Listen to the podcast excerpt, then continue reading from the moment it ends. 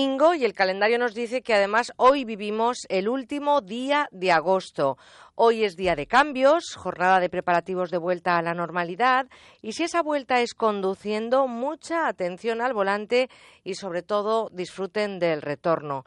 Ay, que se hace cuesta arriba madrugar y mucho más pensar en la vuelta a la rutina. Y se lo llevo diciendo durante cinco semanas. ¿Eso les pasa por qué? Por estar de vacaciones. Vamos a intentar hacerles más llevadera esa vuelta, acunándoles durante las próximas cuatro horas de radio que hoy se llaman en Onda Cero hasta las doce de la mañana con buena onda. ¿Me acompañan?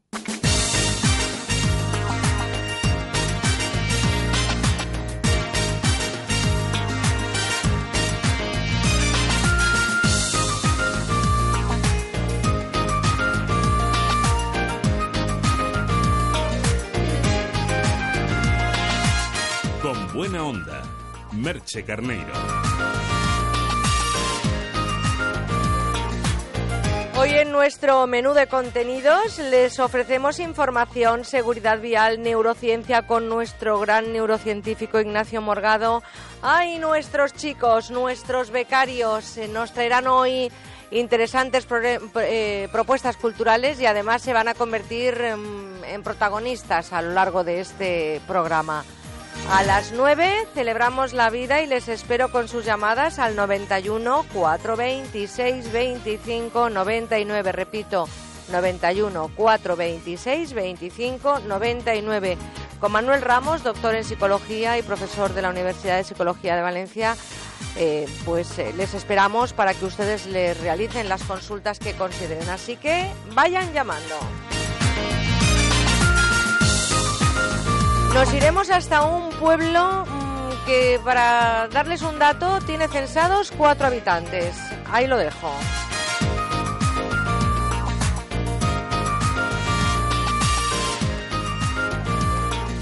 Hablaremos hoy de la reforma de la ley de la propiedad horizontal. Lo haremos con Ana Moner, abogada experta en la materia y pues intentaremos saber qué pasa sobre todo en las comunidades de propietarios.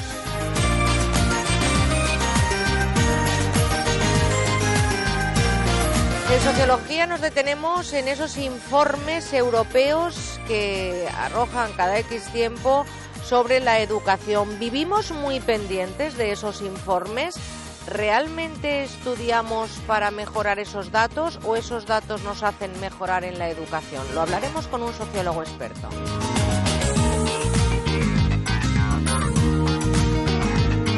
La gastronomía hoy nos lleva con nuestro experto en fogones a hablar de ese aroma que hay en los conventos y también en nuestra sección Aquí huele a timo hoy les contaremos las estafas que podemos eh, sufrir con la compraventa online. Muchas cosas en cuatro horas de radio en la que también estamos presentes en las redes sociales, en Facebook y en Twitter, arroba con buena guion bajo onda.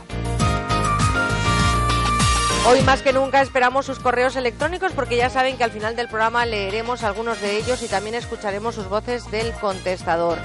Vamos por partes. Correo electrónico con buena onda, arroba onda cero punto es y el contestador automático. Déjennos sus mensajes al 963 915347. Ay, ¿y qué sería de este programa sin ellos? Son eh, sin duda nuestras principales patas del banco. Lo realizan técnicamente en Madrid Daniel Solís y en Valencia Juanjo Pavía. Lo produce María Reds y ahí están nuestros protagonistas del verano, Pablo Burgos, Paloma Erce, Elena Antoñanzas, José Alapont y Susana Fernández. Bueno, los protagonistas realmente son ustedes porque gracias a su compañía y a su complicidad esto ha sido mucho más fácil. Así que esa fuerza que nos han dado para este recorrido radiofónico hoy también la sentimos. Así que gracias por estar ahí y vamos hacia nuestra primera parada que la vamos a hacer en la información. Con buena onda en Onda Cero.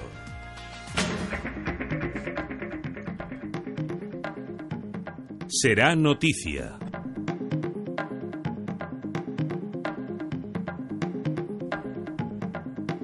Nos detenemos en este instante en las previsiones de la información que va a ser noticia en los próximos días. Mónica Cartes, buenos días. Buenos días, Merche. Eh, Pablo Burgos, buenos días. Buenos días, Merche, ¿qué tal? Encantada de teneros ahí. Hay que decir antes de nada que estáis haciendo un trabajo espléndido, compañeros, así que mucha fuerza. Y ahora sí, contarnos cuáles son esos puntos informativos más destacados en las agendas para, las para la próxima semana. Este domingo el presidente del Gobierno, Mariano Rajoy, clausurará un acto del PP que tendrá lugar en el Castillo de Sotomayor. Además, intervendrán el alcalde de la localidad pontevedresa, Agustín Reguera, y los presidentes del PP de Pontevedra y Galicia, Rafael Louzán y Alberto Núñez Feijó, respectivamente. El lunes, la portavoz del Gobierno, Soraya Sáez de Santa María, será entrevistada en Onda Cero en el programa Herrera en la Onda. Durante esa misma jornada, la ministra de Fomento, Ana Pastor, continúa su visita oficial en Costa Rica. En ella mantendrá un desayuno de trabajo con empresas españolas y visitará una planta de Acciona. También se reunirá con el ministro de Obras Públicas y Transportes y será recibida por el presidente de Costa Rica, Luis Guillermo Solís. Ese mismo día, además, el ministro de Asuntos Exteriores, José Manuel García Margallo, intervendrá en Samoa en la sesión plenaria de la Conferencia de las Naciones Unidas sobre pequeños estados insulares en desarrollo. El próximo miércoles, el secretario general del PSOE, Pedro Sánchez, se reunirá con el jefe de gobierno catalán, Artur Mas, en el Palau de la Generalitat de Barcelona. Se trata del primer encuentro del presidente catalán con el nuevo líder socialista desde su nombramiento. El sábado el Consejo Político de UPyD se reunirá para decidir si respalda un pacto electoral con Ciudadanos, tal y como ha propuesto el europarlamentario Francisco Sosa Wagner. Este domingo el líder del Partido Socialista inicia su agenda internacional participando junto a, junto a Matteo Renzi en la fiesta del Unità que el Partido Democrático Italiano celebra en Bolonia. En este encuentro también participará el secretario general del Partido Socialista Europeo, el alemán Akin Post. En deportes, en el Mundial de Baloncesto, nuestra selección disputa este lunes su tercer partido frente a la de Brasil y el miércoles España se juega su posición en el grupo en un difícil partido frente al combinado francés. La Vuelta Ciclista España entra en su segunda semana de carrera. El domingo podremos ver una de las históricas etapas que saldrá desde Oviedo y finalizará en los lagos de Covadonga. Además, desde el viernes y hasta el domingo en A3 Media podremos ver los entrenamientos libres, la clasificación y la carrera del Gran Premio de Monza en Italia. Pues muy atentos sobre todo a lo que va a ocurrir, a lo que nos habéis contado compañeros, pero mañana no hay que perderse efectivamente en el programa Herrera en la Onda, que por cierto a partir de mañana ya vuelve toda la programación a su normalidad en esta casa, esa entrevista con la portavoz del Gobierno, Soraya Sáenz de Santa María, a ver qué nos cuenta en este comienzo de curso, y tampoco mañana ese tercer partido frente a Brasil de nuestra selección de baloncesto. Así que les mandamos desde aquí mucha fuerza y mucha información que vamos a seguir eh, muy de cerca, por supuesto, con nuestros compañeros de los servicios informativos de esta casa. Por cierto, que también a las 9, 8 en Canarias, llegará el boletín a este programa. Y ahora es el momento, compañeros, el momento también de conocer lo que trae la prensa en sus portadas. Mónica, titulares de primera página de La Razón. Este diario asegura que el Gobierno tendrá el apoyo de CIU para la reforma electoral tras el fracaso del 9N. En otro titular leemos que Defensa no adelanta la revisión de los aviones pese a los fallos y señala también al polaco Tusk como nuevo presidente del Consejo Europeo y a la italiana Mogherini como jefa de la diplomacia. El país Sí, sí, Pablo, el país que destaca el país titula en portada Europa convoca una cumbre para impulsar la economía y el empleo. El polaco Tusk presidirá la Unión Europea y la italiana Mogherini dirigirá su diplomacia. Además, Bruselas prepara nuevas sanciones contra Moscú. La foto de portada, por su parte, es para Al Pacino, quien se encuentra en Venecia presentando dos películas en la edición número 71 de la mostra. Ahí está Al Pacino, todo un grande del cine. Y Mónica, ¿con qué abre ABC? Sobre una imagen de Hitler supervisando las tropas alemanas durante la invasión a Polonia, el diario ABC recuerda el 75 aniversario del inicio de la Segunda Guerra Mundial, el origen de una tragedia global. Y Pablo, por último, El Mundo, que nos cuenta en su portada. El Mundo abre con la encuesta de Sigma 2. Podemos le pisa los talones al PSOE, Izquierda Unida se desploma. La formación de Pablo Iglesias les quintuplica en apoyos. Además, un 48% de los simpatizantes de UPyD están a favor de unirse a Ciudadanos. La foto de portada ilustra un encuentro entre el portavoz de CIU en el Congreso Durán y Lleida y el presidente de la Generalitat, Artur Mas. Además, el diario lleva a primera plana el milagro de la hermana Paciencia. Combatió el ébola junto al padre Miguel Pajares y la mandaron a morir al pabellón de los condenados y hoy está curada. Qué buena noticia para terminar ese titular. Eh, desde luego que trae en portada el diario El Mundo. Hemos, eh, nos hemos puesto en contacto con la Dirección General de Tráfico y la buena noticia, compañeros, aunque estamos pendientes de lo que ha ocurrido esta noche, que la operación retorno desde el viernes a las 3 de la tarde y hasta ayer a las 8 de la noche hay cero accidentes. Yo creo que ese es uno de los grandes titulares, aunque eso sí, eh, no sabemos cómo ha transcurrido la noche y estamos pendientes de esos datos. Em, Pablo, contigo hablamos a lo largo del programa e incluso dentro de un ratito estás otra vez con nosotros. Eh, así que, compañero, hasta dentro de un ratito, pero déjame que le dé las gracias a Mónica, a Mónica Cartes también por haber estado ayudándonos en la realización de este programa y por haber hecho ese magistral trabajo. Mónica, te deseo lo mejor en este eh, en este futuro periodístico que está un poco nublado, pero que seguro que va a despejarse. Te doy un abrazo muy fuerte, Mónica, y te doy las gracias. ¿eh? Otro para ti, Merche. Muchas gracias, por dejarme participar. Por supuesto, un placer. Vamos enseguida a hablar de seguridad vial. Con buena onda, Merche Carneiro. La rebaja del corte inglés es tan genial. Pues espera ver los precios y los descuentos en hogar. En el corte inglés, 50% de descuento en una selección de colchones de primeras marcas. Un 50%.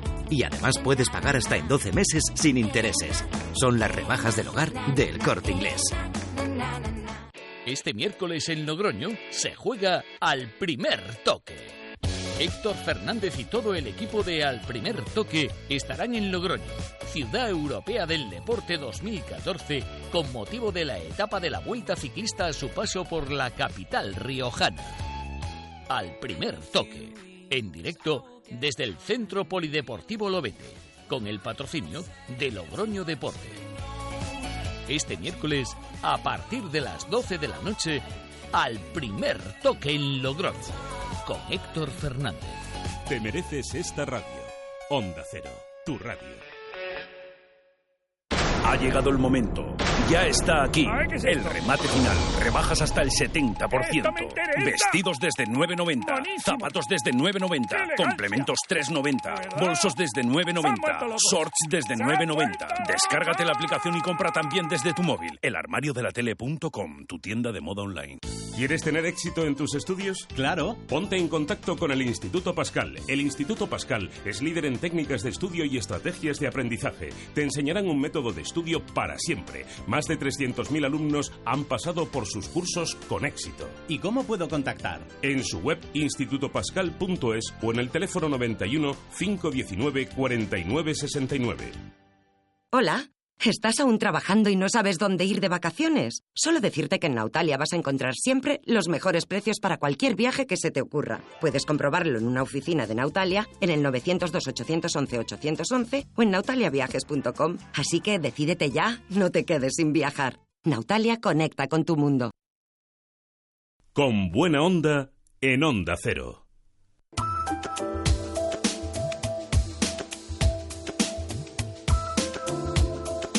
Toma nota y ponle freno. Son las 7 de la mañana y 13 minutos en la comunidad canaria, una hora más en la península, y vamos a hablar de seguridad vial. Y es que, una vez aprobada por las Cortes la reforma de la Ley de Tráfico y Seguridad Vial y transcurrido ese plazo legal para su entrada en vigor, eh, se ponía en marcha y todos teníamos que acatarla a partir del pasado 9 de mayo. Ahora, la reforma general del Reglamento de Circulación concretará lo que no se especifica en esa ley límites de velocidad o sistema de retención infantil, en fin, un reglamento además que está pendiente de ser aprobado en Consejo de Ministros y que está previsto que entre en funcionamiento antes de final de este mismo año. De esta regulación hablamos en los próximos minutos con Mario Arnaldo, presidente de Automovilistas Europeos Asociados. Mario, buenos días. Muy buenos días, Merce. Pero antes de nada, mm, hay un dato que a mí me gratifica mucho. No sé si tú puedes aportar alguna información más, pero nos han comentado desde la Dirección General de Tráfico que en esa operación retorno, una de las más importantes del año, eh, desde el viernes a las 3 de la tarde hasta ayer a las 8 de la noche, había cero accidentes. Sí, coincide la información las valoramos de forma prudente porque por supuesto no ha terminado la operación retorno, pero creo que es una buenísima noticia el que cada día que pasa, y eso va en la línea que desde la plataforma Ponle Freno se marcó de cero accidentes, de cero accidentes, repetir muchas veces eso para poder conseguir que esa, esa visión cero de los accidentes accidentes de tráfico y de la seguridad vial pues sea una, una realidad y que además tiene mucho que ver sin duda con, con la radio, con el nombre de la radio, Onda Cero, ¿no? Esto es algo que, que es importante repetir y sobre todo con un gran esfuerzo de todos poderlo poderlo conseguir. Pues fíjate que se han hecho muchas carreras precisamente para ayudar a la seguridad vial y yo creo que la seguridad vial, utilizando eh, esa, una, esa plataforma que para nosotros es tan importante, es una carrera de fondo, la seguridad vial, y nosotros estamos consiguiendo alguna que otra meta, la verdad, gracias también a la colaboración de muchas instituciones y, por supuesto, también la de automovilistas europeos asociados. Mario, em, por supuesto que a todos los conductores que nos escuchan, sobre todo paciencia y, por qué no, la vuelta también son vacaciones, así que disfruten del viaje, pero nos centramos, si te parece, en esa reforma general del reglamento de circulación, porque los límites de velocidad, por ejemplo, Mario, no los marca la ley, sino este reglamento. Y vosotros habéis detectado que el objetivo no es mantener esos 130 kilómetros por hora que pensamos los conductores. No, no, eso era el titular. Y lo cierto es que todo a lo largo de, esta, de este verano, a lo largo de esta operación, de salida y retorno, eh, pues los paneles de la Dirección General de Tráfico en todas las carreteras de España han venido a recordar que el límite de velocidad en autopistas y autovías sigue siendo de 120. Y por tanto, eso es algo que quizá el anuncio pues ha podido crear una expectativa que no se va a corresponder con la realidad. Si se establece será de forma excepcionalísima, casi casi inapreciable. Lo que sí va a ocurrir eh, es que va a haber una reducción en el límite de velocidad en la mayoría de las carreteras españolas, en el 90% de las carreteras españolas. En la red convencional, que es donde más eh, accidentes se están produciendo, esos límites actuales de 100 para carreteras que tienen un arcén de metro y medio van a pasar a tener un límite de 90 y los que tienen límite de 90 pasarán a tener límite de 70. Incluso en algunas carreteras, las que siempre hemos conocido como las carreteras comarcales, esas que ni siquiera tienen línea eh, marca vial separadora de los carriles, esas incluso pasarán a tener un límite de 50. Y lo cierto es que sobre la velocidad pues hay que dar un toque de atención porque este año los españoles hemos apretado un poco más el acelerador. Yo tengo los últimos datos del acumulado del año a ver. en la red de carreteras del Estado y en la red convencional hemos aumentado la velocidad real media, la que hemos circulado los españoles, en medio kilómetro. Eso es mucho para, para una carretera. Y en el caso de las autopistas y autovías, pues también se ha aumentado casi en cerca de un kilómetro de velocidad media. Por tanto, hemos apretado el acelerador. Hemos aumentado el número de vehículos en circulación. Eh, se está notando que este año... Las están- cosas mejoran, ¿no? las cosas mejoran. Incluso los datos, hay un dato muy significativo, el de la utilización de las autopistas de peaje, que también, salvo las excepciones de las radiales de Madrid, también ha, ha habido un aumento en el uso de las autopistas de, peaje. Por tanto, aquí lo que va a ocurrir es que eh, la Dirección General de Tráfico, si teniendo en cuenta el gobierno, que es el que fija los límites de velocidad, no es el Parlamento, sino el gobierno, en cada momento es el que decide qué límite de velocidad hay que establecer, eh, lo cierto es que tiene la, firme vol- voluntad de, de reducir los límites de velocidad. Y se va a reducir los límites de velocidad también en ciudad, porque esta eh, reforma, este reglamento general de circulación, que es- no es más que el desarrollo de la ley, es decir, es la concreción, como bien has indicado, la concreción de lo que la ley ha marcado en líneas generales, pues eh, también en ciudad va a reducirse o va eh, en determinadas vías los límites de velocidad.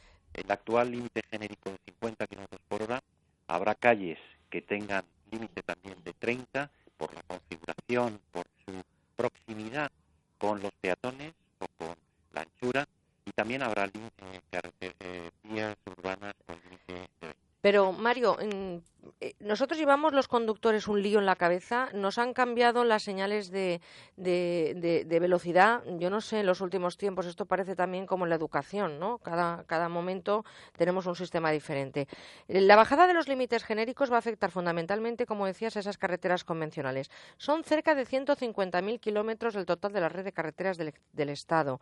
Estamos hablando de muchos kilómetros de carreteras. ¿Vosotros cómo estáis valorando esta situación? Porque esto mm, no, no sé al final llevándolo al volante, a pie de calle, a pie de carretera, qué es lo que supone para el conductor. ¿Existe aprobación? ¿Existe descontento? Yo creo que nosotros desde Automovilistas Europeos Asociados tengo que decir que no estamos muy conformes con esta reforma. Y no estamos conformes porque eh, el problema no es el exceso de velocidad o utilizar eh, límites genéricos de velocidad. Y sobre todo porque tanto límite de velocidad distinto puede generar eh, confusión en los conductores. Es decir, tú tienes que estar pensando en cada momento si esa cartera tiene arcén, no tiene arcén, eh, en fin, para saber qué límite es el que tienes que estar respetando de forma genérica.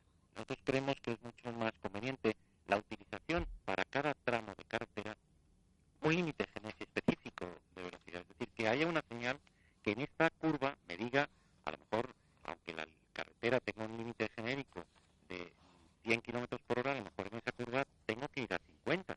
Pero el utilizar esos límites genéricos como se está haciendo, eso es más bien una simplificación o para facilitar el trabajo de la administración que para que realmente se vaya a conseguir pues unos buenos resultados desde el punto de vista de la seguridad vial. Porque, insisto, el problema que hay en España no es el exceso de velocidad, no es superar los límites genéricos máximos, sino el no adecuar a cada circunstancia eh, la velocidad a la que circulamos. Por ejemplo, eh, yo siempre pongo el mismo ejemplo, eh, el ir a 140 kilómetros por hora en una autopista, eso es un exceso de velocidad. Pero ir a 120 kilómetros por hora en una autopista por la noche eh, con luces de cruce, eso es una temeridad, aunque no van a saltar los radares porque no estamos superando el límite máximo, pero es una temeridad el campo de luz, el haz de luz que emite esa luz de cruce a 120 kilómetros por hora no nos permitiría eh, detener el vehículo, no, nos- no tenemos campo de visión para detener el vehículo con seguridad ante un obstáculo que de improviso se Bueno, pues estas son las eh, velocidades, los límites de velocidad eh, que vamos a tener que aprendernos y no salir con la memoria justa con, la conducción, porque vamos a tener que, que pensar mucho qué velocidad tenemos que aplicar en cada tramo. De forma muy resumida, Mario, eh, ¿cuáles son esas otras novedades de la reforma? Porque también afecta al sistema de retención infantil, también a la no exención por no llevar casco y a los pasos de peatones de color blanco. En cuanto a los sistemas de retención infantil, hay una recomendación que se quiere mm, que se quiere convertir en una imposición. Y yo creo que es buena esa recomendación. Y es que, aunque todo lo que es sistema de retención infantil, uso del cinturón, viene marcado por Europa, por una normativa comunitaria, en España vamos a hacer una innovación y es que eh, lo que se quiere es que los menores de 18 años siempre tienen que utilizar un sistema de retención infantil, pero deben situarse en los asientos traseros. Eso ha creado una especie de confusión para muchos mm, padres que dicen, oiga, pero entonces ya no puedo llevar la sillita de niños en el asiento delantero del copiloto. Bueno, tengo que decir que no es que esté prohibido, pero es una recomendación que si el coche dispone de asientos traseros, se lleve siempre en el asiento trasero porque es el lugar donde va más seguro. Y que si no dispone de ellos o están ocupados, pues sí, lo podrá llevar. Pero se trata de hacer una recomendación, en cierta manera, convertir muchas veces el derecho lo que hace es buscar un recoveco para hacer creer lo que no dice la norma, pero lo cierto es que piénselo o que quedémonos con la idea de que los niños van más seguros en el asiento trasero. Y respecto de los cascos, sí, efectivamente, se va a eliminar la exención de que por razones médicas no se puede utilizar el, el casco y la posibilidad del uso de cascos certificados, es decir, no homologados. Esto es algo, se va a dar un año de moratoria, pero ya los típicos cascos, esos que llamaban de quitamultas, van a quedar van a quedar un poco eh, en el olvido para tratar de mejorar la seguridad de los motoristas. Y además también algo que es importante y que muchas ciudades ya se está incorporando, que son las denominadas zonas de espera adelantada. Ya muchos para la protección en vía urbana de los motoristas se ha permitido que delante de los semáforos en primera línea eh, se permita colocar los motoristas para motoristas y ciclistas, claro, por supuesto, para que puedan el, eh, mm, en el, ante el eh, inicio del semáforo puedan ir con ventaja. En cualquier caso, también esta reforma trae mucho y es muy necesario que haya una regulación y una homogeneización de las normas de tráfico urbanas, porque también en vías urbanas, en las ciudades, se produce un gran número de accidentes. Y los contamos además, eh, nosotros lo hemos estado contando un año más con Mario Arnaldo en esta sexta temporada de Con Buena Onda. Yo quiero públicamente, como siempre, agradecerte, Mario, esa reflexión que haces con nosotros, ese trabajo altruista con todos nuestros oyentes y sobre todo agradecerte públicamente tu participación con nosotros en la plataforma Ponle Freno y especialmente a esa labor que hacéis desde automovilistas europeos asociados, porque solo juntos vamos a conseguir que tengamos noticias como la de hoy, ¿no? que es esperando y con prudencia a lo que ha pasado esta noche, a lo que queda por delante, decir que en una operación retorno de momento los datos arrojan cero accidentes, yo creo que es el titular que todos vamos buscando. Mario, te doy las gracias y te mando un abrazo de oso de todo este equipo. Para nosotros es un cordial eh, placer y sobre todo el haber contado contigo, Merche, el contar, por supuesto, con la plataforma Ponle Freno que a la que estamos vinculados desde su inicio y a la que invitamos a todo el mundo que también se adhiera y sobre todo a Onda Cero con la que tantos años, con la que tantos años y con tanto cariño estamos vinculados. Pues nada, con todo ese cariño no es que cerramos eh, eh, un libro, sino que cerramos solamente un capítulo de nuestra historia que espero que tenga mucho todavía que escribir. Un abrazo muy fuerte, Mario. Un saludo. Hasta siempre. Y María Rech, buenos días. Buenos días. Eh, nosotros, desde la plataforma Ponle Freno, también este verano les hemos estado intentando mandar mensajes positivos para conseguir esto que hoy es una noticia, cero accidentes hasta ayer a las 8 de la tarde. Hoy creo que también nos traes alguna reflexión en voz alta. Sí, unos pequeños consejos para la operación retorno. Hacer paradas es sano. Recomendamos parar cada dos horas, unos cinco minutillos para estirar las piernas, tomar algo y relajarnos un poco. Cuidado con los carriles de aceleración y deceleración. Recuerde que al incorporarse a la vía su velocidad debe de ser prácticamente igual a la del flujo del tráfico. Es importante fijar la vista lo más lejos posible para disponer de la máxima información y poder actuar con la debida anticipación ante cualquier eventualidad. Y por último, les recomendamos mucha atención con los cambios de carril. Pues sobre todo lo que decía María, ¿no? que también eh, utilicemos ese retorno para pensar que seguimos de vacaciones, disfrutar del viaje y sobre todo y por encima de todo llegar al destino. El destino es el que va a marcar precisamente esa cifra cero accidentes en las noticias que siempre es un placer dar. María, gracias también por esa participación que has tenido con nosotros en la plataforma Ponle Freno. Muchas gracias. Y nosotros tenemos más cosas que contarles de nuestra plataforma, así que toma nota y ponle freno. Queremos cero víctimas en nuestras carreteras. En la moto me pondré siempre el casco, correctamente abrochado y con la visera bajada. No podemos permitir que los accidentes sigan aumentando. Ahora más que nunca necesitamos tu compromiso. Únete a nuestro manifiesto. Yo ya me he adherido pero nos faltas tú. Entra en ponlefreno.com y firma. Juntos sí podemos. Compromiso a tres vamos a saludar ahora, si os parece, a Antonio Ruiz, porque nos va a indicar cómo podemos evitar los problemas de cal en el agua de nuestra casa, del negocio, de la comunidad de propietarios. Antonio, muy buenos días. Hola, Begoña, muy buenos días. A ver qué podemos hacer, incluso de la pues, piscina, si nos ponemos a ello, ¿no? También. De cualquier lugar donde haya problemas de cal, evidentemente. Y es que en el mercado, Begoña, existen muy buenas soluciones para el tratamiento del agua. Nosotros le proponemos Masical porque va a impedir las incrustaciones de cal y, sobre todo, va también a eliminar las que se han ido formando con el paso de los años. Lo recomendamos muchísimo porque no solamente se aplica en viviendas, sino también se coloca en comunidades de propietarios, en la hostelería, en piscinas, como tú decías. Entonces, Antonio, los motivos por los que la gente solicita Masical, ¿cuáles son? Algunos lo piden porque les pica el cuerpo cuando salen de la ducha y la verdad es que alguien que padecía el mismo problema se lo ha recomendado. Otros cuando notan que se les estropea la caldera o han visto, por ejemplo, la cantidad de cal que se ha ido acumulando dentro de los termos eléctricos, que es una barbaridad. ¿Los efectos cuándo se notan? Los efectos se notan nada más colocarlo en la tubería central y a partir de eso pues tendremos una mejor agua en toda nuestra vivienda. Un agua que será ideal para beberla, para lavar y para el aseo personal. Respecto a las garantías, nosotros entregamos una de funcionamiento ilimitado y otra garantía de un año entero para probarlo. Y si no te convence, lo devuelves y recuperas tu dinero. ¿Y caro cómo es de caro? Se compra directamente llamando al 902 107 109. Su precio es de 99 euros, más unos pequeños gastos de envío. Pero atención, porque si son de los primeros pedidos, en lugar de un masical entregamos otro totalmente gratis, para compartirlo, por ejemplo, y pagarlo a medias. Y también incluimos un aparatito para enchufarlo en casa y ahorrar electricidad de una forma legal. 902 107 109 902 107 109. Gracias, Antonio. Buen día. Buen día, gracias. Onda Cero Madrid 98.0 Si tienes vocación por la cocina o la restauración, prepárate como los grandes profesionales. El Centro Superior de Hostelería Mediterráneo abre sus puertas en Madrid con titulaciones oficiales de grados medios superiores y certificados de profesionalidad. Centro Superior de Hostelería Mediterráneo 91 0101 487 y cshm.es. ¿Qué tal si vendemos la casa? Una buena idea. Gilmar, dígame. Una buena llamada. ¿Que ya la han vendido? Una buena noticia. Porque si piensa y llama a Gilmar, siempre tendrá una buena noticia. 902-121-900. Gilmar, garantía de líder. Adelgar, la clínica que ha revolucionado los tratamientos de adelgazamiento.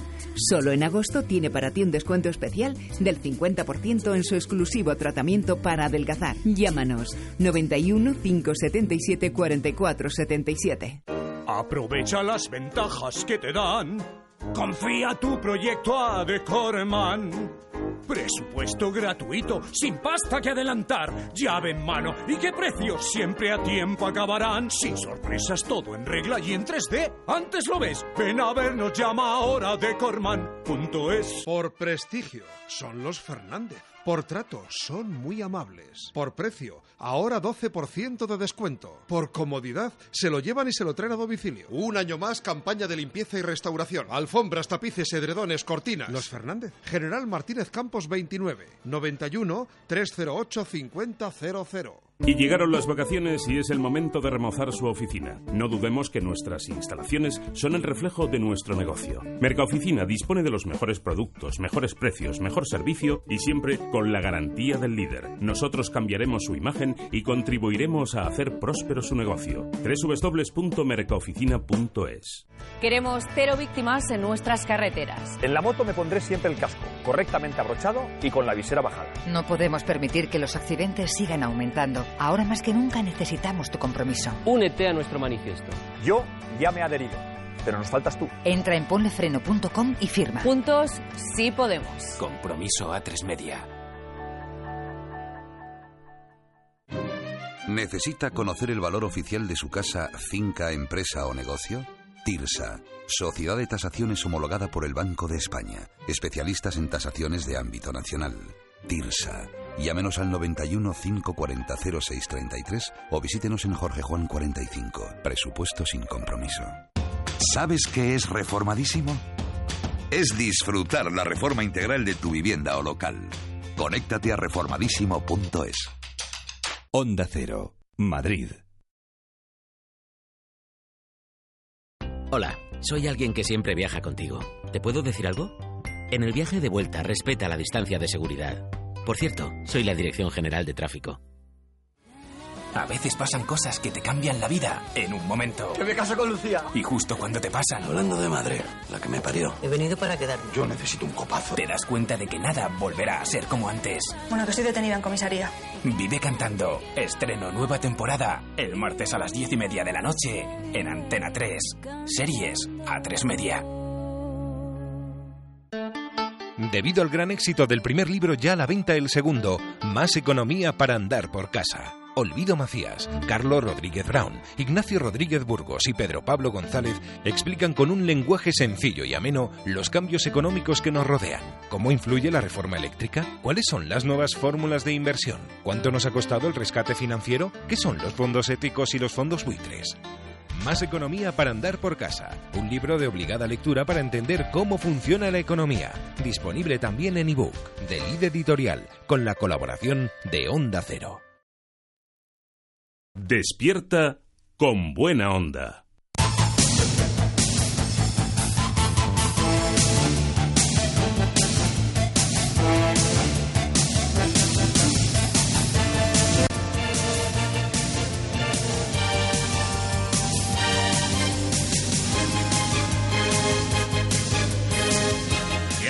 Conseguido. Pues imagínense ustedes acceder al cuerpo de abogados del Estado. Es una tarea nada fácil y se convierte casi en una proeza cuando dejas en el camino a 300 opositores. Con tan solo 24 años, el albaceteño Marcos Cabrera lo ha conseguido. Marcos, buenos días. Buenos días. Cinco ejercicios, solo los dos primeros exámenes orales con casi 500 temas, un tercero de idiomas y un cuarto y quinto con dos supuestos prácticos de 10 horas de duración cada uno. Es un camino complicado. ¿Cómo se prepara, Marcos, una oposición así? Pues eh, la verdad es que es muy difícil. Al empezar te dicen que tienes que estudiar entre 8 a 10 horas al día, 6 días a la semana. Eso sí, descansas uno y así hasta que apruebas. Luego te das cuenta de que el ritmo depende de cada opositor, que hay muchos altibajos y tienes que ser muy fuerte y estable emocionalmente. Yo, particular, yo personalmente me levantaba a las 8, desayunaba y a las 9 intentaba estar en la biblioteca. A las tres comía, me echaba la siesta y luego estudiaba hasta las nueve. Y después, eso sí, siempre me iba a correr por el Parque del Retiro porque el ejercicio es fundamental para mantener el equilibrio. Eres una persona muy joven, 24 años, y te has convertido en esa primera persona de tu edad que consigue ser abogado del Estado con plaza. ¿Cómo ves tu futuro? Eh, bueno, lo de la edad es una anécdota. De mi promoción sí que soy el más joven, pero creo que en otras promociones habrá, hay, habrá ha habido gente más joven. Eh, la de la edad es una anécdota porque yo, yo he estado cuatro años opositando, simplemente tuve la suerte de empezar muy joven y lo importante es haberlo conseguido, es estar dentro.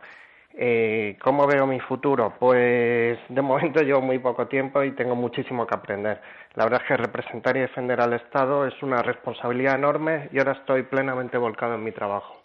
¿Y qué dejas en el camino cuando te dedicas a prepararte una oposición de esta categoría, de este calibre? Aunque salgas un rato a correr, me imagino que te has tomado pocas cervecitas con los amigos y no voy a entrar en más detalles, pero no sé si has tenido tiempo para el amor. eh, sin duda, hay alguna es una oposición muy difícil. Eh, más que nada, eh, no solo porque tienes que renunciar a muchas cosas, sino también por la incertidumbre sobre el resultado efectivamente tienes que renunciar a muchas cosas como salir con los amigos, eh, las fiestas y todas esas cosas que te gustaría hacer con esa edad, pero que no puedes porque tienes una responsabilidad. Es verdad que tienes que ser muy disciplinado. Eh, se convocan muy pocas plazas, en mi promoción fuimos 16 y no todos los años. Así es que ya no es que no sepas si vas a aprobar o no por mucho que estudies, sino que ni siquiera sabes si el año en el que supuestamente estás preparado van a convocar o no. Por eso hay que ir paso a paso y estar satisfecho con lo que vayas avanzando cada día y siendo consciente de que es muy, muy difícil. Mi lema era ilusión, constancia y humildad y eso me lo repetía todas las mañanas al levantarme. Qué buen titular, oye, ilusión, constancia y humildad. Yo creo que eso eh, deberíamos decirlo muchas personas, nada más levantarnos. Oye, eh, los niños de pequeño quieren ser bomberos, médicos, toreros, hoy en día también incluso famosos antes de nacer, pero tú siempre quisiste ser abogado del Estado. ¿Recuerdas en ese momento en el que tú decides que esa quiere ser tu profesión del futuro? Eh, efectivamente, eh, fue eh, antes, eh, de, ya antes de empezar la carrera, pues yo estudié la carrera de Derecho para ser abogado del Estado y no quería hacer otra cosa. Y la verdad es que en ese sentido y haberlo conseguido siendo tan difícil, pero ¿qué edad tenías, Marcos, cuando tú dices voy a estudiar Derecho y además voy a estudiar Derecho porque ese es el camino que me va a llegar a ser abogado del Estado? Seguro que hay muchos jóvenes que no tienen ni idea cuáles son las competencias que tiene un abogado del Estado, ni siquiera que existe esa figura. Y tú tenías muy claro, no sé si en tu adolescencia, ¿cuándo dices quiero ser abogado del Estado? Eh, a los 17 años, justo antes de empezar. Eh, tenía dos opciones, o ser médico, porque como mis padres son médicos, era algo que me llamaba y si no ser abogado del Estado. Y no había, no tenía otra elección y ya me decidí finalmente por abogado del Estado y finalmente todo salió bien.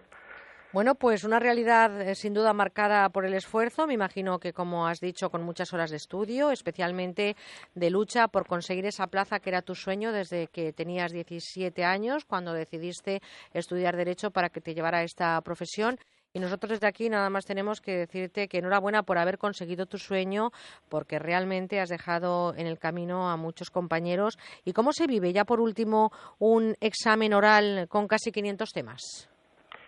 Pues la verdad es que los exámenes orales son eh, muy difíciles, tienes que estudiar tienes que estudiar mucho porque son exámenes orales de 65 minutos de duración eh, vas allí, sacas siete bolas al azar del bloque del temario que te toque y empiezas. Oye, y entre nosotros, ¿tuviste suerte o te lo sabían los 500? Porque hay veces que un examen oral, todos los hemos pasado que hemos dicho, vaya potra, y otras veces dices, menos mal que me lo he estudiado todo. ¿Tú en cuál te metes? ¿En qué grupo te metes? Eh, yo llevaba todos los temas. Es verdad que siempre necesitas un poco de suerte porque las combinaciones pueden ser muy difíciles, pero tu táctica o tu estrategia como opositor nunca puede ser jugar a la quiniela, sino que tienes que estudiar todo e intentar ir con todo. O sea, que te toque el tema que te toque, puedas defenderlo Si te hubieran dejado hacer un casting, hubieras elegido esas preguntas para el examen. Es decir, si a ti te hubieran dicho, Marcos, eh, elige las siete preguntas, ¿hubieran sido esas las que te salieron? Ah, eh, no, desde luego que no. Nunca te toca ni el tema que mejor te sabes, pero tampoco Bueno, el peor. Te suele tocar algo intermedio. Me quedo un poco más tranquila. Oye, pues enhorabuena por esa mente prodigiosa y sobre todo por esa E de éxito que lleva adelante sin duda una E enorme con negrilla, con mayúscula y cursiva, que es la E del esfuerzo. Un abrazo muy fuerte, Marcos, y enhorabuena por ese trabajo más que merecido. Un abrazo. Vale, muchísimas gracias. Hasta luego.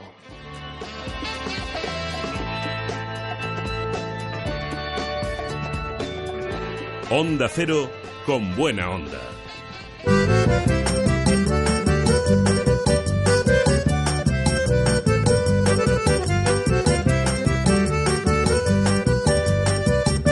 Los becarios a escena.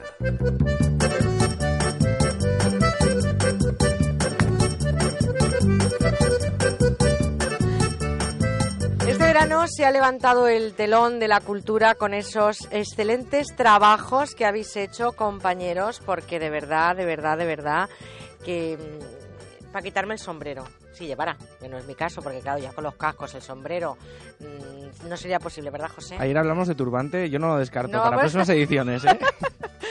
Eh, José Alapont, buenos, Buenos días, días. Susana Ferrandis, buenos días. Buenos días. Elena Antoñanzas, buenos días. Muy buenos días, Merche. Y están por ahí también Pablo y Paloma, no sé si están por ahí dentro, si no luego hablaremos con estamos, ellos. aquí Ah, muy bien. Es que somos una piña. La palabra equipo es lo que funciona en este en este programa. Ellos ahora no participan, pero están. Claro. Qué importante es saber que están. ¿eh? Hombre, si hay luz, ¿no?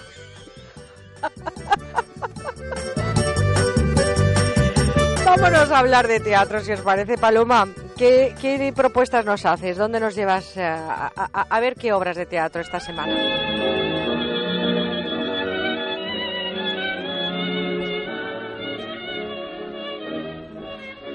En el Teatro Olimpia podemos disfrutar de un musical muy especial. El actor Echandía se transforma en el intérprete embarcándonos en un viaje musical acompañado de una banda sonora inmejorable. Carlos Gardel, Héctor Lavoe, Lucho Gotica, David Bowie, Chabela Vargas, intérpretes caracterizados por su soledad y dramatismo en el escenario.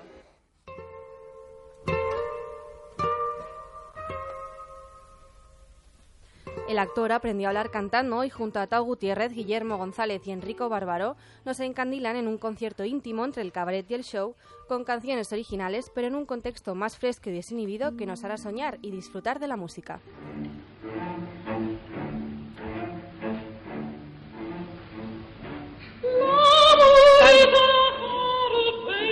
Carmen, ópera homónima de Bizet, es interpretada en una versión más española por el Ballet Flamenco de Madrid.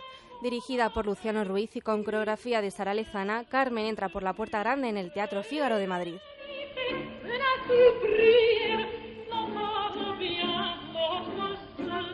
El triángulo amoroso de la historia entre Carmen, mujer de raza y gran belleza, el torero Escamillo y el cabo Don José, es acompañado de taconeo palmas y movimientos de manos. Un espectáculo para los sentidos y una forma diferente de disfrutar de una de las mejores óperas de todos los tiempos.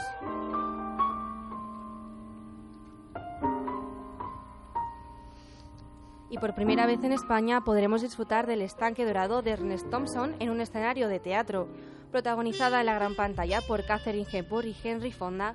Lola Herrera y Héctor Alterio toman el relevo en el Gran Teatro Falla de Cádiz.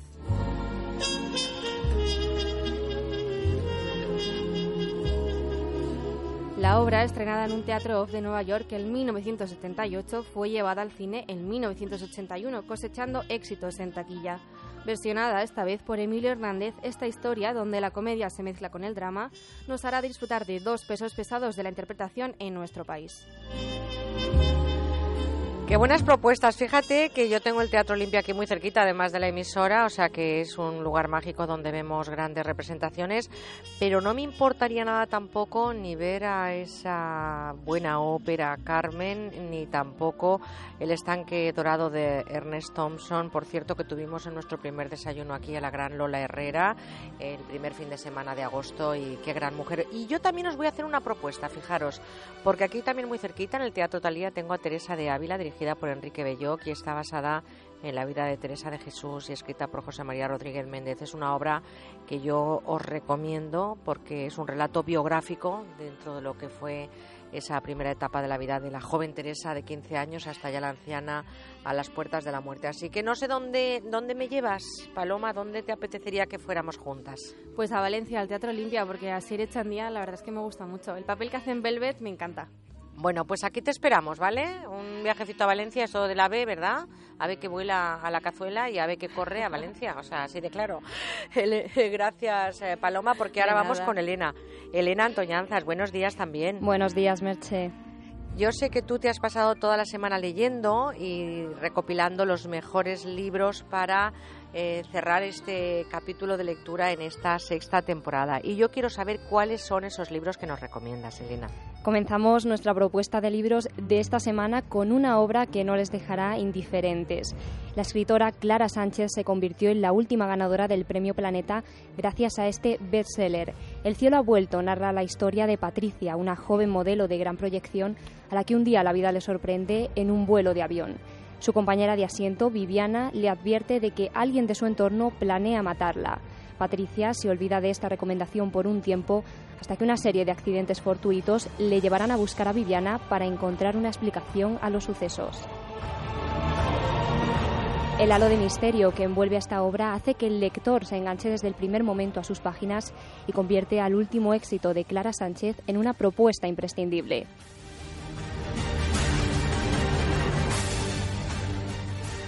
Y si lo que le apetece es sumergirse en una lectura teatral, no se pierda el siguiente libro.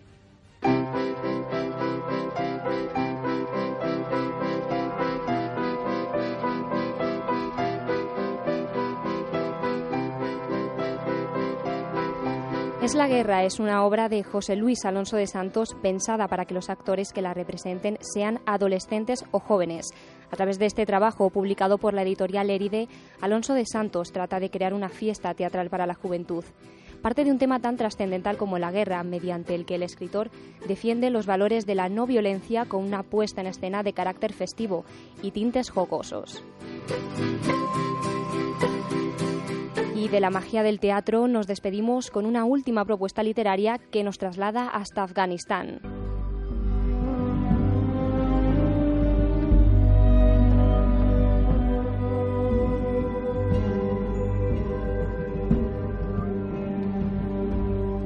Y Las montañas hablaron es el último éxito del consolidado escritor Khaled Hosseini. El autor de Cometas en el cielo y Mil soles espléndidos vuelve a sorprendernos con esta novela. En ella se entrelazan los destinos de varias generaciones y se exploran las formas en las que el amor o la traición juegan un papel determinante en la vida. La historia arranca en una aldea de Afganistán donde un matrimonio y sus dos hijos se enfrentan en condiciones precarias a la llegada del invierno. La familia viajará posteriormente a Kabul. Allí dará comienzo un itinerario que transportará al lector por diferentes épocas y le guiará hacia destinos como Afganistán, Grecia o Estados Unidos. Pues me lo estás poniendo muy difícil, Elena, porque yo cualquiera de las tres propuestas, y estoy convencida además que creo que las tres las voy a leer. Yo no sé con cuál te quedas tú, la verdad. Yo de momento creo que voy a elegir el, siguiente libro cuando termine el que estoy leyendo y Las montañas hablaron. Ya, ya leí anteriormente Mil soles espléndidos y me parece una buena propuesta. Y si tú tuvieras que escribir un libro, Elena, mm, ¿sobre qué versaría? Venga, imagínate que yo soy una editora y te digo, Elena, quiero que me escribas un libro. Yo creo que está, está complicado, pero bueno, yo creo que si todos los que hemos pasado por Onda Cero escribiéramos un libro de las anécdotas que hemos visto por aquí, ¡Qué bueno! tendríamos para rato. Bueno, pues a nosotros no nos incluyas, ¿eh? Haz el favor. bueno, Elena, cambiando el nombre, ¿no? bueno, claro, claro. Sí, o sea, cualquier parecido con la realidad es pura coincidencia, ¿verdad?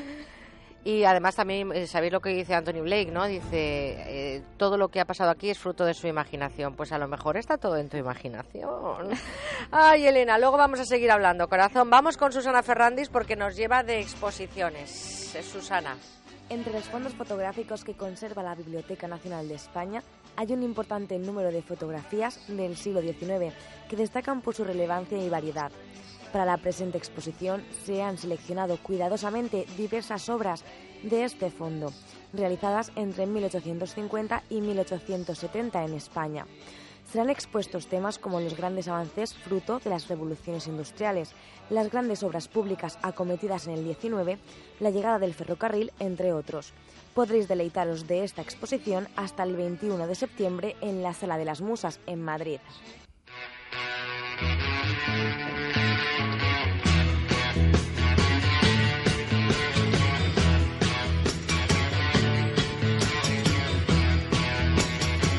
Para la siguiente exposición nos trasladamos hasta Valencia. Sympathy for Stones hace un repaso por la carrera de los Rolling Stones con fotografías, documentales y todo tipo de material gráfico. Podremos disfrutar de su trayectoria hasta el 2 de noviembre en el Centro Cultural Bancaja.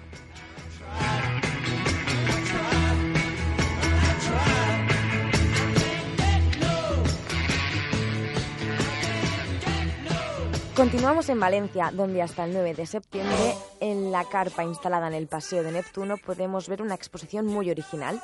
Se trata de una exposición de ilusionismo, magia o ciencia. Obra social La Caixa y Ayuntamiento de Valencia crean este evento en el que se explicarán los entresijos del arte del ilusionismo y la magia. Pues tú sabes, Susana, quién está detrás de esta exposición. Nuestro querido Ignacio Morgado, Ah. claro, nuestro neurocientífico y además estuvimos ahí, vino María Rech conmigo Claro. también, estuvimos ahí acompañándole y de verdad que os la recomiendo. No sé si os gusta la magia y la ciencia, pero hay cosas que estás viendo y que son inexplicables y que cómo te puede llevar eh, a veces el cerebro a engañar cuando estás viendo una cosa totalmente distinta en la realidad, ¿no? O sea, que es muy interesante, pero tú además, ¿a qué exposición te irías? A los Rolling Stones. Es que es- hay que ir, hay que ir. Satisfecho, claro, no puede ser de otra manera. Bueno, pues eh, Susana, yo como me gusta viajar, creo que me voy a ir a ver esa, bueno, esa exposición en la Biblioteca Nacional de España. Así que aprovechar el viaje para hacer otras cositas. José Alapont. ¿Qué tal, Welcome Merche? to Bienvenue. En francés, tú, Oui, oui. tú me vas a contar hoy la agenda musical. Así es, nos vamos En castellano puro, de ¿no? últimos ya conciertos del verano. vamos ya con la guitarra ya... Con la guitarra a otra parte, con la música a Pero otra vamos parte. con la música a otra parte, pero con la guitarra ya muy tocada, ¿eh? Habrá que cambiar las cuerdas ya, Habrá ¿eh? que ya Están empezar. rascadas. Y la uñita ya parece como que... ¿eh? Vamos que... Mejor silla. púa. Vamos, vamos allá. Vamos con la agenda musical. se nos queda grande y hay riesgo de alarma Comenzamos nuestra última gira estival, como decíamos, con un grupo que este mismo año presentó su último disco que lleva por título La Deriva.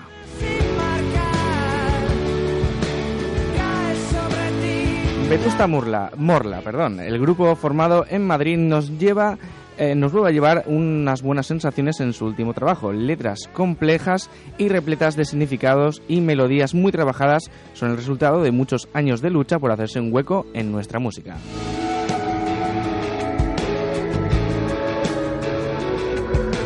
Estarán el 5 de septiembre en el ZIP Festival de Zamora y el día 6 en el Festival Eurovisión de Miranda del Ebro, Burgos.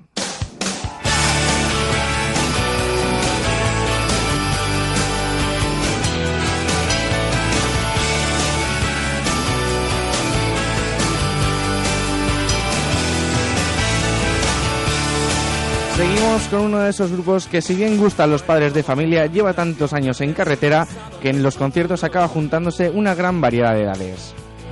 Fueron lo que fueron porque Dios se empeñó en que fuera así. No quedó como Carlos Goñi, líder de Revolver, sigue dejándose ver en los escenarios de todo el territorio, permitiéndonos disfrutar de muchos clásicos de nuestra música.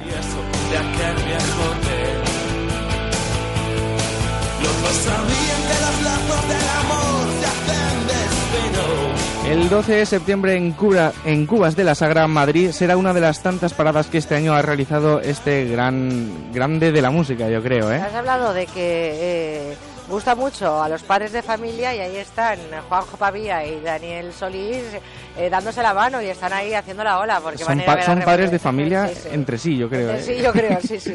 o por lo menos de trabajo. No sé quién es el padre y quién es el hijo. Hablamos de Revolver, a mí me encantan también, pero ¿con qué cerramos esta propuesta musical? Pues la cerramos también con un compositor que yo creo que es casi de cabecera. Sí.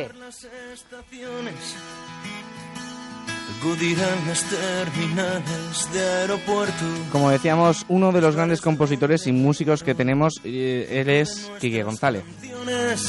Las noches en que tu chica te decía nunca más.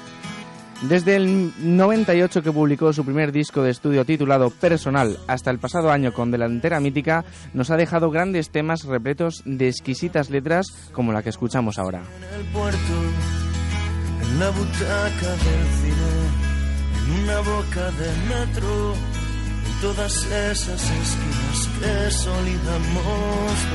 El 14 de septiembre envío Morto a Coruña, última parada antes de que el 27 toque en la mítica sala Escala de Londres. Casi nada, Merche.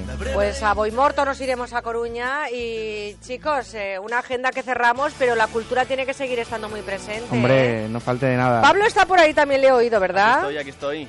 Eh, si tuvieras que escribir un libro, ¿sobre qué lo escribirías? Eh, yo, pues, es que me quedo con el de las anécdotas de aquí porque... Jotos, no, pero porque, igual. porque me quedo con, con la idea de usar otros nombres y esas cosas. Ya, ya, y ya, ya. estaría, Paloma, que- ¿tú también te unes a esa comitiva o vas por libre? También, pero me gustaría escribir una biografía de una mujer Bueno. importante. La de Merche, por ejemplo. Por Oh, ejemplo, por favor. ejemplo.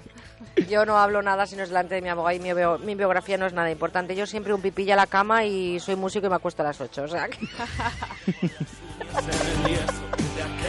Susana y José, ¿sobre qué escribiríais? ¿Os vais a unir también a la causa? Creo que no. Mm, algo creativo, historias de ciencia ficción, así muy... bien. sí. Yo le cojo el relevo a Susana y algo de ciencia ficción de Marte en, en la Tierra. Bueno, a Marte nos iremos luego. Claro, claro, por eso. Ya veremos, ya veremos. Pues eh, llega el momento también de escuchar los mejores anuncios de la radiodifusión española. Habría que escribir un libro ¿eh? sobre la publicidad tan buena que emite esta cadena. ¿eh? Yo creo que ese sería Otro uno de los libro. libros que funcionaría también, a lo mejor cambiando nombres, ¿no? Pero, pero por aquello de la publicidad, de no hacer publicidad dentro de la publicidad. Eh, ¿Conocéis vosotros a José Manuel Gabriel? Yo creo que el silencio, lo ha, el silencio lo ha dicho todo. Bueno, pues el Claro. silencio lo ha dicho todo. Pues si escucháis ahora a las 9 el informativo, que parece que trabajéis en otro sitio, sabréis que es nuestro compañero que nos va a contar lo que pasa en España y en el mundo. A las 9 de la mañana, 8 en Canarias. Pero antes unos consejitos, compañeros. Gracias. Y ya os lo he dicho, Daniel Solís y Juanjo Pavía, padres de familia con revólver, llegamos a la información. Chicos, hasta dentro de un ratín. Hasta luego. Adiós.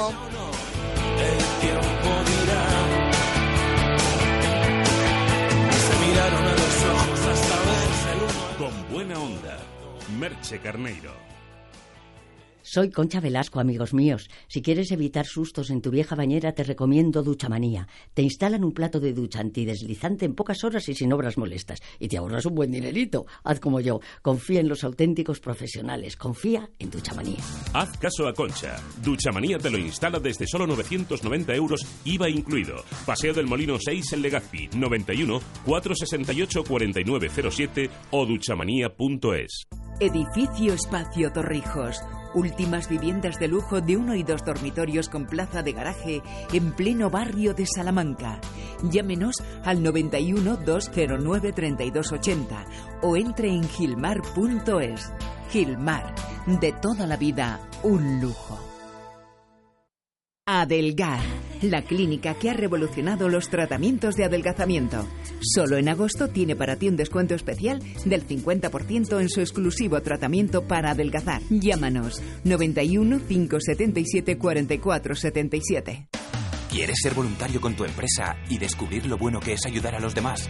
Pues no te pierdas la octava edición del Día Solidario de las Empresas, que organiza A3 Media y Cooperación Internacional ONG el día 25 de octubre en A Coruña, Bilbao, Madrid, Málaga, Sevilla, Valencia, Valladolid, Vigo y Zaragoza.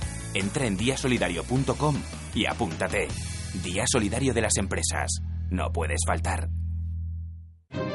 ¿Necesita conocer el valor oficial de su casa, finca, empresa o negocio? TIRSA, Sociedad de Tasaciones homologada por el Banco de España, especialistas en tasaciones de ámbito nacional. TIRSA. Llámenos al 91 540 0633 o visítenos en Jorge Juan 45. Presupuesto sin compromiso. ¿Sabes dónde está Carlos? Descansando en un balneario. Pero ¿cómo lo hace si todavía no hemos cobrado? Él sí, tiene el piso con alquiler seguro. Ah, claro, alquiler seguro te garantiza el cobro puntual de la renta. Alquiler seguro, protección a propietarios. Llama ahora al 902 37 57 77. Alquiler seguro, 902 37 57 77. Queremos cero víctimas en nuestras carreteras. Y eso depende de nuestra actitud y de nuestro compromiso. En carretera caminaré siempre por el margen izquierdo y si es posible por detrás de las vallas de protección. No podemos permitir que los accidentes sigan aumentando. Ahora más que nunca necesitamos tu compromiso. Únete a nuestro manifiesto. Yo ya me he adherido, pero nos faltas tú. Entra en ponlefreno.com y firma. Juntos sí podemos. Compromiso a tres media. Aprovecha las ventajas que te dan. Confía tu proyecto a Decorman. Presupuesto gratuito, sin pasta que adelantar, llave en mano y qué precios siempre a tiempo acabarán. Sin sorpresas, todo en regla y en 3D. Antes lo ves, ven a vernos, llama ahora decorman.es. Son las nueve, son las ocho en Canarias.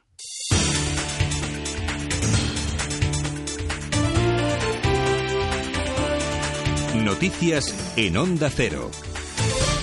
Buenos días. El presidente del Gobierno y del Partido Popular, Mariano Rajoy, va a abrir este domingo el curso político de su formación ante unos 1.500 invitados, entre cargos públicos y simpatizantes, en el Castillo de Soutomayor, en Pontevedra, por noveno año consecutivo y con la vista puesta en las citas electorales de 2015. Fuentes del Partido Popular han avanzado que Rajoy podría aprovechar el acto para hacer anuncios como avances en rebajas impositivas y que la reforma electoral sea una realidad próxima. En declaraciones a Onda Cero, el decano de los economistas de Madrid, Juan Iranzo, ha explicado cómo las reformas emprendidas por el Ejecutivo durante esta legislatura están derivando en un prometedor ritmo de creación de empleo. Ya se está generando empleo en este momento, muy especialmente en el sector servicios.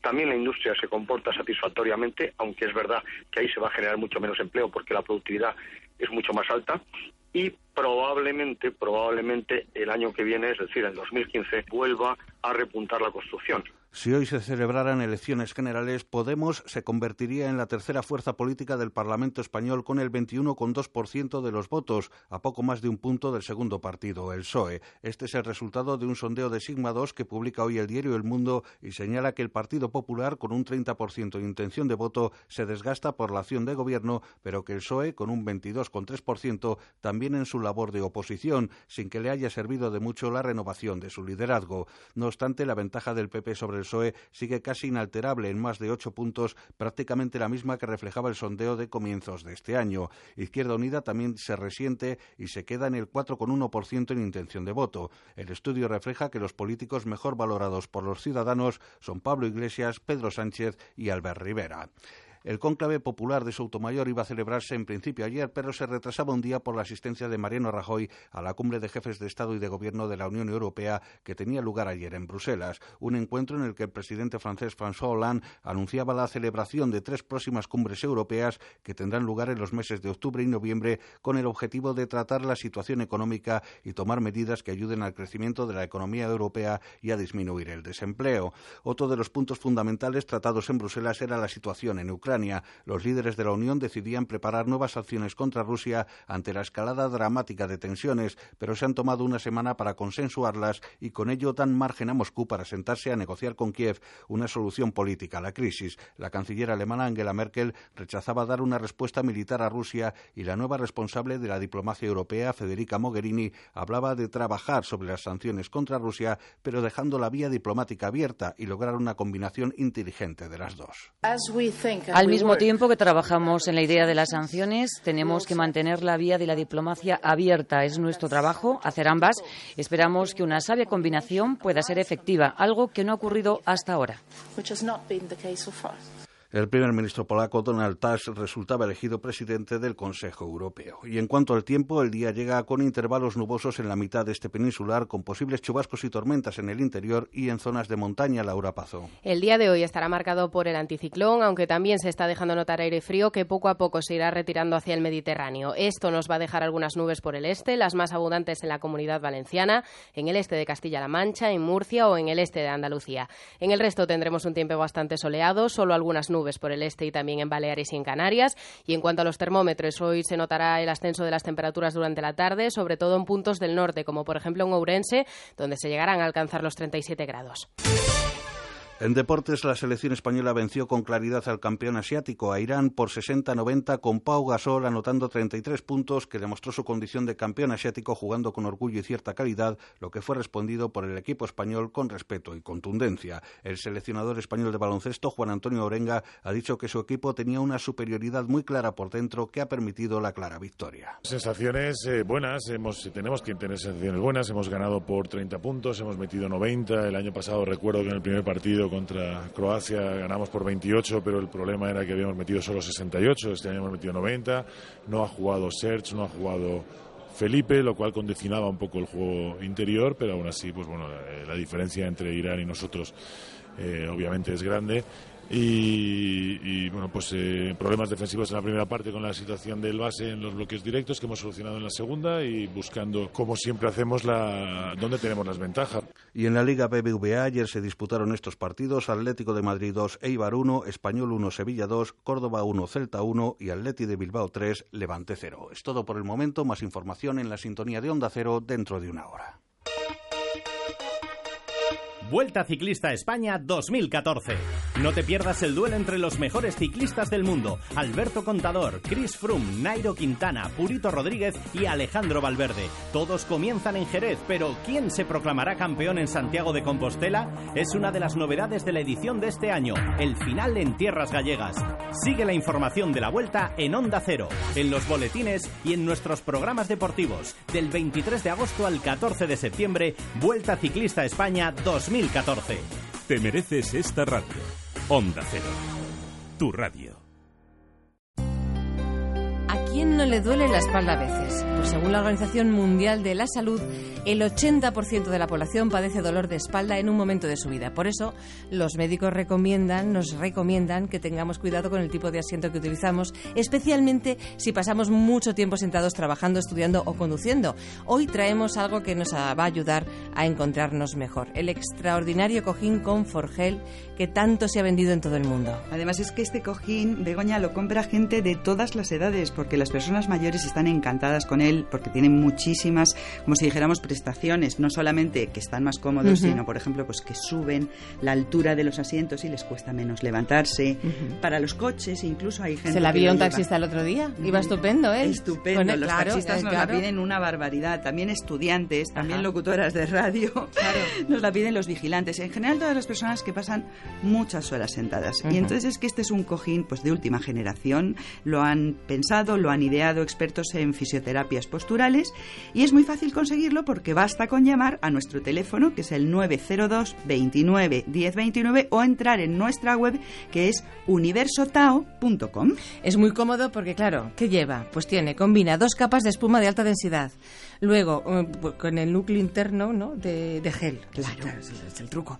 Así se distribuye uniformemente el peso de la parte superior del cuerpo, eliminando puntos de presión en músculos, en los huesos y en las articulaciones. Claro, ¿y esto qué hace? Pues que alivia el dolor de espalda. La verdad es que es comodísimo. Yo aconsejo a a todos nuestros oyentes que lo prueben llamando al 902 29 10 29 y van a comprobar que funciona. Bueno, pues es el que se ha anunciado tanto en la tele. Es ese mismo. Pero en Onda Cero tiene un precio muy especial. Bueno, tiene un precio súper económico. Se han vendido miles y miles y miles. Cada vez que traemos un contenedor se agota enseguida.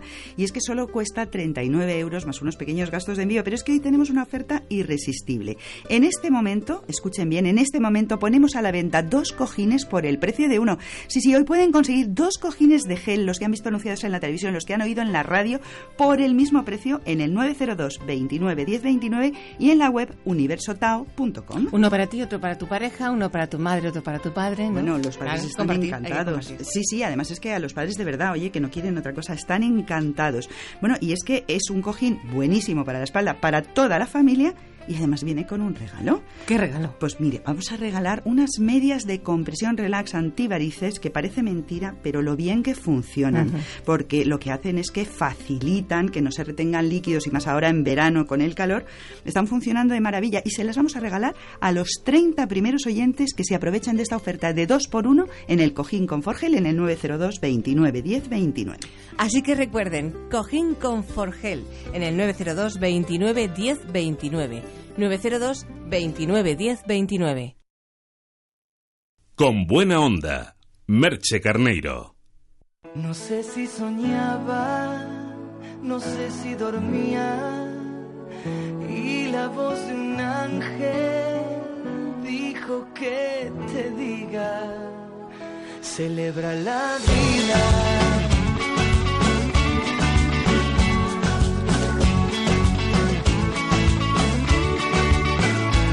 Libremente, ayuda a la gente y por lo que quieras lucha y sé paciente.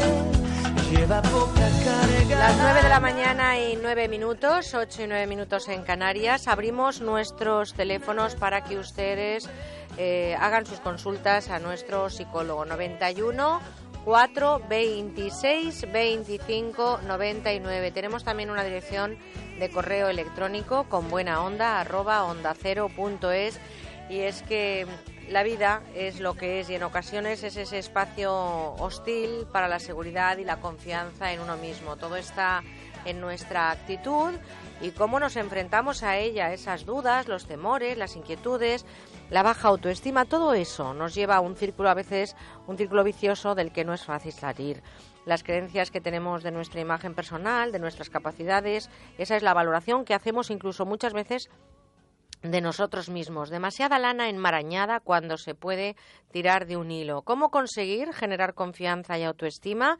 Sobre todo cuando vivimos en ese entorno hostil. De eso hablamos en los próximos minutos con Manuel Ramos, doctor en psicología, profesor de la Facultad de Psicología de Valencia y director del Instituto de Terapia Gestal. Manuel, buenos días. Hola, ¿qué tal? Buenos días. ¿Un ha sido ya de este programa? Sí, un auténtico placer. La verdad es que las circunstancias es aquello de no hay bien que por mal no venga, ¿no? Y el, que hayan sido este proceso para mí ha sido un placer. Bueno, pues te agradezco públicamente, aunque luego nos despedimos. Sí, cómo no. Em, vamos a hablar precisamente de cómo generar autoestima, de cómo sobrevivir en esas eh, situaciones hostiles que nos pone la vida en el camino. Y con ustedes vamos a hablar de lo que quieran, porque pueden consultar desde ya mismo a nuestro experto llamando, vuelvo a repetir los teléfonos, 91 426 25 99 y también si quieren realizar alguna consulta vía mail con buena onda arroba onda cero punto es. Manuel, la autoestima, eso sí, sin pasarse, ¿verdad? Porque muchas veces que la gente se pasa a la otra orilla. ¿La autoestima es clave, fundamental para nuestro potencial personal y logros en la vida? A ver, yo una de las cosas que me preocupa es esa idea de que parece que todo el mundo tiene que tener una autoestima elevadísima, no tener ningún problema y ser poco menos que una superwoman o un superman que hace frente a cualquier dificultad, eh, poco menos como ese MacGyver que era capaz de resolverlo todo. Creo que precisamente lo que ayuda a mantener una autoestima, yo diría sana, es decir, un nivel de confianza, de autoconfianza aceptable es un contacto realista con el entorno y sobre todo también aceptar la capacidad que en cada momento uno tiene. Porque Calderón de la Barca decía, lo mucho se convierte en poco con solo querer un poco más. Yo creo que uno de los grandes eh, huecos que se le puede hacer a la autoestima es la exigencia de dar más de lo que uno puede en cada momento. La capacidad de aceptar que estos son mis recursos frente a estas dificultades es una buena muestra de autoestima. Nos vamos a encontrar con que las autoestimas dañadas están construidas a base de esa exigencia, de ese momento que uno tiene la sensación de no haber dado la talla, de esa capacidad que uno se exigió y que en ese momento no tenía.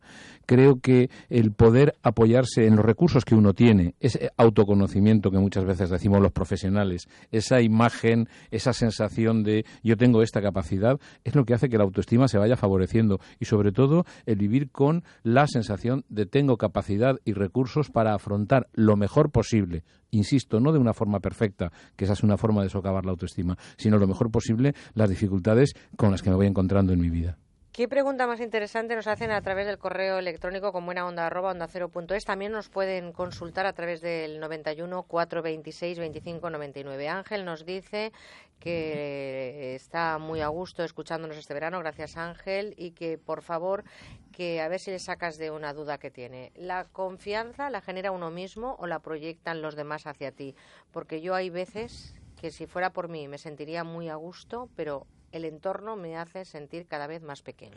Me, parece una, pregunta, muy, eh, muy, ¿eh? interesante. Primero, me gustaría recordarle a Ángel unas palabras de Ortega y Gasset que decía el ser humano es él y sus circunstancias. En la confianza hay, yo diría, eh, un complemento o un, componente doble. Por una parte, la sensación que uno tiene de que puede confiar en sus recursos y que delante de cada situación hará lo mejor posible. Y por otra parte, también la sensación y el feedback, la respuesta que uno recibe de los demás. ¿no? Es decir, si los demás nos tratan como alguien digno de confianza, nos lo vamos creyendo. Para mí, lo ideal aquí es que uno tenga experiencias donde compruebe que los demás confían en él y por otra parte que tenga experiencias donde pueda verse confiando en sí mismo. Porque eh, es importante tener confianza en uno mismo, pero cuando de repente el entorno te va a lo mejor minando. Hemos visto situaciones, me imagino que laborales, de pareja, donde el que te estén diciendo constantemente tú no vales nada, o te estén ninguneando, o te estén pisando, pues puede hacer que esa autoestima es frágil, la autoestima de las personas, Manuel. dependiendo del tipo de personas, hay desde la parte, entre comillas, más patológica, pudiéramos decir, de la persona que está encantada de haberse conocido y que a pesar de que todo el mundo le está diciendo, eh, por favor cambia o sea de otra manera, esta persona continúa diciendo, son los demás que están equivocados y yo estoy por el buen camino, que estaríamos hablando de una patología, a la persona que ante la más mínima mala cara o la más mínima contrariedad del entorno se hunde su autoestima. Para mí el, elemento clave estaría un poco en ese en ese punto en ese punto intermedio, ¿no? En el punto de yo tengo mi visión de mí, escucho a los demás, lo cual me va a permitir mejorar. Yo creo que mm, si uno no escucha a los demás se está perdiendo una buena porción de aprendizaje, una buena porción de lo que sería enseñanzas. A mí, cuando las personas de mi entorno me dicen algo, me doy cuenta que en la medida en que soy capaz de escuchar, puedo ir cambiando. Ahora, también debo de reconocer que en la medida en que me siento inseguro, muchas veces no soy capaz de escuchar. A mí, en ese sentido, me gustaría decirles a los oyentes que la capacidad de escuchar al entorno no implica necesariamente cambiar la opinión, ni perder confianza, ni es un signo de debilidad.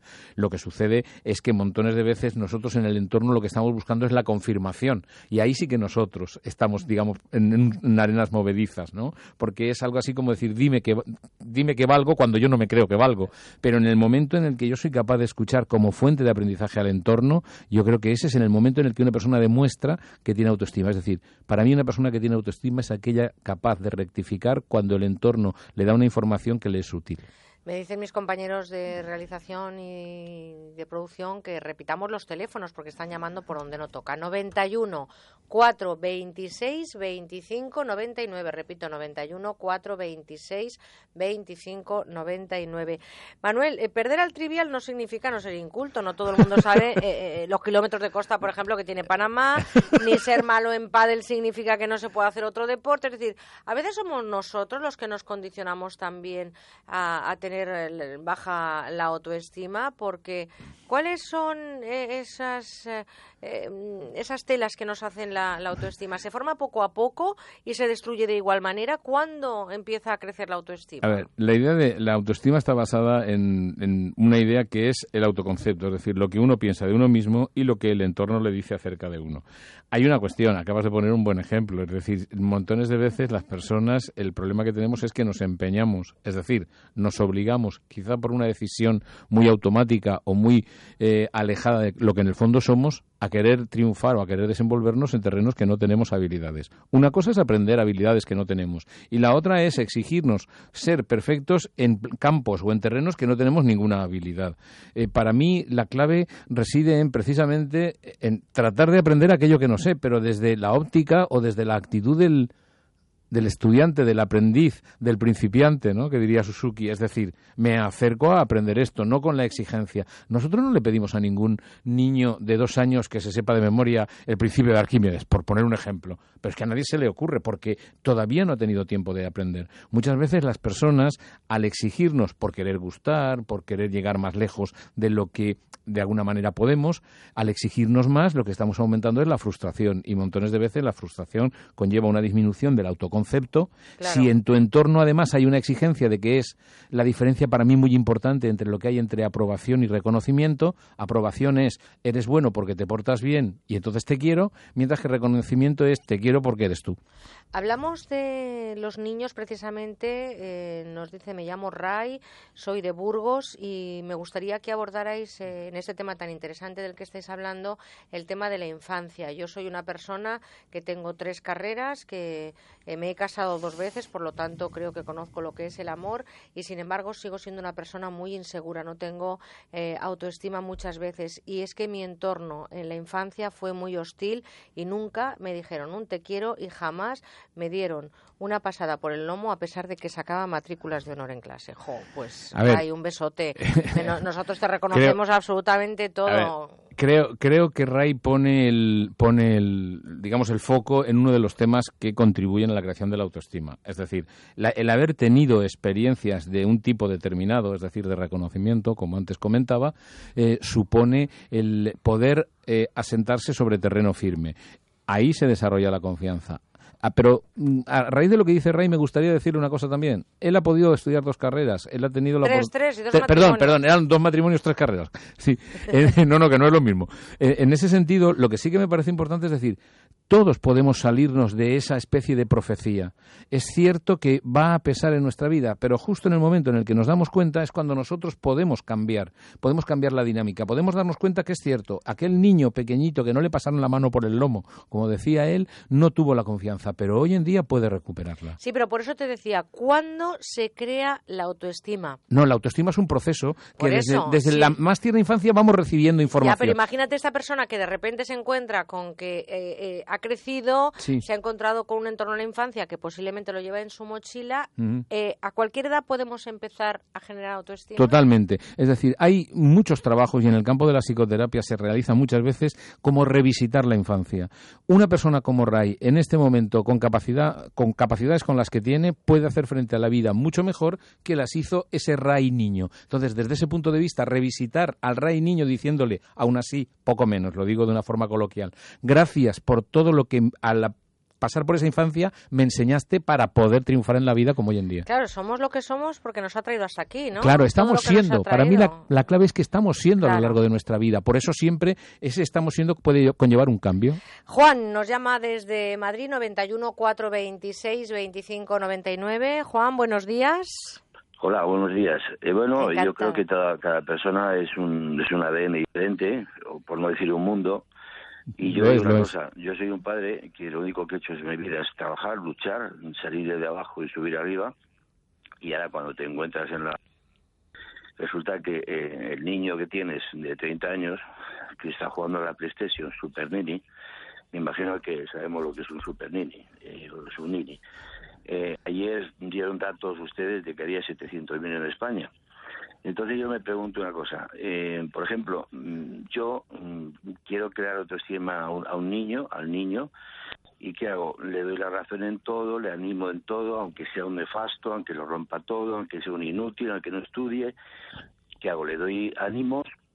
O le digo, oye, ya está bien, tú eres un imbécil, tú eres un inútil, tú eres un parásito.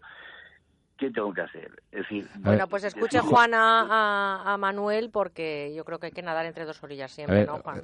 Eh, Juan, eh, a mí me gustaría contestar un par de cosas. Primero, yo creo que la autoestima eh, no tiene que ver con que el entorno nos permita todo yo creo que en algún momento en este micrófono ya he recordado a Séneca que decía, bienaventurado el hombre que ha tenido dificultades en su vida porque esto le ha permitido poner en práctica sus capacidades. ¿no? Y yo creo que los límites también ayudan a mm, aumentar la autoestima. Creo que una parte de la autoestima tiene que ver con la capacidad de tolerancia a la frustración, que en el campo de la psicología se define o se entiende como una muestra de maduración. Yo creo que uno de los errores que puede cometer un y cuando digo errores lo digo desde la más eh, mm, estricta de las prudencias, cometer un entorno respecto de los niños y las niñas no poder no poner ningún límite. Si no hay una capacidad para entender que todo no puede ser en el momento, no desarrollamos en ese, en ese proceso la, la capacidad de poder hacer frente luego a las dificultades. Cuando uno tiene dificultades y les puede hacer frente, aumenta la autoestima, pero para eso tiene que estar entrenado. Pero ¿cómo se le dice a un niño, entre comillas, de 30 años, ni, ni como dice él, eh, todo lo que quiere decirle mm. con otro lenguaje, por supuesto, porque claro, también me imagino que... no, no, sé lo, no es lo que se dice, sino cómo se dice, ¿no, Claro, mm, también, también. A ver, en primer lugar estamos hablando de una persona de 30 años. Es difícil convencer a una persona de 30 años si esta persona no se pone a hacer las cosas. Eh, Leonardo da Vinci decía se pueden aprender cosas importantes, no se pueden enseñar cosas importantes. Y mi madre decía que el árbol se endereza de chiquitito. Eh, pues mira, lo, que decía lo que decía tu madre eh, de alguna manera de alguna manera confirma confirma algo que muchas veces los psicólogos hemos podido comprobar. El, el, el, cambio no es un cambio de hoy para mañana. Hay muchísimos cambios en la vida de las personas, algunos son muy radicales, pero la mayoría de ellos son cambios de día a día, son pequeños gestos que de alguna manera van conduciendo al final. Recuerdo que alguien decía que si cada día escribiéramos una página, al final del año tendríamos un libro de 365 páginas. Es decir, la acumulación de gestos contribuye a, aprendizajes que al final son espectaculares. Tendríamos que sacar un ratito al día para escribir y otro ratito para leer, porque si escribimos luego No, evidentemente, evidentemente. Trini nos llama también desde Madrid. Trini, buenos días. Buenos días. A ver, bueno, muchas gracias por el programa que todo el año me ayudáis muchísimo. Muchas a ver, Manuel, yo digo que no tengo la estima muy alta. Yo, mi vida ha sido un poco complicada, pero yo la mochila la he ido soltando. Enhorabuena. Mm, si yo veo un problema, sea mío o sea de otra persona, voy a por el problema y voy a solucionárselo. Pero cuando me toca a mí, cuando yo tengo un problema, intento que personas de mi entorno recurrir a ellas. Pero no, a lo mejor depende cómo me digan la palabra, me hunden o me, o me suben. Ya, Es que sabe qué pasa. Manuel, ¿cómo tengo que actuar yo en un momento dado que a lo mejor estoy pasando una racha mala y en vez de intentar ayudarte, dicen, pues no es para tanto, pues tal, pues tal, me hunden. Si me dicen, pues no te preocupes, estamos aquí para ayudarte, eso me sube. A ver, Manuel, ¿cómo lo tengo que hacer? Yo, mujer, con, toda la humildad del mundo le diría, en primer lugar, que eh, cuando nosotros pedimos ayuda al entorno, muchas veces ya tenemos clara la respuesta que, que, queremos que nos den. Eso por una parte. Cuando nos encontramos en momentos difíciles, eh, muchas de las veces las personas nos van a dar opiniones o nos van a dar consejos o nos van a dar ideas que se corresponden más con su visión del mundo que con nuestra necesidad. Y entonces, desde ese punto de vista, yo lo que le diría es, escuche a todo el mundo con calma y tome en cuenta lo que pueda. Ahora, sí que le diría algo que ha dicho y me parece que es donde está la clave. Usted, esa capacidad que tiene de cuando hay un problema hacerle frente, la puede utilizar también a su favor. Em, vamos a terminar. se quedan llamadas esperando. Evidentemente, el programa da de sí lo que da de sí pero no me gustaría eh, terminar sin leer alguno de los correos que nos ha llegado y que me parece muy importante. Es una mujer que quiere que mantengamos el anonimato. Llevamos un año tremendo con la violencia de género. Manuel, ya me imagino que sabes por dónde va el tema. Dice que cómo superar la autoestima, cómo generar confianza cuando has llevado un matrimonio de 15 años que se ha convertido en un infierno y ahora mismo estoy eh, de alguna manera casi escondida. Nadie sabe dónde vivo ni qué pasos doy porque estoy amenazada. Eh, pues eh, evidentemente no vamos a dar el nombre ni vamos a contar el correo, pero sí que son situaciones. Eh, ¿Cómo se genera confianza? Y ahí, ahí en ese sentido, yo creo que es importante también y es un mensaje de, yo diría que de, esperanza y confianza que me gustaría dejar, ¿no? Es decir, una cuestión es la situación dramática que nos cuenta esta oyente, una situación en la que poco menos que su integridad física está en peligro y por tanto se tiene que esconder y a partir de ahí yo lo primero que diría es que tiene todo el derecho del mundo a protegerse, y esto no significa en absoluto ninguna merma de la autoestima, sino todo lo contrario. Creo que cuidarse a uno mismo, creo que protegerse en situaciones de riesgo es también una forma de, de, mantener la autoestima, de mantener la dignidad. Yo creo que la dignidad mm, la ha tenido siempre, pero la autoestima, desde mi punto de vista, la empezó a tejer cuando decidió denunciar ah, y decidió salir de ese infierno. Por lo tanto, a todas las mujeres que denuncien, muchos correos electrónicos que nos llegan también eh, pensando que uno puede tener autoestima, pero que las circunstancias son malas, por ejemplo, laboral, etcétera, etcétera, son momentos complicados y 30 segundos. Para mí, el recordar que siempre dentro de nosotros tenemos la posibilidad de la reflexión y del cambio de perspectiva. Es evidente que con ese cambio de perspectiva podemos tener una actitud distinta. No va a ser un cambio radical y no vamos a poder a lo mejor cambiar todo el mundo de golpe, pero el revisar y reflexionar nos permite un cambio de perspectiva que ayuda.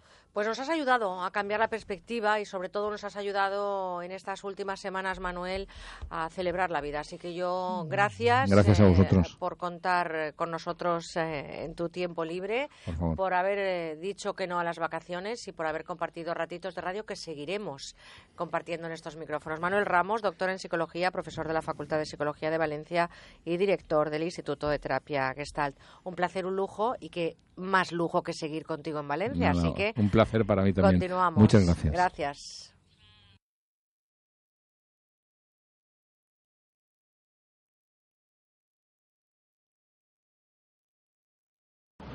La rebaja del corte inglés es tan genial. Pues espera ver los precios y los descuentos en hogar. En el corte inglés, 50% de descuento en una selección de colchones de primeras marcas. Un 50%. Y además puedes pagar hasta en 12 meses sin intereses. Son las rebajas del hogar del corte inglés.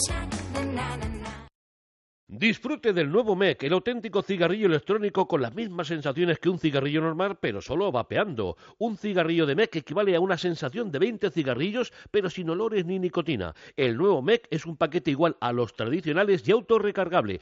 Pídalo ahora mismo por solo 19,95 y recibirá 5 recambios gratis. 902 180 190 o publipunto.com. Hola, yo ya he descubierto que mi corazón está lleno de vida. ¿Cómo? Haciendo el test del corazón contento, ya somos miles. ¿Y tú? ¿Lo has hecho ya? Solo te llevará un par de minutos. Entra en corazonescontentos.com y haz el test. Y ahora, por cada test que hagas, el movimiento Corazones Contentos entregará un vaso de leche a la Federación Española de Bancos de Alimentos. Compromiso a tres media. Angel Driver les presenta la gran novedad de esta temporada, el nuevo multiavisador de radares F10 para todo tipo de radares y motocicletas. Es totalmente legal y evitará que le fríen a multas este verano. Solo está en Pulipunto 902 180 190 o pulipunto.com. Y desde Pulipunto Ramiro López, ¿cómo es el nuevo F10 de Angel Driver? Hola José Luis, pues es un nuevo multiavisador de radares para un tiempo nuevo. Tiene una lujosa presentación que lo convierte en un regalo ideal. Mira, nada más tocarlo detectaremos su gran calidad. Incorpora una nueva antena multicanal que permite conectarse a la vez con 20 satélites, es lo más moderno que existe, ¿eh? y un chip GPS Star de última generación con la máxima sensibilidad. Date cuenta, el error de precisión es casi inexistente en un GPS con un máximo de 2 metros y 0,01 milisegundo. En resumen, José Luis, la máxima tecnología disponible en estos momentos. ¿Qué le hace diferente a otros? Pues mira, su excelente cobertura que garantiza siempre la información incluso cuando existen edificios altos o frente a condiciones meteorológicas adversas. Se puede utilizar en cualquier tipo de vehículo o motocicleta. Esto es importante porque nos estaban demandando los moteros. Actualizaciones son gratis para siempre. La visualización de la velocidad real es permanente. Y luego tiene unos sistemas de plug and play, enchufar y a funcionar, más ligero, tamaño reducido y un logotipo de GPS importantísimo para que usted no le multen, porque hay gente que no sabe lo que es un avisador y un detector.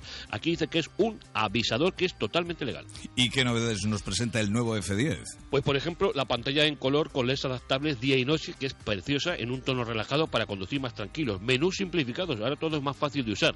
Nuevas alertas de velocidad configurable, nueva sincronización de velocidad con milisegundos. Y lo más importante, una nueva base de datos más potente con todos los radares en farolas, semáforos, ocultos, tramos de velocidad controlada, nuevos radares multicarril con actualizaciones permanentes. Y algo también muy importante, nuevos comandos y avisos de voz para conducir sin sobresaltos. ¿Y cómo nos avisa, Ramiro? Pues José Luis, con mensajes tan claros como estos. Atención, radar en túnel a continuación. Velocidad excesiva. Reduzca. Y date cuenta, a veces llega casi a ser un detector porque sabemos dónde están todas las zonas donde operan los móviles con mensajes como estos. Atención. Posible radar móvil. Velocidad excesiva. Reduzca. Límite de velocidad. 80 kilómetros. El nuevo F10 también está pensado para nuestra seguridad, ¿eh? Por supuesto, José Luis nos ayuda a conducir mejor respetando las normas, evitando las pérdidas de puntos y sobre todo que no nos metan la mano en el bolsillo. Es el único que tiene memorizado todo. Nuevo avisador de radares Angel Driver F10 garantizado de por vida. Solo está en Pulipunto 902 180 190 o pulipunto.com. ¿Cuál es el precio? ¿Tenéis alguna oferta de lanzamiento? Bueno, su precio es de 205 euros, pero vamos a poner hoy 50 unidades a tan solo 129,99. Con la primera multa que ahorre lo va a amortizar y va a recibir totalmente gratis el magnífico alcoholímetro digital Chip Control de Angel Driver para saber cuándo no hay que tomarse una copa. Llame ahora mismo porque se lo vamos a entregar en 24 horas. 902 180 190 902 180 190 pulipunto.com. No salga sin él o lo pagará muy caro. Hola, yo ya he descubierto que mi corazón está lleno de vida. ¿Cómo? Haciendo el test del corazón contento, ya somos miles. ¿Y tú? ¿Lo has hecho ya? Solo te llevará un par de minutos. Entra en corazonescontentos.com y haz el test. Y ahora, por cada test que hagas, el movimiento Corazones Contentos entregará un vaso de leche a la Federación Española de Bancos de Alimentos. Compromiso a tres media. Disfrute del auténtico cojín de la tele para mantener una postura correcta. El cojín gel de Star Nordi tiene el corazón de gel y dos posiciones, invierno y verano, para disfrutar de una máxima comodidad. Escuche la oferta que tenemos para usted en Publipunto. Uno por 17,99 y dos por solo 29,99 con regalo de un CD de música relajante. Llame ahora mismo y pídalo. 902 180 190 o publipunto.com. Con buena onda, Merche Carneiro.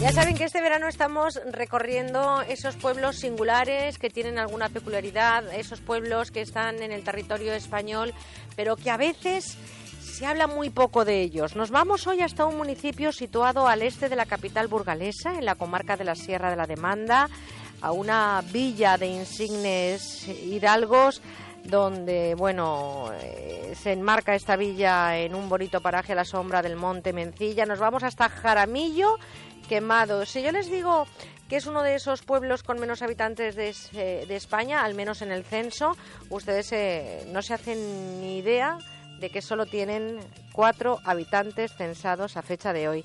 David Sebastián, alcalde de Jaramillo Quemado, buenos días. Buenos días, ¿qué tal? Ah, eh, Encantada de tenerle con nosotros y sobre todo mm, de pensar cómo, cómo se vive en un pueblo que tiene censados solamente cuatro habitantes.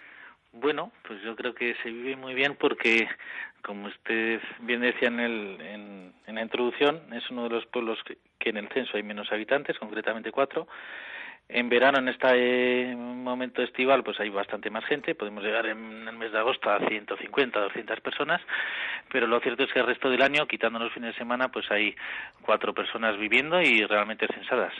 Pero se vive muy bien porque, a, a pesar de ser uno de los pueblos más pequeños de España en este sentido, es para mí el más bonito, con lo cual esto compensa un poco la falta de, de gente. ¿eh? Leyendo sobre su pueblo, alcalde, a mí me llama la atención que Jaramillo Quemado se encuentra dividido en tres barrios. Gallejones, Cascajo y La Calle, barrios que confluyen además en esa plaza donde se alza ese importante rollo jurisdiccional que confirma que existe allí un juez en el pueblo. Eh, Si viven cuatro habitantes, eh, ¿cómo se distribuye la población en su pueblo? ¿Cada uno en un barrio? Lo que, claro, son tres, tres barrios y es un pueblo en extensión grande. ¿eh? La gente le sorprende que, que, que, como digo, en extensión es grande, con tres barrios y con tan poca población. Pero claro, históricamente son lo que pasa en esta zona preciosa de la Sierra de, de Burgos, ¿eh? de la zona de Lara y de la Sierra de la Demanda, que anteriormente sí que tenía mucho más población, pudiendo llegar a tener en su día 500 personas ¿eh? viviendo, pero bueno, con el éxodo rural y, a las ciudades, pues, pues ahora mismo viven cuatro personas y se mantienen en esos barrios y están perfectamente acondicionados con sus servicios, con pavimentación, con luz, con agua, pero lo que nos faltará en este caso es gente, ¿no? Claro, bien, pues tendríamos que, que contar que es un pueblo que todavía tiene eh, signos externos de esa categoría que tuvo de Villa de Insignes Hidalgos, casas con eh, eh, blasonadas, con inscripciones en las fachadas. Eh, ustedes tenían en el pueblo hornos comunales, un potro con su fragua, un molino a orillas del Sacedal. Ahora mismo, mm, ¿cómo podían reactivar? Porque todo esto es porque la gente se ha marchado a las grandes ciudades. Efectivamente, es un pueblo, como no digo, muy bonito que está a 50 kilómetros, 48 concretamente, la ciudad de Burgos. En media hora se puede acceder desde la ciudad de Burgos, la ciudad más grande. Luego está Salas de los Infantes, que está a 12 kilómetros, con una población de unos 3.000 habitantes, y la gente mayor, pues eh, la gente joven, lógicamente, al, al sufrir en sus momentos el despegue industrial en el campo no había eh, mucho trabajo y se fue a las ciudades y luego ya no ha vuelto, ¿no? Eh, pero la riqueza de este pueblo, tanto como en belleza como en recursos, eh, estamos encantados y a pesar de ser un pueblo pequeño, pues tenemos varios proyectos que, que luego puedo comentarla y que garantizan que es mi, idea como alcalde el futuro de Jaramillo y la idea de que, de que en un futuro pueda venir más gente, incluso la creación de algún puesto de trabajo que estamos realizando y, y como digo, que aunque vivan cuatro personas, pues el fin de semana puede haber 20 personas, 30 y en verano pues 200 y además es que tienen ustedes rutas a pie, se puede acceder a, pie por la carretera de Burgos-Soria, eh, tienen ustedes parajes eh, importantísimos para incluso hacer senderismo, turismo rural. ¿Cuál sería el futuro de este pueblo? Porque claro, ¿qué edades tienen esos habitantes? el más joven, 50 años. Claro, el futuro ahí a la vuelta de la esquina no está muy prometedor. Lo que pasa es que, fíjese, ahora como anécdota, hay una persona viviendo que tiene 38 años que no está censada todavía, pero que está, vivía en Bilbao y está cuidando las huertas de gente del pueblo y demás, y, y hay un futuro para crear algún puesto de trabajo, como la decía, y bueno, somos optimistas y pensamos que si se crea algún puesto de trabajo y se, y se realizan los proyectos que como alcalde tengo tengo en mente y en cartera, digamos, pues pues puede venir más gente joven, ¿no? Pues en 40 segundos haga usted un llamamiento, alcalde, de alguno de esos proyectos para que la gente vaya, porque sería una pena que ese municipio tan eh, estupendo como Jaramillo Quemado eh, se quedara sin población. Ahora mismo tiene cuatro habitantes y uno que no está censado, pero bueno, vamos a ver cuál sería el futuro del pueblo, alcalde. Nosotros ahora hemos creado un puesto de trabajo para condicionar la limpieza del pueblo y demás, con lo cual ya vendrá otra persona más eh, ya vamos sumando. Tenemos eh, un coto de caza magnífico que genera una riqueza económica al pueblo, porque al final todo esto se tiene que traducir en puestos de trabajo para que la gente, la gente pueda vivir cómoda y residir en un sitio, como digo, muy bonito, pero que haya futuro económico que puedan eh, subsistir, ¿no? Eh, hemos realizado desde el ayuntamiento una inversión muy importante para recuperar la tradición ganadera de la zona. Se ha presentado una, una, un proyecto para hacer una miel también artesanal eh, vamos a explotar un coto de setas eh, y eh, se presenta un proyecto que tiene un nombre muy peculiar y que adelanto, se llama 86.400, proyecto 86.400 con la idea de hacer también una ginebra artesanal. La ginebra se hace del enebro.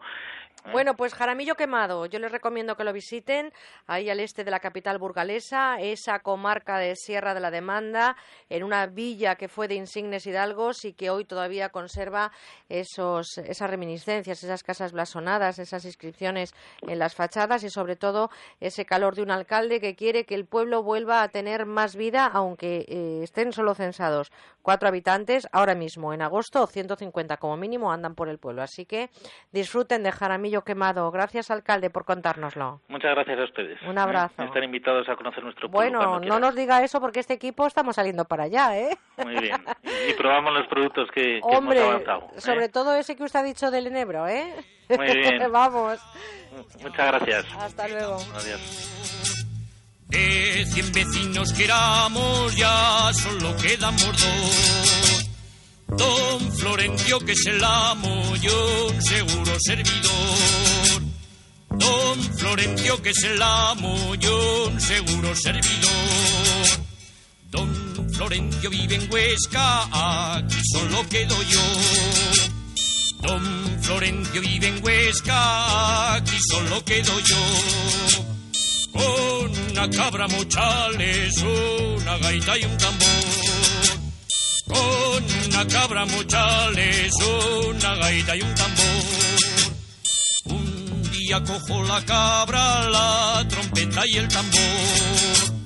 Un día cojo la cabra, la trompeta y el tambor y me voy a Zaragoza y que prego en el patrón. Y me voy a Zaragoza y que prego en el patrón. Arremójate la tipa que ya viene la calor. Arremójate la tipa que ya viene la calor. Que luego en el mes de agosto no que luego en el mes de agosto nos sueltan la guanillo. Con buena onda, Merche Carneiro.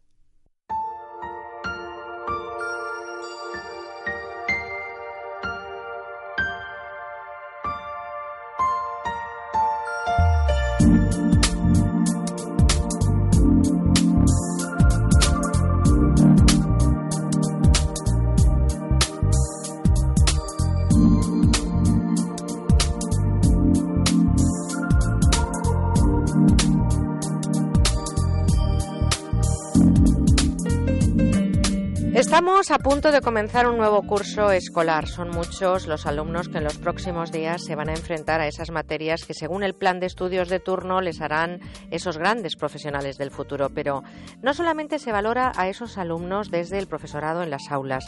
Para echar el pulso a la educación miramos los informes europeos de la calidad de la educación que elabora la Comisión Europea, otros estudios de la OCDE y el más esperado, el informe del Programa Internacional para la Evaluación de Estudiantes. Ese informe que conocemos como el informe PISA y que pone en pie la salud escolar. De educación hablamos en los próximos minutos y lo hacemos con el doctor en Sociología, máster en Economía de la Educación y licenciado en Ciencias Políticas y Sociología, Saturnino Martínez. Buenos días. Hola, buenos días. A punto de abrir las ventanas de la escuela de par en par, de llenar con juegos los patios de los recreos y también de enfrentarse los alumnos a la enseñanza. Señor Martínez, los que somos de una generación de estudiantes que no ha vivido con esa espada de Damocles de todos estos estudios, ¿cómo hemos podido sobrevivir?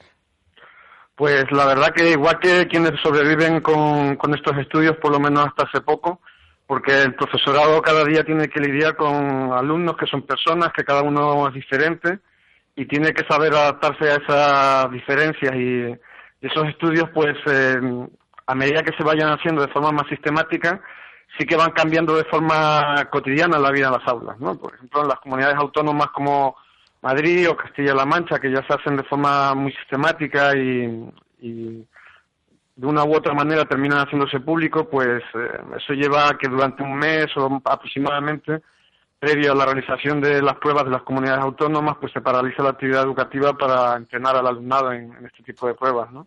Estamos hablando de algo que no sé si sociológicamente es bueno. ¿Vivir pendiente de estos informes?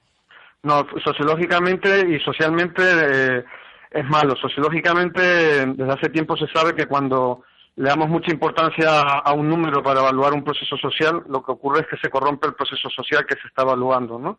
¿Por qué? Porque todo el mundo quiere hacer trampas para quedar bien reflejado en el número y eso lleva a una distorsión, ¿no?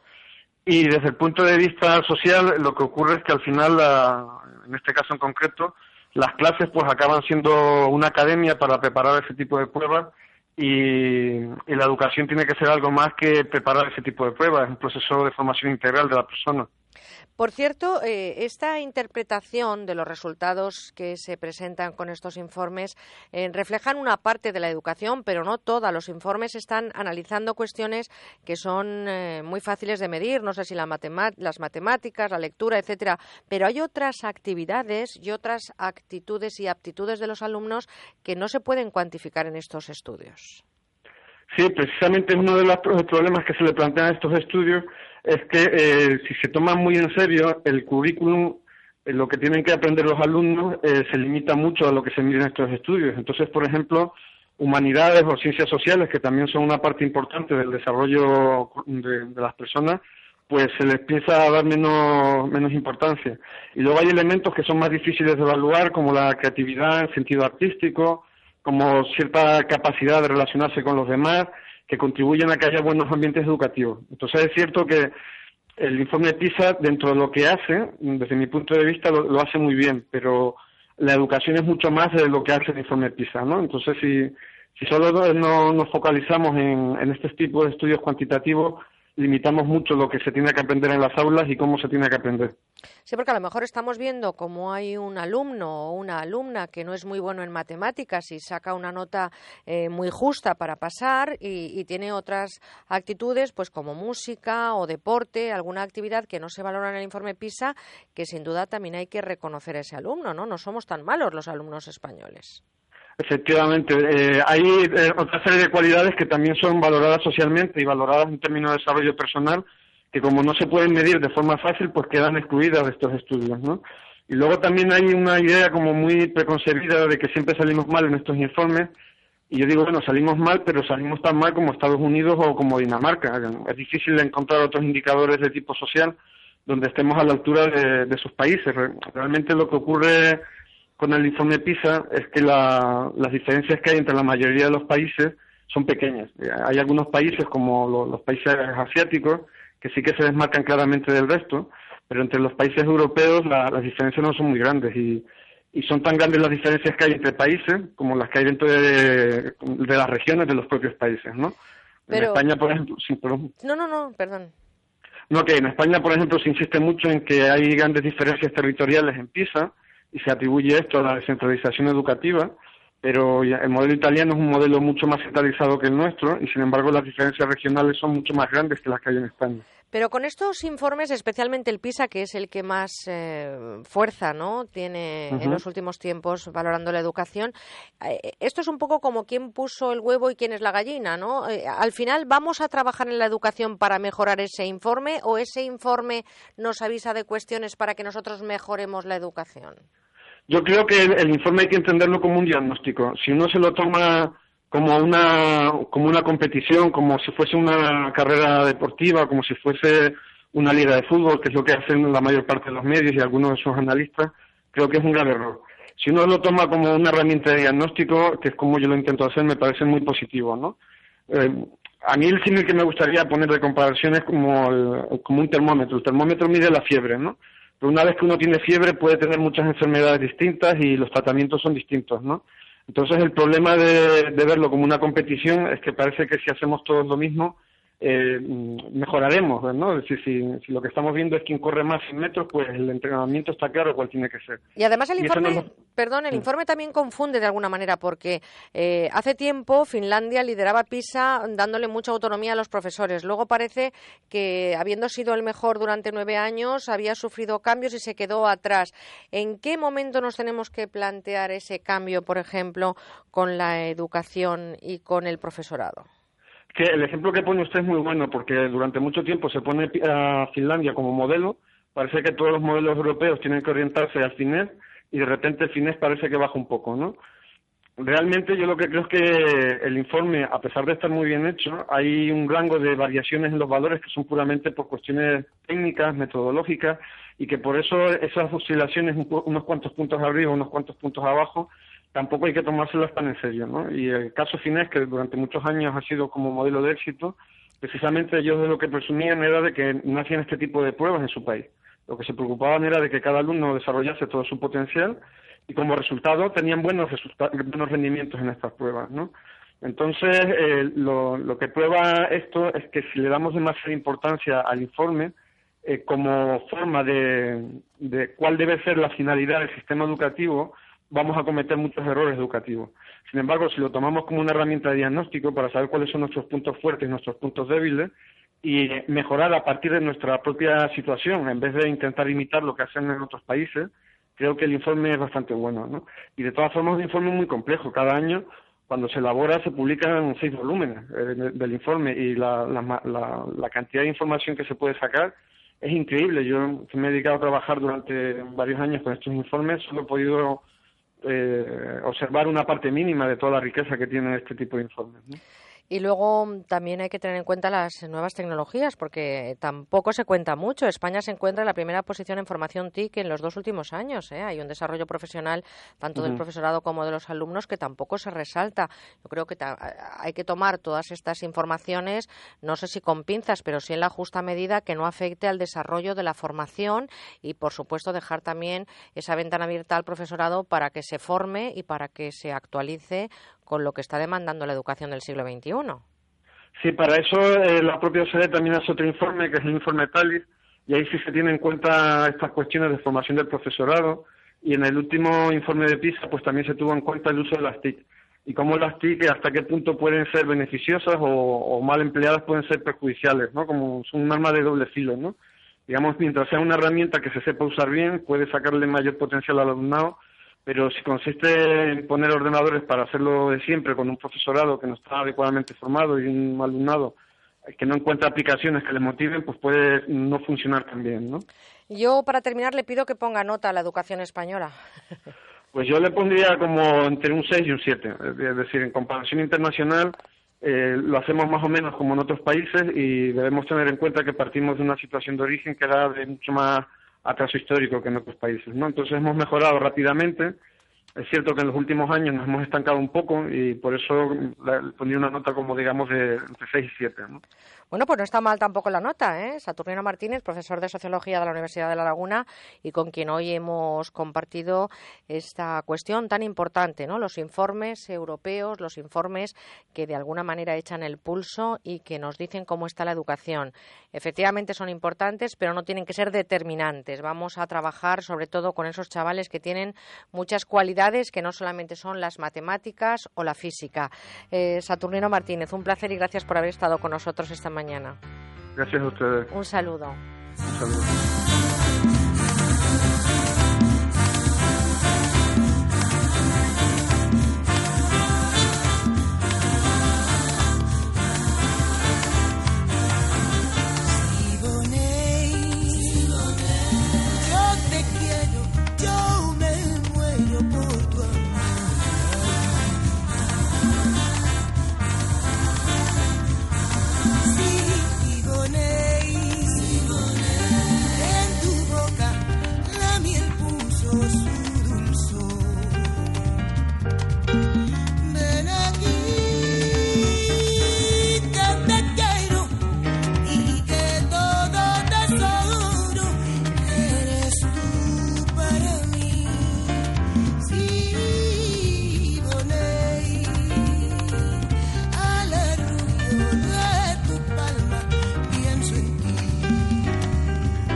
Estamos hoy despidiendo esta temporada de Con Buena Onda y queremos escuchar vuestras voces, dejarnos vuestros mensajes en nuestro contestador automático 96 391 53 47. Repito, 963 91 53 47.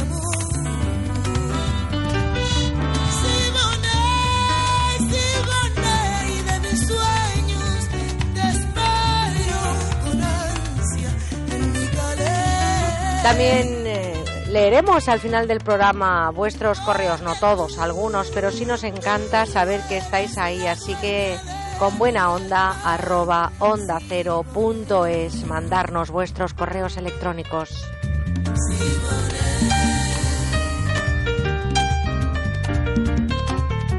Y os lo estamos contando en las redes sociales, en Facebook y también en Twitter arroba con buena guion bajo onda cada uno de los temas que estamos abordando. En la siguiente hora vamos a hablaros de neurociencia con Ignacio Morgado.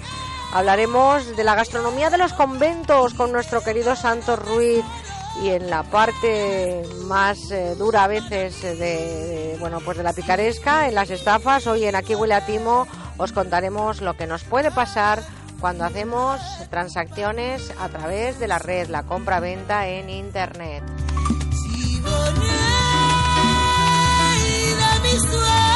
y recordaros si estáis conduciendo, ya sabéis que soy una mami pesada, levantar el pie del acelerador, disfrutar del viaje, descansar cada dos horitas, tomaros un refresco, pero eso sí, con el pinganillo, con la radio puesta, porque todavía tenemos muchas cosas que contaros. Y me dice Juanjo Pavía que os recuerde que el carril izquierdo es para adelantar, no para vivir, efectivamente. Y me dice Dani Solís que mucho cuidadito también con el teléfono móvil y los aparatos electrónicos. Es que este equipo, es que este equipo no le duele nada para vosotros. Pues con este Siboney llegamos a los anuncios y después a la información. José Manuel Gabriel eh, nos trae a las 10 de la mañana, a las 9 en Canarias, la última hora de la actualidad informativa, lo que está pasando en España y en el mundo. Con buena onda, Merche Carneiro.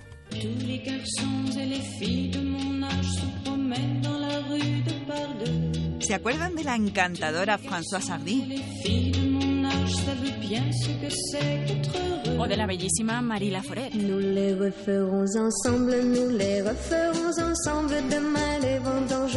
Bueno, ¿y qué me dicen de Sylvie Vartan?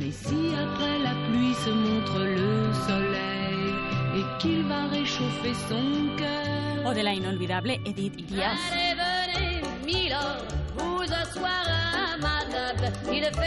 Bueno, son artistas francesas que triunfaron en todo el mundo, como también lo hicieron los italianos Nico Fidenco.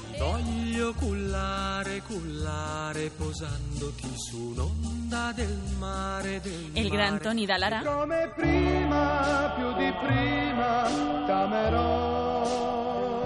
El simpático Tony Remis. Dime cuándo tú verás. Dime cuándo, cuándo, cuándo. O el genial Domenico Modugno.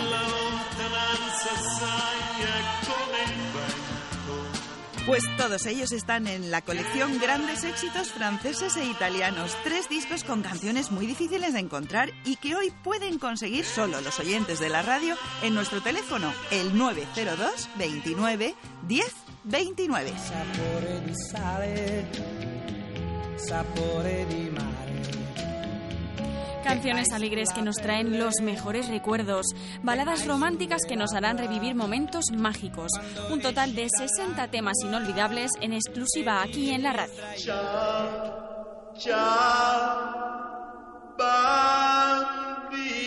Y una colección maravillosa que nos dice chao porque ha tenido un éxito sin precedentes entre nuestros oyentes y hoy se termina. Claro, Paloma, porque es que lo bueno gusta muchísimo y esta colección es buenísima. Pero es que además hoy viene con dos regalos, una pulsera de perlas de dos vueltas muy bonitas y amigos, escuchen bien, atentos porque los 50 primeros oyentes que hagan su pedido se llevarán además los pendientes de perlas a juego. Merece la pena ya solo por esto, que además las perlas traen suerte. Et maintenant, que vais-je faire Bueno, pues a ver si hay suerte y consiguen los dos regalos al pedir los éxitos franceses e italianos en el 902 29 10 29 y en la web musicadesiempre.com. Y además tiene un precio estupendo, tan solo 33 euros más unos pequeños gastos de envío y lo recibirán en casa en un par de días. Bueno, pues recupere momentos mágicos de su vida en la web musicadesiempre.com o llamando al 902 29 10 29. Últimas unidades de esta preciosa colección. No la deje escapar.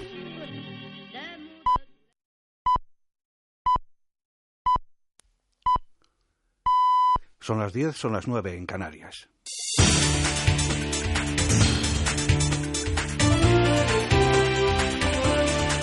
Noticias en Onda Cero. Buenos días. Unas 1.500 personas van a acompañar esta mañana al presidente Mariano Rajoy en el acto de inicio del curso del Partido Popular, que por noveno año consecutivo se celebra en la localidad pontevedresa de Soutomayor. Fuentes de la Dirección Popular han mostrado su confianza en que durante su intervención el presidente Rajoy traslade algunas iniciativas a los asistentes y anuncie nuevas medidas del Gobierno, sobre todo en el plano económico, aunque también estarán presentes cuestiones como el desafío soberanista en Cataluña o la libre elección de alcaldes. Ayer el presidente de los Populares de Andalucía, Juan Manuel Moreno, defendía medidas de regeneración democrática como esta. El presidente Mariano Rajoy, que es el presidente de la reforma, planteó antes del verano un paquete de medidas de regeneración democrática. Un paquete de medidas que apoyan y que piden la mayoría de los ciudadanos para evitar que gobierne los ayuntamientos coaliciones que sirven a intereses que son ocultos, a componentes políticas que se hacen en los despachos. Podemos, la fuerza política revelación en las últimas elecciones europeas, confirma su tendencia ascendente según una encuesta de Sigma 2 para el mundo y arranca el curso político como tercera opción muy cerca del PSOE y con su cara visible Pablo Iglesias como líder mejor valorado. La encuesta sitúa a este nuevo partido con una expectativa de voto del 21,2% a un punto de los socialistas y dejando a Izquierda Unida, formación que sería la principal víctima de la irrupción de Podemos, en un 4,1%. El Partido Popular con un 30,1% de los votos, seguiría siendo el partido más votado si se celebrasen ahora unas elecciones generales. La Policía Nacional encontraba anoche en el Hospital Esperanza de Benajarafe, en Vélez, Málaga, al niño británico de cinco años que el pasado martes fue sacado sin consentimiento médico por sus padres, ambos testigos de Jehová, de un hospital londinense en el que estaba ingresado por un tumor cerebral. Una patrulla policial trasladaba al pequeño a la unidad materno-infantil del Hospital de Vélez, Málaga, mientras que los padres del menor han sido detenidos. Y un total de 72 cascos azules filipinos han conseguido escapar del cerco que habían formado rebeldes sirios en sus campamentos en los altos del Golán tras combatir durante siete horas. Fuentes militares filipinas han, dicho que aunque eran menos en número, han conseguido escapar de los rebeldes en medio de la noche cuando sus captores estaban durmiendo. Lo ha explicado en rueda de prensa el jefe de las Fuerzas Armadas Filipinas, general Gregorio Pio. Los rebeldes sirios iniciaron un ataque sobre nuestra posición 68 y nuestras tropas defendieron la posición. Los rebeldes sirios disparaban desde camionetas artilladas y los nuestros devolvieron el fuego en defensa propia. Nuestras tropas lucharon con energía y con éxito manteniendo su posición en un combate de siete horas. Actualmente las fuerzas de pacificación filipinas de las posiciones 68 y 69 se encuentran a salvo en el campamento Suani. Intercambio de prisioneros entre Ucrania y Rusia. Kiev ha liberado a los 10 soldados rusos que fueron apresados hace una semana tras cruzar ilegalmente la frontera, mientras que Moscú ha puesto en la frontera a 63 militares ucranianos que habían penetrado en su territorio esta semana. Ambas partes han coincidido en que el intercambio ha sido posible tras días de intensas negociaciones entre ambos gobiernos. Y Amnistía Internacional ha denunciado que el gobierno mexicano no ha demostrado que atiende debidamente los reclamos de los familiares de personas desaparecidas en el país azteca y ha deplorado la falta de coherencia de las cifras oficiales sobre las víctimas. Al conmemorarse el Día Internacional de las Víctimas de la Desaparición Forzada, la Organización Defensora de los Derechos Humanos sostiene que en México prevalece la confusión que ha marcado diferentes aspectos de la política para abordar esta crisis. Miles de personas salían ayer a las calles en México para exigir justicia. Porque seguimos con nuestros brazos vacíos. Nuestros hogares siguen igual, llenos de dolor, de tristeza, porque todo el mundo nos escucha, nos atiende, pero hasta la fecha no ha habido a nadie de nuestros compañeros que nos hayan regresado a nuestros seres queridos. Y desafortunadamente seguimos viendo imágenes, fotografías de personas en blanco y negro, pero muchas a color también, porque el número ha ido en aumento. Deportes, la selección española de baloncesto se mide esta noche a la de Egipto en Granada en el marco del Campeonato del Mundo, un día después de imponerse cómodamente ante Irán por 60 a 90. Y en la Liga BBVA hoy se disputan estos partidos: Villarreal-Barcelona, Real Sociedad Real Madrid, Deportivo Rayo y Elche Granada. Es todo por el momento, la información regresa a la sintonía de Onda Cero dentro de una hora. Noticias, consejos, curiosidades, concursos, todo sobre las mascotas con Carlos Rodríguez. Nos vamos al concurso express en el que hay que acertar las tres o no. Hola Susana, ¿qué edad tienes? Tengo 11 años. Nace el primer cebra asno en un zoológico de México. Nos escribe María desde Sevilla que dice que tiene otra vez problemas con sus canarios. Con los animalillos del mundo y mascotas varias hacemos un programa divertido, ameno, entretenido y encima educativo. ¿Cuándo? Los sábados y domingos a las 3 de la tarde, como el perro y el gato. Ofrecido por Royal Canin. Te mereces esta radio. Onda Cero, tu radio. En Publipunto, en el 902-180-190 o en publipunto.com tenemos la Cool Pillow Visco Gel de Star Nordic. Ramiro, muy buenos días. Muy buenos días, Begoña. Es una almohada revolucionaria. Una almohada revolucionaria porque sabes que dormir la cantidad de horas adecuadas es importante para sentirnos descansados al día siguiente. Además, ¿Cuántas habría que dormir? Hay que dormir siete. Pero yo creo que los españoles dormimos menos. Pero con, con una Cold Pilot vamos a dormir más y más fresquitos. ¿eh? Bien. ¿Y cómo es ella? ¿Cómo pues mira, ha revolucionado el descanso en los países calurosos, en las personas que no podemos dormir bien a, a causa del excesivo calor. La Cool Pilot Viscogel de Star Nordic es una almohada totalmente diferente a lo que hemos conocido hasta ahora. Su exclusivo gel refrescante con material en 3D viscoelástico absorbe el calor de forma natural del cuerpo y la mantiene permanentemente ventilada y fresca. ¿Qué hacemos? Pues dormir mucho mejor a sentirnos y sentirnos más descansados. ¿Y cuándo empieza a funcionar? Pues mira, nada más poner la mano encima o poner la cabeza, automáticamente en cuestión de 15 segundos empezamos a notar una sensación de frescor y bienestar desconocidas hasta ahora, ¿no? Consigue mantener la temperatura ideal para que el descanso sea completo y placentero. Nosotros, de verdad, las miles que hemos vendido aquí en España, es líder de ventas en toda Europa. Eh, las personas están durmiendo mucho mejor, eh, más descansadas, más relajadas, con menos estrés, incluso mejora la circulación de la sangre. Pero lo importante, lo que la hace diferente es que es una almohada refrescante. Y eh, hablabas también de, estar bien posicionados. Sí, sí, además es, bizona, ¿eh? es la única almohada bizona. ¿Qué quiere decir esto? Que todas las personas no tenemos el mismo tipo de nuca. ¿eh?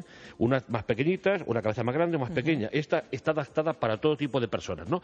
Su tecnología y diseño espacial, y sobre todo la calidad de su fabricación, hace que sintamos la gravedad cero. Aparte de estar fresquitos, sintamos la gravedad cero para dormir mejor, aliviando los puntos de presión en cuello, cabeza y hombros, al tiempo que nos ofrece un perfecto alineamiento de la columna vertebral, relajando todos los músculos. Si usted padece calor por la noche, si usted duerme mal, se levanta con mal humor, eh, con el cuello retorcido, con dolor de espalda, es que necesita una Star Nordic Cool Pilot y más con los días que tenemos de calor y el verano que tenemos por delante, te puedo asegurar que es imprescindible en cualquier tipo de, vivienda que, esté en, zonas cálidas. 902 180 190 pulli.com, ahí tenemos la oferta. Tenemos una oferta. recordar que la funda eh, eh, que damos de regalo es lavable. ¿eh? Ah, claro. Importante. Y es 100% transpirable. Exacto, Está preparada para obtener la máxima frescura y eliminar la humedad. Se seca rápidamente. El precio, mira, el precio en el mercado es de 60 euros, de por sí ya más económica que, la, mayoría de este tipo de, de, almohadas, pero estamos hablando de una gran novedad a nivel mundial. Todos los pedidos que recibamos hasta las 12 del mediodía van a pagar tan solo 39,99, recibiendo de regalo un estupendo CD de música para relajarse. O mejor, llévese usted dos, porque nos lo va a agradecer y pague solo 59,99. Una, 39,99, dos, 59,99. Llame ahora al 902-180-190 o publi.com y ya verá como a partir de mañana usted no va a pasar calor por la noche y va a dormir mucho mejor. Si paga con tarjeta de crédito, olvídese de los mosquitos. Bien, 902 180 190 o publi.com. Gracias, Ramiro. Gracias, hasta luego. Onda Cero con buena onda.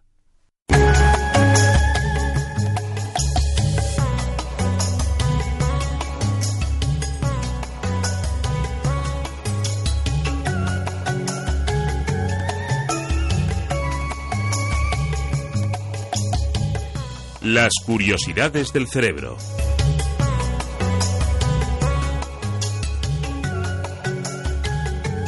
Tenemos cada vez más información y son eh, cada vez más las dudas que despejamos de lo que esconde uno de los órganos más complejos y más importantes de nuestro cuerpo. Hablamos del cerebro y aunque queda mucho por descubrir de él, gracias a la neurociencia estamos teniendo información que revierte de forma muy favorable, muy positiva y sobre todo muy saludable en nosotros, en los seres humanos. Hoy hablamos de la vinculación de la pareja y de los mecanismos recientemente descubiertos.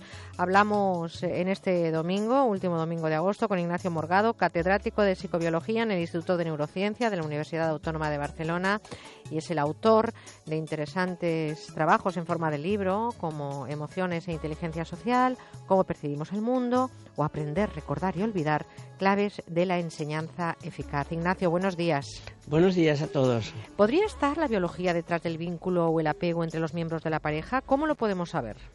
Pues sí, parece que sí, parece que no solo es una cuestión, digamos, eh, de cariño, afecto, sino que ese cariño, ese afecto, esa relación eh, produce cambios, especialmente en el cerebro, que crean vinculación y apego. Y eso se descubrió de manera muy especial hace ya algunos años, eh, especialmente en, unas, en una especie animal que son unos conejillos de pradera, eh, mm, entre los cuales hay cepas diferentes. Hay una cepa de esos conejos, eh, de esos conejillos, son muy pequeñitos, eh, que es monógama y otra que es polígama. Es, es, decir, la monógama ocurre que cuando un macho y una hembra se aparean por primera vez, después siguen juntos toda la vida, hasta que muere alguno de ellos, ¿no?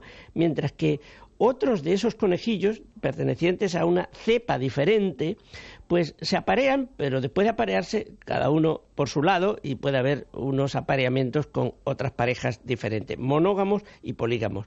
Cuando se descubrió eso, cuando los científicos descubrieron que en una misma especie animal podían haber poligamia o monogamia, dijeron, aquí hay algo muy importante, biológico, que hay en el cerebro de los conejos que son polígamos diferente a los que son mm, monógamos, ¿no?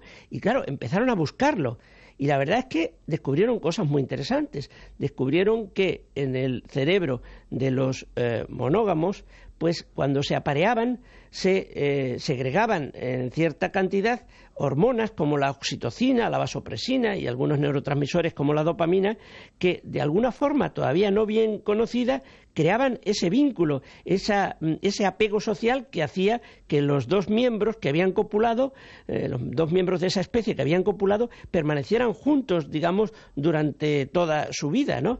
Pero sin, aparearse no consiguieron que los ratones también o los conejos estuvieran juntos, o, verás, necesitaban eh, ese, ese momento del apareamiento. Eh, en principio mm, parecía que se necesitaba el apareamiento, pero es que la novedad viene ahora. Mm, con un descubrimiento interesantísimo de la epigenética, ¿no? Sobre este tipo de, situaciones de monogamia y poligamia, siempre en primer lugar hablando de, especies inferiores, de estos conejillos, ¿no?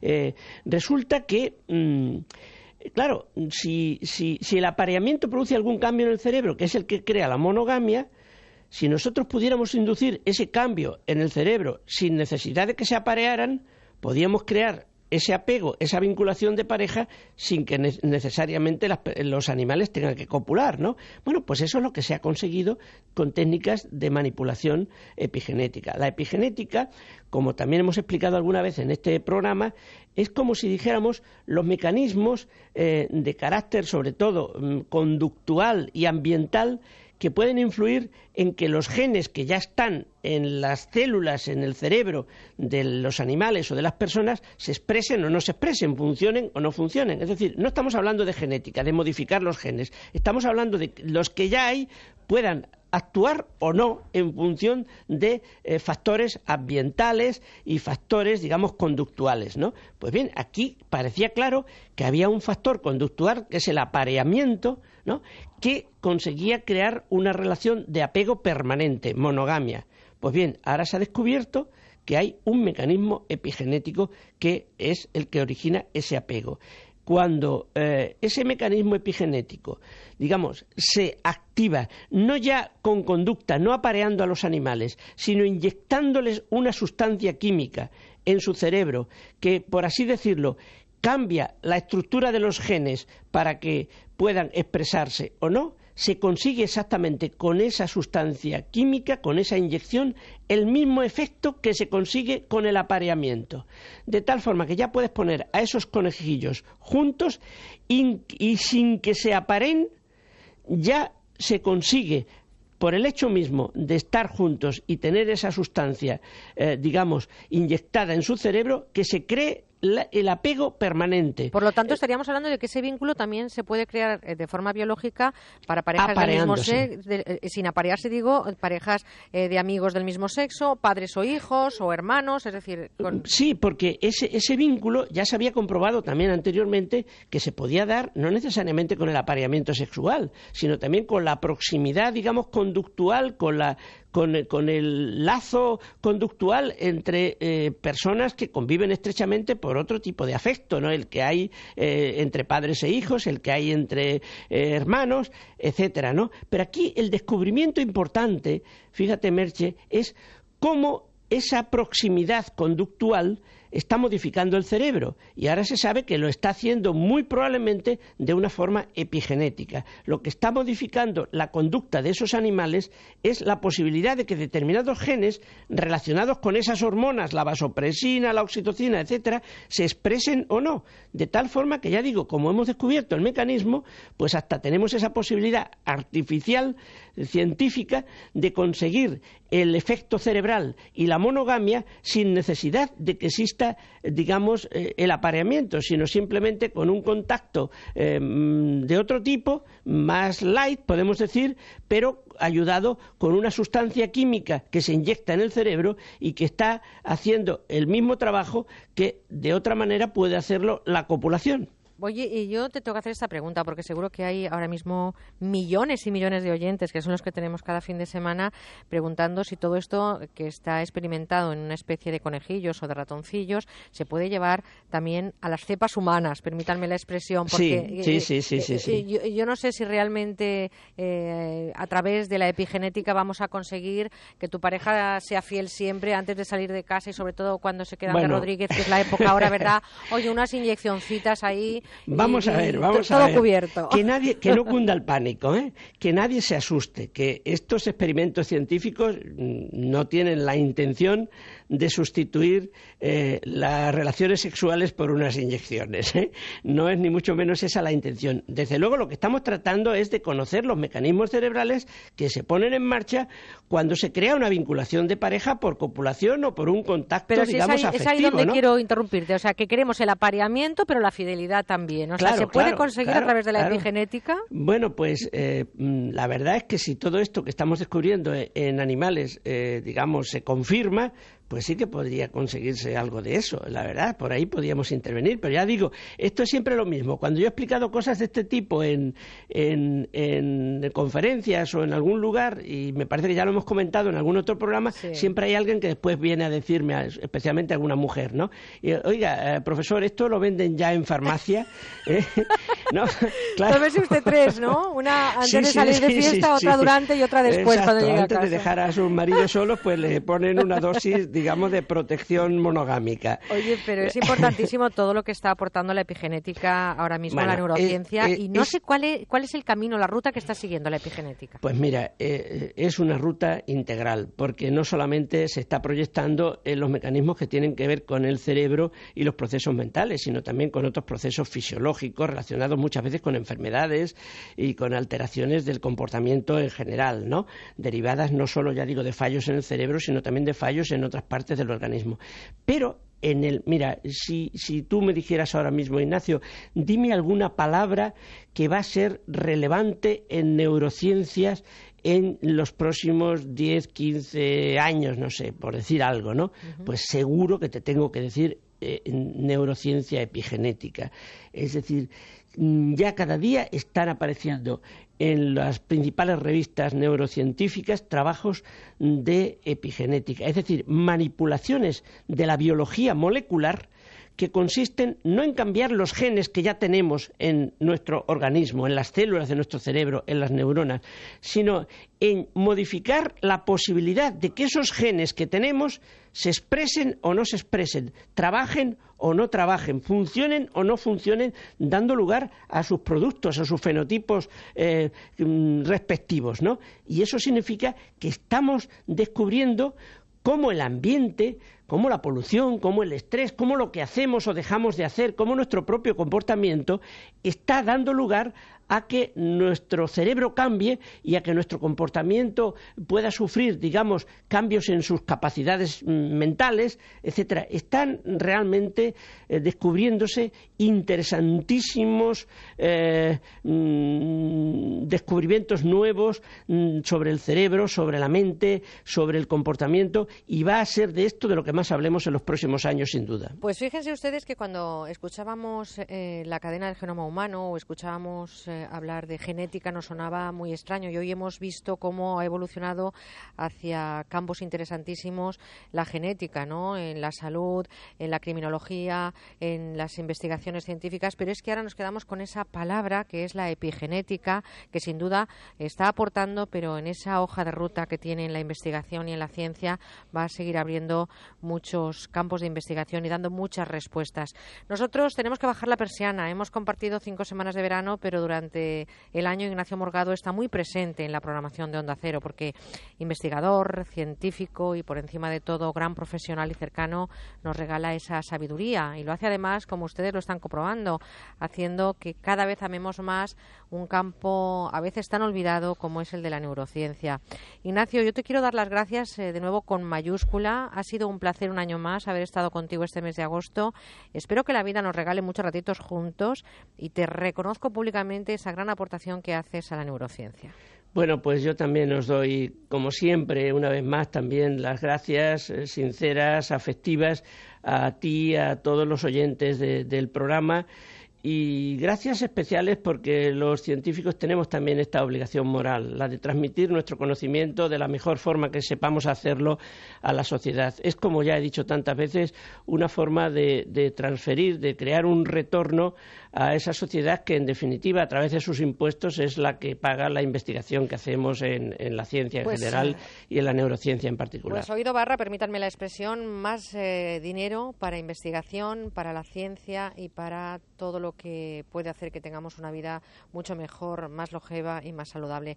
Ignacio, un abrazo muy fuerte, amigo. Muchísimas gracias. Hasta siempre. Ignacio Morgado, catedrático de Psicobiología en el Instituto de Neurociencia de la Universidad Autónoma de Barcelona. Y de verdad, léanse sus libros porque es un lujo para los oyentes, pero es un lujo también para ese rinconcito de lectura. Emociones e inteligencia social. Cómo percibimos el mundo y aprender, recordar y olvidar claves de la enseñanza eficaz. Je ne veux pas travailler, je ne veux pas déjeuner, je veux seulement oublier et puis je fume. Déjà j'ai connu le parfum de l'amour, million de roses n'embâmerait pas autant. Maintenant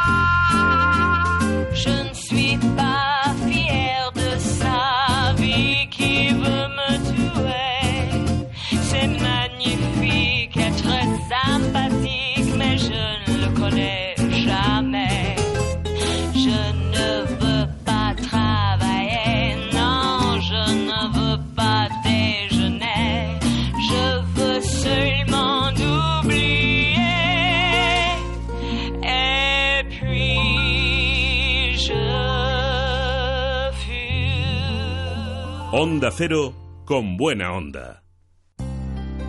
¿A quién no le duele la espalda a veces? Pues según la Organización Mundial de la Salud, el 80% de la población padece dolor de espalda en un momento de su vida. Por eso, los médicos recomiendan, nos recomiendan que tengamos cuidado con el tipo de asiento que utilizamos, especialmente si pasamos mucho tiempo sentados trabajando, estudiando o conduciendo. Hoy traemos algo que nos va a ayudar a encontrarnos mejor, el extraordinario cojín Conforgel que tanto se ha vendido en todo el mundo. Además es que este cojín, Begoña, lo compra gente de todas las edades, porque las personas mayores están encantadas con él, porque tienen muchísimas, como si dijéramos, prestaciones, no solamente que están más cómodos, sino, por ejemplo, pues que suben la altura de los asientos y les cuesta menos levantarse. Para los coches, incluso hay gente Se la vio un lleva. taxista el otro día. Iba estupendo, ¿eh? Estupendo, los claro, taxistas nos claro. la piden una barbaridad, también estudiantes, también Ajá. locutoras de radio, nos la piden los vigilantes, en general todas las personas que pasan muchas horas sentadas. Y entonces es que este es un cojín pues de última generación, lo han pensado, lo han ideado expertos en fisioterapias posturales y es muy fácil conseguirlo porque basta con llamar a nuestro teléfono que es el 902 29 1029 o entrar en nuestra web que es universotao.com. Es muy cómodo porque, claro, ¿qué lleva? Pues tiene, combina dos capas de espuma de alta densidad. Luego, eh, con el núcleo interno ¿no? de, de gel. Claro, es, el- es el truco.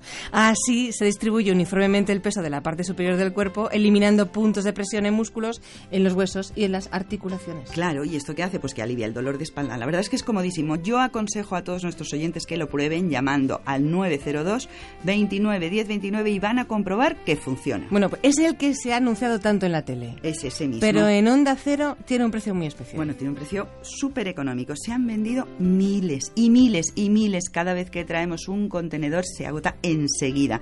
Y es que solo cuesta 39 euros más unos pequeños gastos de envío, pero es que hoy tenemos una oferta irresistible.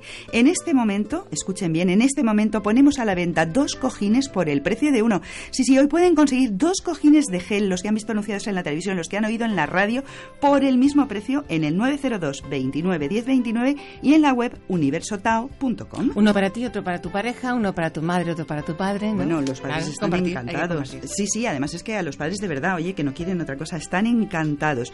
Bueno, y es que es un cojín buenísimo para la espalda, para toda la familia. Y además viene con un regalo. ¿Qué regalo? Pues mire, vamos a regalar unas medias de compresión relax antivarices que parece mentira, pero lo bien que funcionan. Porque lo que hacen es que facilitan que no se retengan líquidos y más ahora en verano con el calor. Están funcionando de maravilla y se las vamos a regalar a los 30 primeros oyentes que se aprovechan de esta oferta de 2 por 1 en el cojín con Forgel en el 902 29 10 29. Así que recuerden, cojín con Forgel en el 902 29 10 29.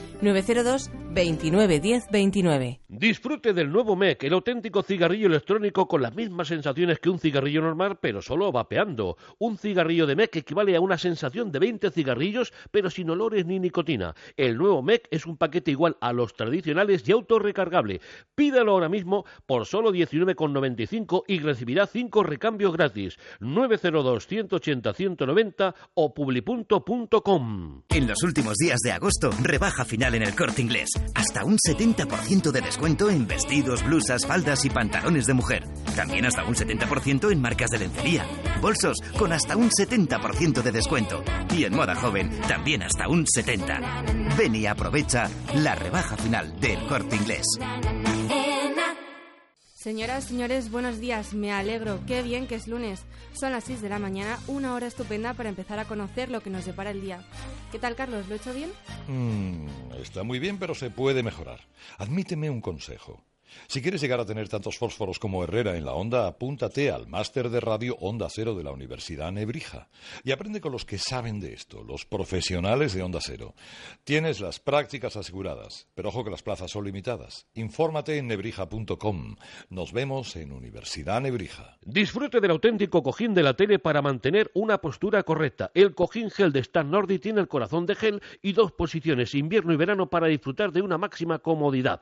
Escuche la oferta que tenemos para usted en Publipunto. Uno por 17,99 y dos por solo 29,99 con regalo de un CD de música relajante. Llame ahora mismo y pídalo. 902 180 190 o publipunto.com. Seguimos con buena onda. Busco un rinconcito y que le diga al mundo que te quiero con locura y atraparte en un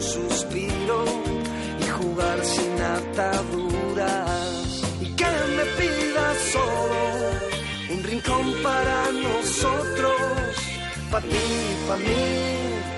Quiero un rinconcito lleno de besos y abrazos, lleno de calor. Hay que diga te quiero a los cuatro Son las 10 de la mañana y 29, bueno, ya prácticamente y media, nueve y media en la comunidad canaria.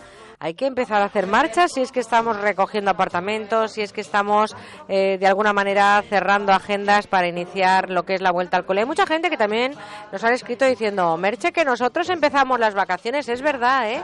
Parece que acaba el 31 de agosto y acaba el verano. No, todavía nos queda verano y todavía hay gente que no quiere coger las vacaciones en verano y que las coge un poquito más adelante. Así que enhorabuena a los que estáis preparando vuestro éxodo. Así que hay que ir eh, sobre todo controlando las pertenencias y las cositas y si vais conduciendo hay que levantar el pie del acelerador. Nosotros vamos a hablar de gastronomía porque es el momento adecuado. Posiblemente también estáis viendo la nevera, en la mía entra una rata y se desnuca, ya os lo cuento porque también hay que ir a comprar. Y es el momento en el que uno se plantea qué comer. Bueno, nosotros este año, este verano, estamos haciendo eh, una mirada hacia atrás en el tiempo y en ese baulito de la gastronomía estamos descubriendo mucho de lo que es hoy nuestra mesa, nuestros platos. Y en esa ojeada que estamos eh, echando a los orígenes de la cocina española, estamos viendo que se come, por ejemplo, en los refectorios hoy, porque nos vamos a hablar de las cocinas de los conventos, que han aportado los hábitos al recetario español, que ofrecen hoy conventos y monasterios a nuestros estómagos. Pues son preguntas que vamos a intentar desvelar con nuestro experto, con nuestro querido Santos Ruiz. Es nuestro eh, bueno, pues más querido amigo de los fogones, es un, eh, vamos, un ser muy querido. Si hubiera cumplido con todas sus promesas, le querríamos un poco más. Pero aún así, yo les recomiendo de verdad que le escuchen porque es el director de la denominación de origen de Ro de Valencia y además tiene su propio gastroblog. Querido amigo Santos, buenos días. Buenos días, Merche. O sea, eh, sigues en la distancia porque tienes más miedo que otro poco, ¿eh? Em, entonces todo se junta. sí. Se junta todo. Bueno, oye, siempre se ha hablado de que en los monasterios se come fenomenal. ¿Qué se come y sobre todo se convía tan bien como a veces vemos en las películas cuando vemos esos monjes orondos en una sociedad hambrienta? Pues, pues según. Mira, para, empezar hay que tener en cuenta que las órdenes religiosas son instituciones ancestrales. Ahora que tanto hablamos del, poder de las instituciones, del respeto que nos merecen, de cómo sustentan nuestra sociedad, pues piensa que las órdenes religiosas están aquí antes que la mayoría de las instituciones que tenemos hoy en día. La Compañía de Jesús, por ejemplo, se fundó en el siglo XVI, pero es que la del, la Cister se fundó en el siglo XI, los benedictinos en el VI, los franciscanos en el XII. Lo que está claro, y en ese devenir pues han cambiado muchas cosas, pero lo que está claro es que yo creo que no comían tan bien como aparece en las películas, pero desde luego hambre no pasaban, porque cada monasterio estaba asociado siempre a un medio de producción. Unos tenían campos, otros tenían bodegas, otros tenían almáceras o un benefactor que les suministraba. Es decir, que mal, mal, desde luego no comían. Pero los ha habido más austeros que otros, ¿no, Santos? Hombre, sí, por supuesto. Incluso dentro de las propias órdenes han tenido épocas de mayor fervor y otras donde su moral pues se iba relajando. De hecho, la historia de las órdenes religiosas, que es apasionante, es la historia de una búsqueda constante de la vuelta a los orígenes de la religión, a las esencias de la fe. Mira, por ejemplo, los clunienses nacieron cansados de la relajación moral que tenían los benedictinos. Y luego, a su vez, la orden del Cister se crea porque los clunienses iban degenerando y sus monasterios aparecían repletos de riquezas, de, aparecían palacios en lugar de monasterios. Es decir, que en función cómo iban viendo y viniendo, eh, digamos, las tendencias dentro de las propias órdenes religiosas, pues pasaban de encontrarse casi banquetes en los refectorios a comidas más austeras, más sencillas. Pero eso yo creo que hoy es historia y hoy, desde luego, en los refectorios se come bien, pero sin ostentación. No esperes encontrar en ellos gambas, pero sin unos parajes que quitan el sentido. Y sobre todo vas a encontrar el mejor recetario tradicional, porque en los monasterios se guarda una parte muy importante de nuestro recetario, de nuestra identidad gastronómica, porque ellos vienen, como te decía, de muy lejos y además viven alejados pues, de las tendencias, de las espumas, de, de las tendencias, de las modas gastronómicas. Por lo tanto, podemos decir que en sus eh, despensas no vamos a encontrar, por ejemplo, esas gambas rojas de Denia, que tú tampoco las tienes, eh, ahí lo dejo, pero sí que vamos a encontrar, por ejemplo, sobre todo también dulces que quitan el sentido, porque los dulces de los conventos son, desde luego, eh, algo divino, algo que es un- una delicia para el paladar. Y, y nuestra historia gastronómica, Merche, porque fíjate que durante casi todo el medievo, incluso hasta el Renacimiento, el conocimiento se, se encerraba dentro de los conventos. Eran casi los únicos que sabían escribir, de tal forma que cuando vamos a buscar recetarios antiguos, los buscamos siempre en los conventos. Si buscas recetarios desde antes del Renacimiento, lo único que vas a encontrar son recetarios de conventos, de órdenes religiosas y alguno de algún cocinero real.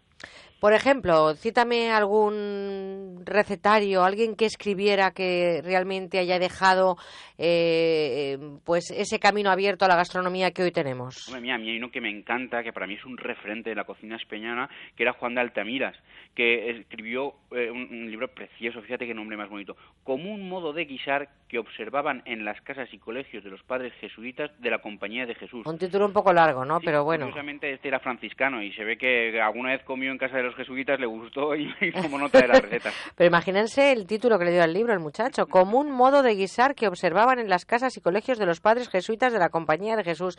Oye, dame una receta histórica, dame una receta de esas de convento. Mira, ¿qué te parece el consumado? ¿Eso qué es? Pues mira, es una, es una receta que aparece en casi todos los tratados de cocina de los monasterios del siglo de oro.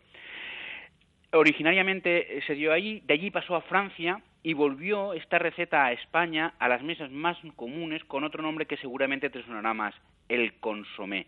Hombre, eso sí. Pues fíjate, El consumado era eh, el origen de lo que es actualmente el consomé. Exactamente. Y fíjate cómo lo hacían ellos. De una forma muy sencilla, pero siempre con mucho más cariño que le solemos poner nosotros a nuestras cocinas. Fíjate, ver. Coges la gallina, la limpias, la troceas, se pone una olla grande con dos litros y medio de agua.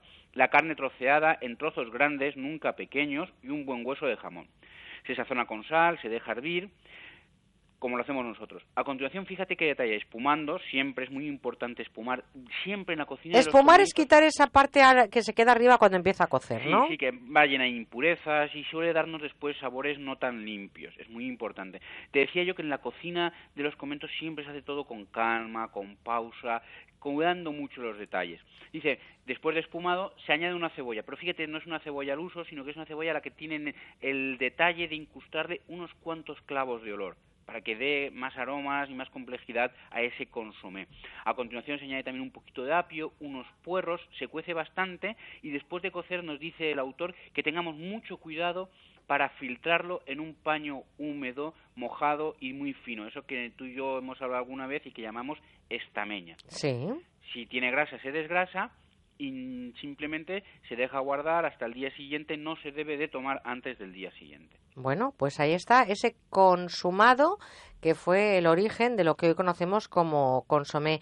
Pero yo no puedo mm, dejar de lado a los golosos, porque hablar de conventos, como decía, es hablar de dulce. Y a mí me gustaría que también me dieras una receta para los más golosos. Pues mira, te voy a dar una receta que además nos demuestra que ellos, tanto los monjes como las monjas, tienen otro sentido del tiempo que nosotros. Y hacen la forma, o sea, la- las cosas de una forma diferente también en la cocina. Mira, para mí hacer una mermelada de manzana es algo que me puede llevar, poniéndole mucho, pero mucho cariño, tres o cuatro horas. Las religiosas del monasterio de Noja, en Cantabria, tardan varios días en hacer un dulce de manzana. Fíjate Caramba. qué cariño le ponen. Hombre, y tiempo, ¿eh? Porque a ver quién Claro, le puede verdad que- dedicar. es verdad que a ellos eso precisamente... Claro, no, no- no, estoy juzgando el tiempo ajeno, pero sí que es cierto que eh, no hay que salir corriendo con prisas a un programa de radio, ni No, vale. e- Esas prisas ellas no las llevan Pero fíjate que al final es verdad, el tiempo invertido es directamente proporcional con el producto y con el sabor que tiene luego. Fíjate, mira, ellos cogen las manzanas y nos dicen muy claramente que tenemos que coger la misma cantidad de manzanas que de azúcar. Ellas nos recomiendan siempre que utilicemos manzanas golden. Yo creo que debe de ser porque son las manzanas que tienen las monjitas en su alrededor. Pero bien podrían funcionar con unas Fuji o con una similar. Pero quita- cogemos el, la misma, el mismo peso de manzanas que de, que azúcar. Si ponen medio kilo de manzanas, medio kilo de azúcar. Una vez hecho este proceso, el primer paso, 24 horas. Hasta el día siguiente no puede volver a tocarlo. madre mía. Vamos por ahí. Al día siguiente cogen la mezcla, la dejan hirviendo durante una hora, lo pasan por un pasapuré y esa masa espesa la que la dejarán cocer una hora más, pero no seguidamente, sino cada día durante cuatro días. O sea, cada día la cuecen una hora. O sea que durante cinco días van a emplear una hora del día en cocer esta mermelada de manzana. Y solamente el último de los días, después de que ya haya hervido su hora correspondiente, lo envasan, lo ponen en tarros y lo dejan listo para tomar. Qué rico, ¿no? Yo no lo he hecho nunca, pero algo debe de tener ese proceso de reposo que hace que lo hiervas solamente una hora durante cada día durante cuatro días. Pues las voy a vacaciones, probar, ¿eh? las vacaciones ya te pillan un poco lejos porque mañana hay que empezar con la rutina. Bueno, si no es este año, será el que viene. Oye, si no el que viene, pero es verdad, dedicarle cinco días a una mermelada de manzana tiene que ser una delicia absoluta. Cariño, qué cariño. Pero, oye, una delicia, háblanos de un postre curioso de los conventos. curioso me parece el corazón de Santa Gertrudis. Mira, este lo hacen en el monasterio de San Clemente de Sevilla y tiene una historia también preciosa. Una forma para que también veamos cómo entienden la gastronomía la- los monjes y las monjas, ¿no? Que para ellos es algo más que simplemente algo Es un culto, sabroso, ¿no? Es un culto de alguna manera. Claro, también. eh, le ponen símbolos también a estas cosas. Mira, el corazón de Santa Gertrudis es un dulce que tiene forma de corazón y que nos habla, pues, de, de- es como una metáfora. Santa Gertrudis abrazó la orden del, del Cister y que es una orden muy, muy espiritual. Y entonces ella tenía muy a gala una frase del profeta Ezequiel que decía, venía a decir que Dios nos cambia un corazón bueno por uno malo, ¿no? Esta, esta frase del profeta Ezequiel dice, os daré un corazón nuevo y un espíritu nuevo arrancaré de vosotros el corazón de piedra y os daré un corazón de carne. En esa metáfora, las monjitas del monasterio de San Clemente no nos dan un corazón de carne, nos dan un corazón dulce, que es un almendrado relleno de cabello de ángel. ¿qué es que está? Está que quita el sentido. Caramba, y Es esto lo hacen en el Real Monasterio de San Clemente de Sevilla. Efectivamente, desde finales del siglo XVIII. Fíjate, ¿eh? ¿Qué te parece? O sea, una auténtica delicia y es una especie de almendrado relleno de cabello de ángel y que está buenísimo. Pero hoy lo podemos encontrar todavía en ese monasterio, ¿eh? Efectivamente. Y luego lo que tienen también la gastronomía de los conventos es que la tradición sigue pasando de una generación a otra, ¿eh? Ahí siguen haciendo esos mismos dulces, esas mismas mermeladas. Oye, y por ejemplo, si yo quisiera probar esas cosas, ¿tengo que hacer votos y entrar de novicia en un convento? Yo, la verdad, Merche, No de me novicia, ves. de novicia, a No ti no te termino de ver. Mira, no va a ser necesario. Bueno, depende con los ojos que me mires, porque mm, podría yo- ser una buena novicia. Muy, muy puros, ya sabes. Ya, yo volvamos- de todas formas, donde no me veo, fíjate, es en, en un en un convento En con obrador, voto de no. silencio. En el obrador no, del convento no te no, no, ni en voto de silencio tampoco. Pero bueno, oye, ¿por qué no? todo llegará. Bueno, pues mira, no es necesario que entres de novicia. Hay una web maravillosa que nos acerca a esos dulces fabulosos de los conventos a los, a los consumidores. No tiene ánimo de lucro y para mí que hacen una labor muy bella que es acercarnos esos productos y darles un medio de vida a estas personas. Así es que esta vez, por una vez en la vida, te voy a dar una dirección de un sitio donde comprar. A ver.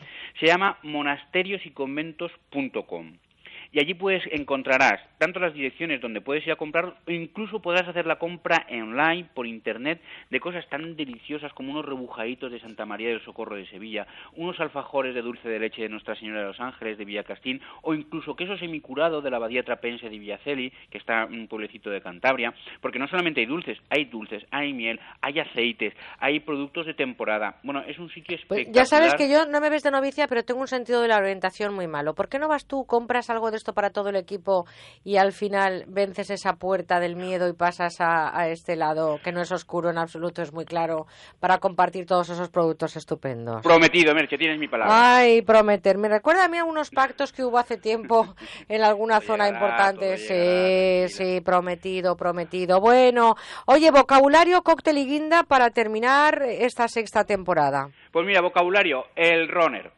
El runner es de correr, no, eso es runner. no, esto es un aparatito que tienen los cocineros de hoy en día en la cocina y que viene de ser un baño María de toda la vida. Eso sí, sofisticado, la verdad que mucho más cómodo, pero un baño María. ¿Qué intentamos con el baño María? Hacer cocciones con temperaturas controladas, ¿no? El baño María tú pones ahí tu, tu cacito dentro de un, un baño de agua hirviendo y sabes que nunca va a pasar de 100 grados. Y puedes, por ejemplo, fundir un chocolate y que no se te pase. Algún día hablaremos de por qué el baño de María. Nos preguntan por aquí los compañeros, como está María Reyes, dice, oye, ¿qué tiene- ¿por qué se llama baño María? Algún día lo contaremos.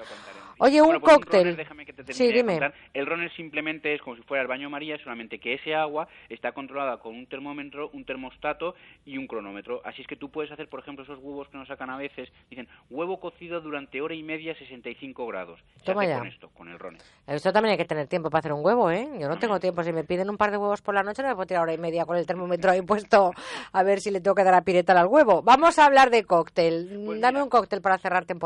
Te va a extrañar. A ver. Voy a hablarte del vermut. Ahí, tú eres muy de James Bond, ¿eh? No, Yo no, también, ¿eh? Fíjate que es que el vermut no es un cóctel, pero es que yo creo que es el primer cóctel que se ha hecho en la historia. Venga. Porque el vermut no es otra cosa nada más que un vino aromatizado, en, una- en unas ocasiones con, con azúcar quemado, en otras con hierbas aromáticas, unos le ponen un poquito de naranja, otros un poquito de limón. Por eso te digo que es el primer cóctel de la historia. Y yo añoro un poco los tiempos que me contaba mi padre, en los que en cada pueblecito habían tres o cuatro mm, tabernas, y en cada taberna se fabricaban su propio vermut.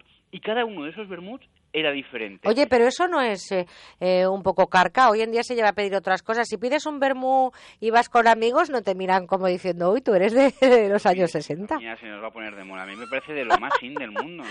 Bueno, bueno, está ahí, vale, vale, por saberlo. Yo digo, a mí me lo ha dicho mi Santos y a mí si mi Santos me lo dice, esto está muy muy vigente. Oye, una guinda y creo que vas a hacer no sé cuántos hurras por los camareros, ¿no? Pero con los camareros, pero por los camareros de toda la vida, Merche. Que vivan los camareros de toda la vida y por favor, los aficionados que se dediquen a otra cosa. Mira, esto es un oficio muy, pero que muy serio. Mira, un ejemplo, adoro los camareros andaluces. Tú vas a Andalucía y se te presenta un camarero que va vestido de elegante que parece un ministro, ¿sabes? Con su gomina en el pelo, con su camisa recién planchada y es capaz de atenderte 10 meses a la vez y no te hace esperar. Apenas le has pegado una mirada y ella sabe que quieres la cuenta. Se acuerda de lo que has pedido, de lo que te gusta. Ese camarero de toda la vida, ese tipo, ese tipo vale su peso en oro. Y esos son los camareros que a mí me gustan. Y no los aficionados, los estudiantes que no tienen otra cosa y siempre se meten a camareros porque están en... Mira, eso no me vale atender un bar no es lo mismo que atender un kiosco de prensa, ¿me entiendes? Esto hay que saber hacerlo. Es Ojito con la prensa, ¿eh? Que con la prensa hemos topado, amigo Santos. No, pero el kiosco es diferente. Tú Ya, das ya, cualquier sí, pero bueno. mundo, das el mundo. Ahí Pero estamos. camarero es una cosa muy Estoy complicada, es muy seria. totalmente de acuerdo oficio, contigo. Y los camareros merecen todo nuestro respeto y un salario muy digno por parte de sus jefes. Pues ahí está, ese hip hip hurra por los camareros de toda la vida. Este, esta mañana vamos a tener muchos hip hip hurra, ¿eh? porque estamos cerrando páginas y dentro de nada con nuestros compañeros en prácticas ya verás, tenemos preparada la traca final. Oye, Santos, que mil gracias como siempre, qué lujo, qué placer. Si ya trajeras esos dulces de los conventos, esa comida del convento y las gambas, llegará. ya te poníamos en un pedestal, hijo mío. Todo llegará. Bueno, pues un besito muy fuerte, que tengas un buen comienzo en septiembre y nos escuchamos pronto en estos micrófonos. Un beso, Santos Ruiz. Un beso, guapa. Guapo tú, adiós. extranjera que no me convencerá. Porque donde esté la tortilla española, lo demás no vale nada. Que prefieren los marqueses al paisán y al pan con nata, tortilla de patatas, tortilla de patatas. Con buena onda en Onda Cero.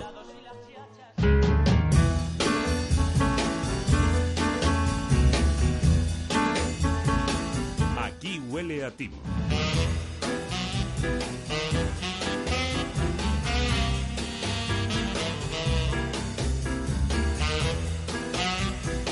Seguro que ustedes se imaginan a Serafín Serrano andando de puntillas, viniendo hacia la radio, mirando hacia todos los lados con una gabardina y a José Alapón, que también eh, colabora en esta sección, pues lo mismo, ¿no? Con esa lupa, mirando a todos los sitios. Pues son los dos muy apuestos y son los dos grandes compañeros. Uno incluso es socio. Serafín Serrano, amigo, ¿cómo estás? Merce Carneiro, amiga y socia. No tan bien como tú, pero No me quejo. vamos. No me quejo, no me quejo. Oye, que hay que ver cómo está funcionando nuestro libro. Hoy, como es nuestro último día y no nos pueden tirar, podemos decir que compren aquí Huele a Timo, que es estupendo, ¿verdad? Y que lo han escrito dos personas muy, muy interesantes. Desde luego, tú. Bueno, tú, y tú, y tú, y solamente tú. ¿Quién lo ha escrito, José, el libro? Pues autores desconocidos. Oye, anónimo, no, ¿no? no, no, no, anónimo como el Lazarillo, ¿no? no, Merche Carneiro y Serafín Serrano. Bueno, pues aquí, gracias, eh, José Alapont. Si no se llevaba una colleja, ya sabes. Eh, oye, vamos a hablar hoy, querido socio, de, de las compras en Internet, la compra-venta. Todos en algún momento hemos comprado o hemos vendido algo en Internet, no lo hemos podido resistir porque es algo que está ahí en esta sociedad, en la sociedad de las eh, nuevas tecnologías. Y a mí me gustaría que hoy reflexionáramos sobre los riesgos y los peligros que nos podemos encontrar. ¿Te parece? Naturalmente, y efectivamente, ten en cuenta que nosotros en el libro no vendemos humo. Vendemos realidad, y efectivamente, porque todos hacemos compras en Internet. Seguro que todos tenemos dudas al hacer, eh, a la hora de hacer compras en Internet. Es más, posiblemente alguno de nosotros haya sido, o bastantes de nosotros hayamos sido timados haciendo compras o ventas por Internet. Sí, de ese tema vamos a vamos a Pues venga, vamos a, a ver eh, exactamente si es seguro hacer compras online y qué medidas son las que debemos tomar. ¿Te parece? Venga, fantástico. Pues si te parece, vamos a ver lo que ha dicho la calle con José Lapont, que ha salido con Mm. su micrófono en mano, su gabardina, su visera esa de... Mi eh, gabardina esta vez me ha dejado porque creo que hace un poco de calorcito. La gabardina un investigador tiene que llevarla siempre. Pero nada debajo entonces, Merche. Oye, haz el favor, haz el favor, anda, haz el Bueno, favor. hemos, hemos empezado preguntando si suelen comprar o vender artículos por internet y esto es lo que nos han dicho. De las dos cosas, por agencia y, y por internet. No, yo voy por libre. No viajo, no viajo nada, no puedo, no tengo tiempo. Depende, si me voy fuera, pues por agencia y si es por España, por internet. Por internet, siempre. Yo lo hago por internet. Por agencia de viaje. Por internet. por ambas cosas. Espera, creo que ha habido un, Un pequeño un fallo, pero pequeño- no pasa nada. no pasa nada. Ahora sí que vamos a escuchar efectivamente el sonido de lo que ha preguntado. Es que como él, o sea, eh, vamos a ver, tú no puedes poner nervioso a nuestro técnico con una gabardina sin abajo. Él te ha visto con un periódico con dos agujeritos en los ojos y ha dicho, este no es José. Vamos a escuchar realmente lo que ha preguntado José en la calle. ¿Suele comprar o vender artículos por internet? Sí, sobre todo comprar. No, no solo mucho. Comprar sí, pero vender no. Comprar, comprar sí. Mm, No mucho, pero algunos sí.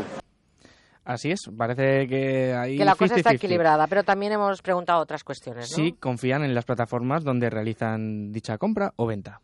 No veo por qué no habría de confiar. Hay páginas bastante fiables, aunque yo no sea muy dado a estas cosas. Sí, al menos si son páginas que yo soy seguro por, o que han comprado antes o que tienen certificado de seguridad, pues me suelo fiar bastante, sí. No todo, no confío mucho, pero los que yo más o menos he visto y me lo han traído bien, y sí, confío un poquito, pero... Sí, porque suelo utilizar plataformas que ya están bastante probadas y además tengo una tarjeta especial para las compras por internet. Pues a eso alguna pregunta más que intentaremos darle paso un poquito más adelante. Pero aquí nos paramos, Serafín, porque fíjate que es importantísimo comprar en lugares seguros y tener, decía esta última oyente, una tarjeta específica para las compras online. Efectivamente, las llamadas tarjetas monedero son tarjetas eh, de crédito, tarjetas bancarias, formato habitual, que no están vinculadas a ninguna cuenta bancaria y eh, lo que hacemos con ella simplemente es recargarla y la recargamos con la cantidad que nosotros estimamos oportuna. Normalmente suele ser eh, la cantidad correspondiente al importe de aquello que queramos comprar. ¿Qué ocurre? Esos datos de tarjeta de crédito que hemos facilitado eh, no son válidos hasta que no haya una buena una nueva recarga. Disculpa. Pues claro. ¿Y qué, ¿Y qué podemos recomendar a los oyentes que efectivamente todos en algún momento hemos sido usuarios tanto de compra como de venta de artículos en la red? Mira, hay algo, una, hay una frase que ha dicho uno de los entrevistados y es que yo siempre uso páginas fiables. Eso es, es, fantástico, pero eh, ahora hablaremos sobre eh, una, un intento de compra de un producto que puse a la venta, un fantástico reloj, que ya he vendido. Es que, es que afortunadamente he tenido la suerte de contactar con, con una estupenda persona, con Magín. Hemos quedado en persona, ha observado el material y él me ha entregado el dinero en persona. Eso es lo ideal. Pero bueno, eh, con respecto a, las, a, las, eh, a estas páginas fiables, ojo porque se están Mm, se están reproduciendo. Ojo porque se están utilizando. Esto es lo que han, intentaron hacer conmigo en su momento y es reproducir una página de PayPal. Y, mandarme un correo en su nombre, un correo que con, bueno, con los detalles que contaremos después, eh, averiguaremos muy rápidamente que, es una falsificación, pero mucho ojito, ¿eh? Mucho ojito. Pues mira, vamos a desvelarlo ya y sobre todo, ¿qué es lo que tiene que tener la página para que veamos que es segura y dónde podemos detectar que estamos siendo víctimas de una estafa? Venga. Venga, fantástico. Vamos a suponer que tenemos eh, un artículo en venta, ¿de acuerdo? Tenemos un artículo en venta en una página fiable como eBay y se ponen en contacto con nosotros y nos dicen quiero tu artículo y, además me encanta porque quiero mandarlo eh, ya que es el cumpleaños de mi hijo que está en Nigeria. Mucho ojito con Nigeria, porque no es la primera vez que he recibido un correo por distintos artículos que quieren comprar para remitir a Nigeria. Eh, y quieren mandarlo a Nigeria. Y mm, fantástico, yo digo, muy bien. Eh, forma de pago, PayPal, digo, mm, fantástico, muy bien. Ah, pues te voy a dar eh, más de la cantidad que, porque así incluimos una pequeña propina, porque yo soy solvente. Ah, fantástico, muy bien. Y recibo en, en nombre de PayPal el, este, un correo en el que eh, la cabecera sí que pone service, leo textualmente, service arroba paypal.com, pero si miramos la dirección de correo electrónico, es helpcostumerlink.securerot.com. Y esto es una... Es un plagio, efectivamente, es una estafa. estafa Eso es. Eh, PayPal siempre manda correos desde PayPal. O sea que no hay que tener ningún otro referente. Ningún otro referente. Y si detectamos algo, abortar la operación, ¿no? Eso es. Es como nosotros podemos poner como nombre de usuario, yo pongo Serafín Serrano, pero mi correo no es Serafín Serrano, es otro. Ellos ponen como nombre de, de usuario service.paypal.com y es lo que crea la confusión, ¿de acuerdo? Pero es que además nos dicen, esto es totalmente falso, ¿de acuerdo? Está verificado. Nos dicen, eh, el ingreso está hecho en su cuenta. Necesitamos eh, conocer, constatar que usted ha enviado el paquete para proceder al desbloqueo. De esta manera garantizamos el buen servicio. Nunca, jamás. O sea, uno paga y después de verificar que tengo el ingreso hecho, envío. Nunca tengo que enviar antes para desbloquear eh, eh, eh por cuestiones de seguridad. Eso es mentira, ¿de acuerdo? huyamos de ese, de ese, tipo de cuestiones, huyamos de correos que han sido traducidos por traductores, valga la redundancia, huyamos de envíos que tengamos que hacer fuera del país, huyamos, hagamos el trato directo, a ser posible, miremos eh, objetos que queramos comprar o vender a personas que estén interesadas, que estén próximas, con las que podamos quedar, aunque tengas que hacer 50 kilómetros como tuve que hacer. Claro, y además día, ¿de hay que tener muy claro que no se puede uno desprender del objeto que va a vender porque lo puede perder y tampoco puede ingresar un dinero para comprar porque puede quedarse sin el dinero y sin el producto. Yo no sé si José ha preguntado en la calle sobre, sobre las estafas exactamente, si alguien se ha visto estafado. Eso es, le hemos preguntado si, si alguna vez han sido estafados o conocen a alguien a quien le haya sucedido. Conozco gente a la que le han hecho muchas muchas historias y sí, sí que sí que conozco gente a la que han timado. No, pero sí que sé que ha habido problemas, sobre todo con páginas de, de fuera de España, rollo China y demás, que hay problemas por el tema del paso por frontera y demás. Pero si son páginas que tienen sede en España y que son más o menos fiables, no, ahí no hay problema, no suele haber problema. Sí, eh, conozco gente que sí la han timado y pues quieras no molesta mucho. No, no, no me han contado ninguna historia así nadie cercano. Sí que he oído cosas, pero a mí, ni a mí ni a mis amigos. Oye, eh, Serafín, para terminar esto, este tipo de estafas se denuncia porque siempre terminamos igual, ¿no? Dándonos cuenta de que, uff, madre mía, encima de que he perdido esto, voy a perder el tiempo denunciando, se me va a quedar una cara de tonto tremenda y no sé si esto al final tiene algún recorrido legal que me pueda amparar, ¿no? Este tipo de cuestiones sí se denuncia, pero hay que ser sinceros y es que normalmente no llegan a buen término. Estamos hablando de, de Nigeria, ¿de acuerdo? Son países eh, políticamente mm, un tanto inestables, eh, donde hay acuerdos eh, que no tienen nada que ver con los que podemos tener nosotros con países europeos. Es complicado. Eh, hay que huir de este tipo de cuestiones, insisto.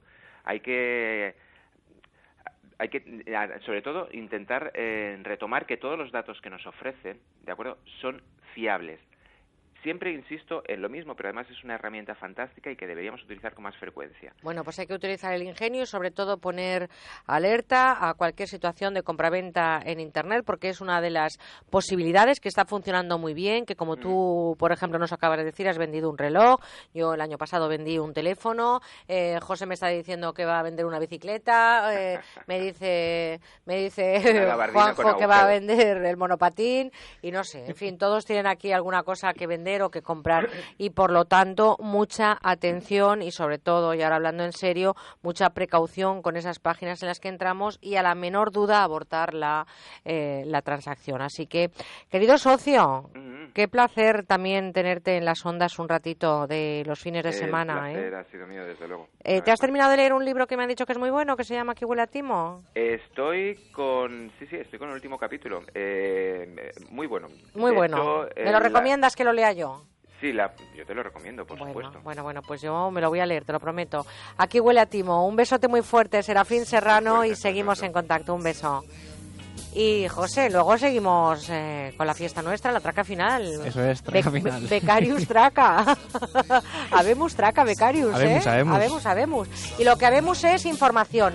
A las 11, que falta apenas un minuto, llega nuestro compañero José Manuel Gabriel contándonos la última hora de la actualidad nacional e internacional. Y enseguida volveremos, hablaremos con Ana Moner de la ley de la propiedad horizontal. ¿Cómo convive usted con sus vecinos? Vamos. El portero de mi casa. Dice que ya no trabajo, que le pregunte a su hija cuando la tengo debajo. Ay, saboreando, saboreando, saboreando, saboreando, saboreando, sa- saboreando. Cuando la tengo saboreando. Seguimos con buena onda.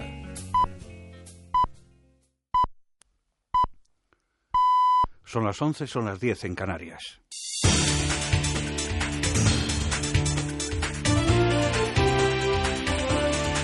Noticias en Onda Cero. Buenos días. Primera cita informativa en la fortaleza de Soutomayor, en Pontevedra, donde el presidente del Gobierno y del Partido Popular, Mariano Rajoy, abre este domingo el curso político de su formación ante unos 1.500 invitados, entre cargos públicos y simpatizantes, y con la vista puesta en las citas electorales de 2015. A esta hora está previsto que se inicie el acto en el que se encuentra nuestro compañero Juan de Sola. A punto de arrancar el tradicional acto de inicio de curso en el enclave escogido por los populares desde hace varios años, Mariano Rajoy, presidente del Gobierno, comenzó a dar el pistoletazo de salida a este tipo de cursos en Galicia desde que llegó a la presidencia del partido. Se vive una cierta expectación porque hace un año en este mismo lugar el presidente del gobierno se comprometió a anunciar una rebaja de los impuestos. Rajoy se encuentra acompañado por el presidente de la Junta, Alberto Núñez Feijóo, y la ministra de Fomento, Ana Pastor, entre otras autoridades. Soleada mañana, por tanto, de domingo en Soutomayor, en este punto de la provincia de Pontevedra, en la que el Partido Popular se dispone a arrancar la carrera política hacia las elecciones municipales de 2015. El coordinador general de Convergencia Democrática de Cataluña, Josep Rull, afirma que su formación no descarta la declaración unilateral de independencia siempre que los catalanes pasen por las urnas y se hayan agotado las vías de negociación. El dirigente de Convergencia, en una entrevista que hoy publica La Razón, asegura que no va a haber elecciones plebiscitarias el próximo 9 de noviembre y avanza que si el Gobierno recurre la ley de consultas, se actuará desde la unidad catalana. El número dos de Convergencia insiste en que la consulta tiene la legalidad, legitimidad y el apoyo del principio democrático. En Pakistán, al menos una persona ha muerto y unas 450 han resultado heridas en los choques registrados entre la policía y miles de opositores en Islamabad, cuando los manifestantes trataban de ir a la residencia del primer ministro exigiendo su dimisión. El fallecido, del que no está clara la causa de su muerte, es uno de los manifestantes y entre los heridos hay tanto miembros de las fuerzas de seguridad pakistaníes como opositores. De repente empezaron a lanzar gases lacrimógenos y cuando nos limpiamos los ojos algunas personas se desmayaron y había humo por todas partes. Seis supervivientes al virus del ébola han recibido el alta del hospital de Monrovia, en Liberia, en el que estaban ingresados desde hace días después de que las últimas pruebas médicas evidenciasen que han superado la enfermedad. Al mismo tiempo, el director de los Centros Norteamericanos para el Control y Prevención de Enfermedades Contagiosas, el doctor Tom Frieden, ha visitado las instalaciones sanitarias en Guinea-Conakry y ha pedido una respuesta global y masiva de la comunidad internacional para frenar la expansión del virus. No se debe aislar ni ignorar a África Occidental. Esto no es solo un problema de África Occidental. Lo que necesitamos ahora es una respuesta abrumadora a nivel global y sumar esfuerzos para localizar y ayudar a los pacientes, garantizar la asistencia sanitaria, también los enterramientos y es responsabilidad de los líderes internacionales y sus países hacer que esto suceda rápido. Es necesario porque el ébola se mueve muy deprisa. Las fuerzas militares estadounidenses prosiguen sus ataques aéreos contra posiciones del Estado Islámico en las proximidades de la presa de Mosul, en el norte de Irak, y han lanzado ayuda humanitaria en la ciudad de Amirili. Según indica el mando central estadounidense en un comunicado, en las últimas horas se han efectuado cinco ataques, tanto con cazabombarderos como con drones, que han destruido vehículos armados, posiciones de combate yihadistas, armas y un edificio.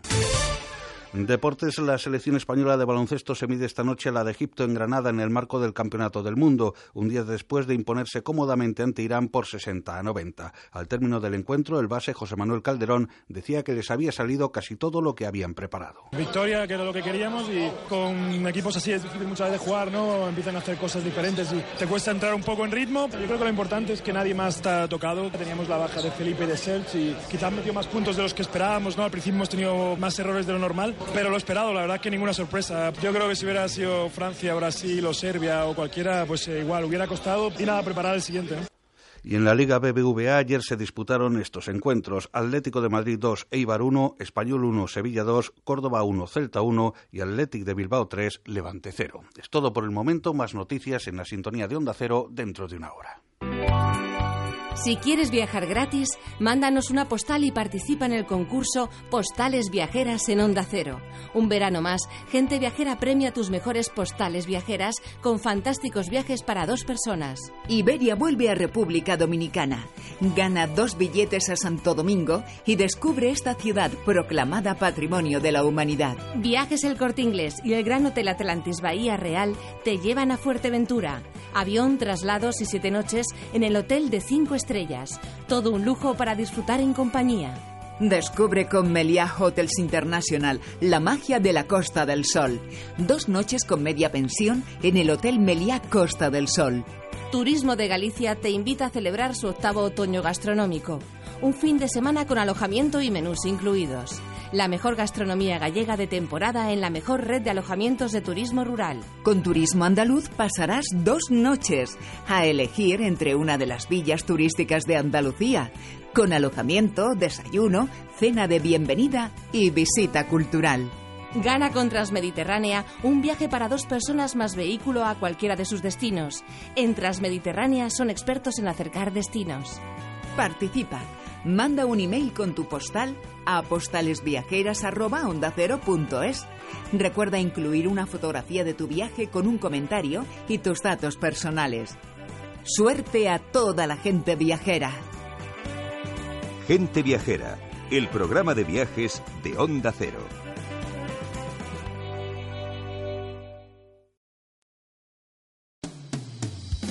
Onda Cero Madrid, 98.0 FM. Soy Concha Velasco, amigos míos. Si quieres evitar sustos en tu vieja bañera, te recomiendo Duchamanía. Te instalan un plato de ducha antideslizante en pocas horas y sin obras molestas. Y te ahorras un buen dinerito. Haz como yo. Confía en los auténticos profesionales. Confía en Duchamanía. Haz caso a Concha. Duchamanía te lo instala desde solo 990 euros, IVA incluido. Paseo del Molino 6 en Legazpi, 91 468 4907 o duchamanía.es. Si tienes vocación por la cocina o la restauración, prepárate como los grandes profesionales. El Centro Superior de Hostelería Mediterráneo abre sus puertas en Madrid con titulaciones oficiales de grados medios superiores y certificados de profesionalidad. Centro Superior de Hostelería Mediterráneo 91 0101 487 y cshm.es. Este verano adelgazar tiene más ventajas en Adelgar. Nuestro tratamiento exclusivo es el mismo, nuestro equipo médico también. Pero en agosto el tratamiento para adelgazar cuesta el 50% menos. Llámanos 91 577 44 77. ¿Necesita conocer el valor oficial de su casa, finca, empresa o negocio? TIRSA, Sociedad de Tasaciones homologada por el Banco de España, especialistas en tasaciones de ámbito nacional. TIRSA. Llámenos al 91 540 0633 o visítenos en Jorge Juan 45. Presupuesto sin compromiso. ¿Sabes qué es reformadísimo? Es disfrutar la reforma integral de tu vivienda o local.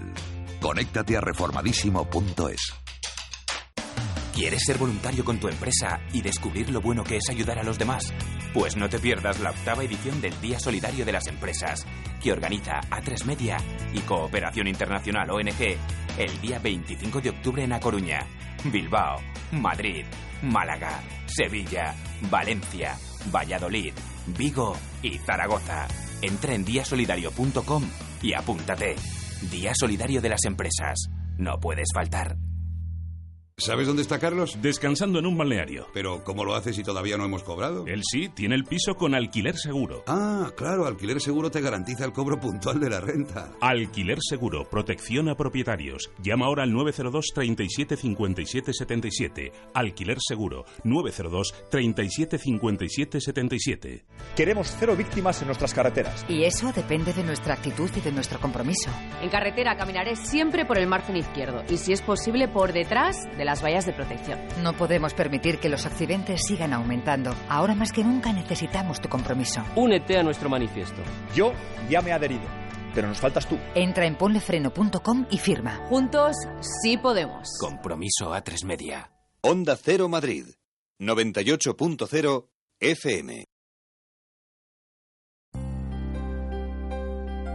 Ustedes ya conocen de sobra el fabuloso cojín Conforgel que tantísimo se ha vendido en todo el mundo. Un cojín de última generación que facilita el descanso cuando nos sentamos en él. Se han vendido aquí en la radio más de 5.000 unidades y todos los usuarios, gente que lo está probando, nos felicitan por la calidad de nuestro producto. El cojín Conforgel es el único garantizado por fisioterapeutas posturales porque reúne las cualidades específicas para garantizar una buena postura. Su espuma de alta densidad es la mejor del mercado y su capa de gel ergodinámico se adapta perfectamente al movimiento del tronco superior. Lo están utilizando miles de profesionales que desarrollan su actividad sentados. Lo piden mucho los conductores, los vigilantes, los administrativos, muchísimo los taxistas también. Pero también se ha regalado también a los padres, a los Hijos. Para los chicos la verdad es que estupendo porque cuando estudian mantienen la postura correcta de la espalda y las personas de mayor edad pues es que encuentran muchas ventajas en el cojín Conforgel. Muchísimas. Hay que llamar a este teléfono 902 29 10 29 o entrar en la web universotao.com para descubrir este cojín con Forgel, el único, el original, el auténtico.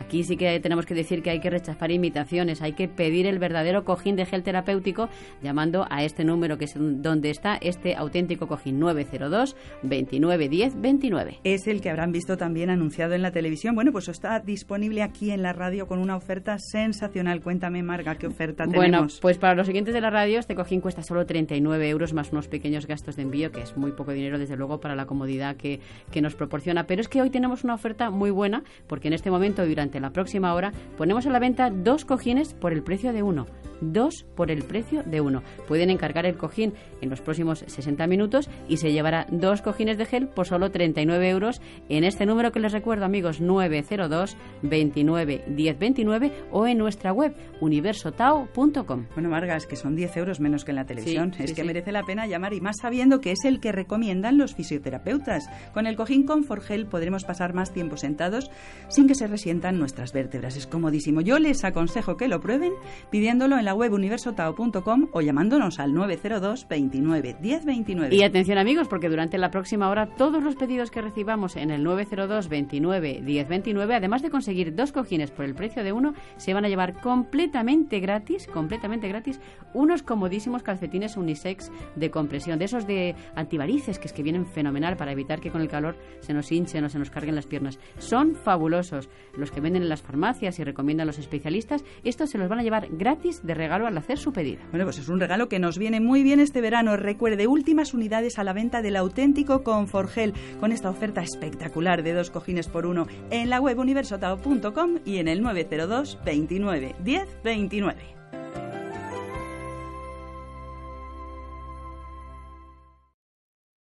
Seguimos con buena onda.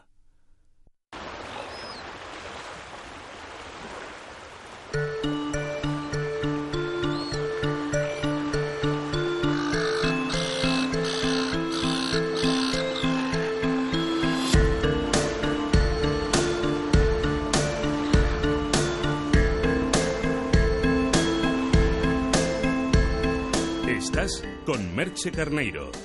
De tú a tú, con buena onda.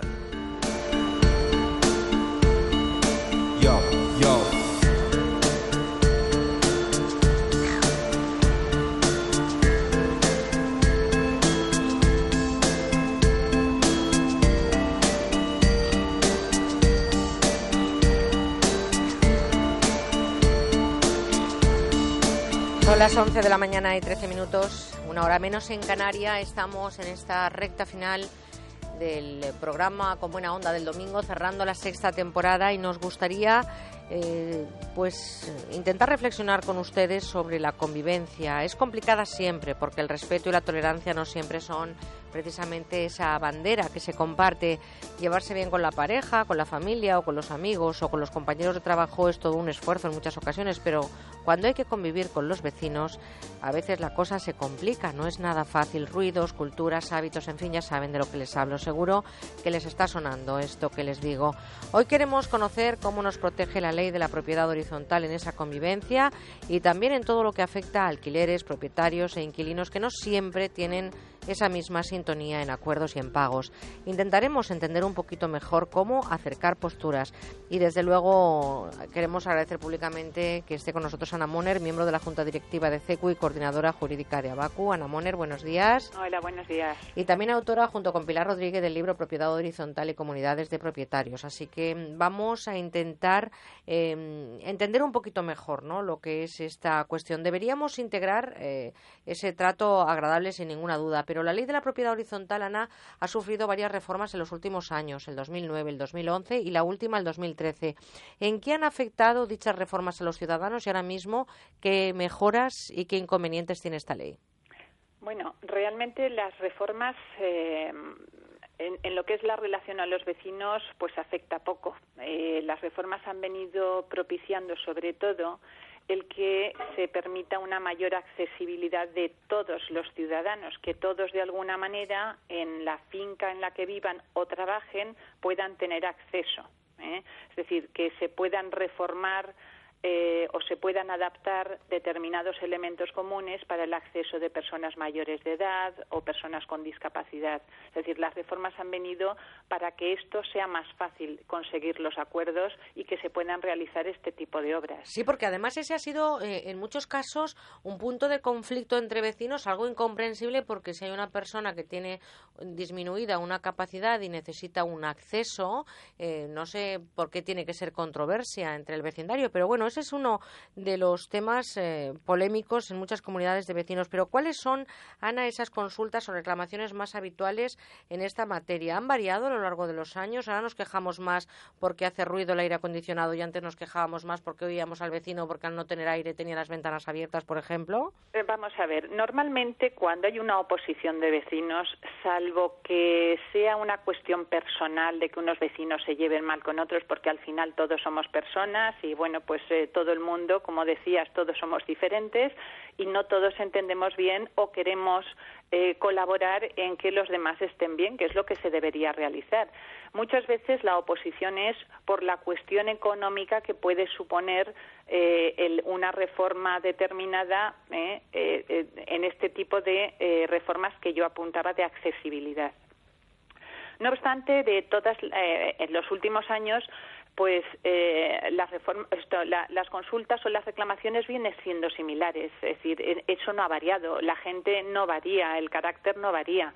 Lo que sí, eh, lógicamente, la crisis pues ha hecho mella también en este tipo de, de problemas y entonces pues no ha habido más reclamaciones, pero sí más consultas que ahí también ha tenido su lado bueno la crisis, porque las consultas a lo mejor eran de vecinos que no pagan, pero luego la mayoría de la gente, yo creo que ahí ha habido solidaridad y la gran mayoría ha permitido que personas que se han visto con problemas pues eh, hayan podido pagar a plazos. Por ejemplo, los morosos ¿no? de las comunidades de propietarios. Los morosos de la comunidad, yo creo que aquí eh, ha tenido su parte buena la crisis porque la solidaridad yo creo que, que ha aumentado, que la gente eh, se ha puesto en situación y dice, y mañana puedo ser yo.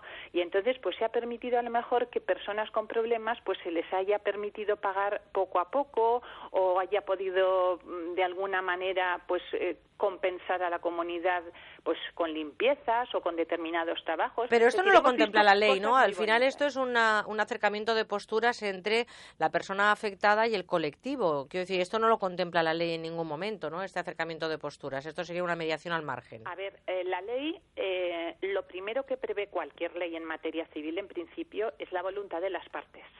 Con lo cual sí que prevé, es decir, lógicamente no de forma literal, pero sí desde el momento en que la ley lo que permite es que la voluntad de las partes sea lo primero, lo que valga.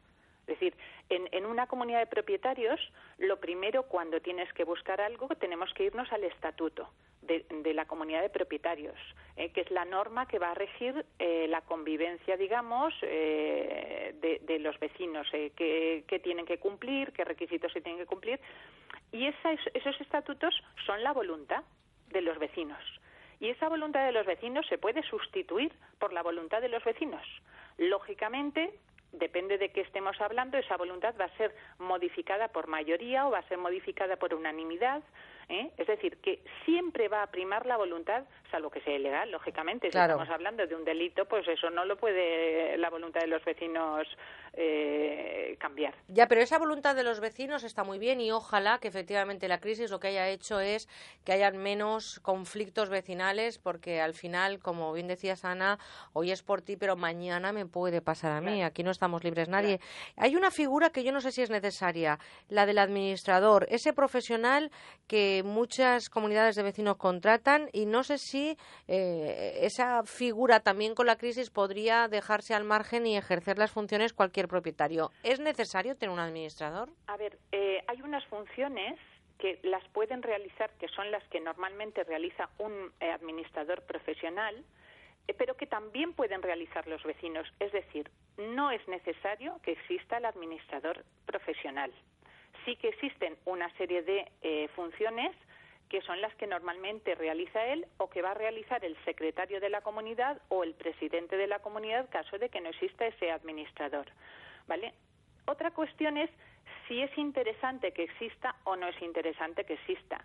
Yo, desde luego, mm, tengo muy claro, mm, eh, y siempre lo he dicho, incluso en, las fincas en las yo prefiero que haya siempre un administrador profesional, porque siempre eh, en la convivencia aparece el roce y aparecen a lo mejor pues que tengas una serie de dudas de si se ha hecho bien o se ha hecho mal.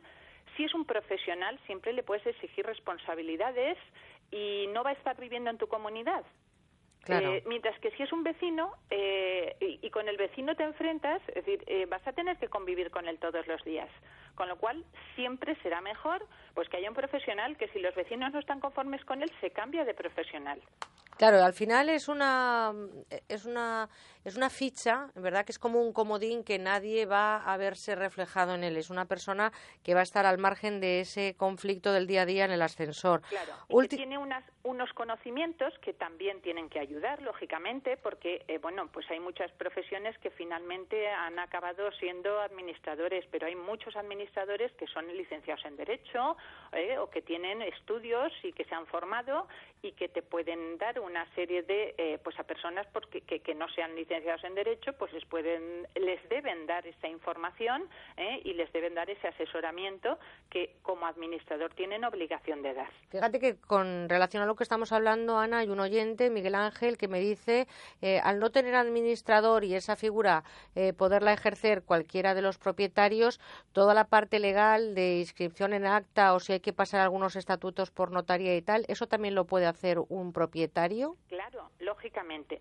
Vamos a ver, para eso eh, tanto los colegios de administradores eh, de fincas como las asociaciones de consumidores, como pues en cualquier librería tienes libros, el que tú estabas comentando antes que hicimos en la asociación de consumidores, son libros que se dan a los usuarios y que, eh, vamos a ver, la ley de propiedad horizontal no es difícil de entender Lógicamente hay algunas cuestiones que quien no tenga unos determinados estudios le puede ser algo más difícil, pero puede ir a asesorarse a una asociación de consumidores. Pero esos trámites no es necesario que los haga un administrador, no existe la figura legal como el notario. No, no, no, no, no, porque al notario puede ir cualquier persona.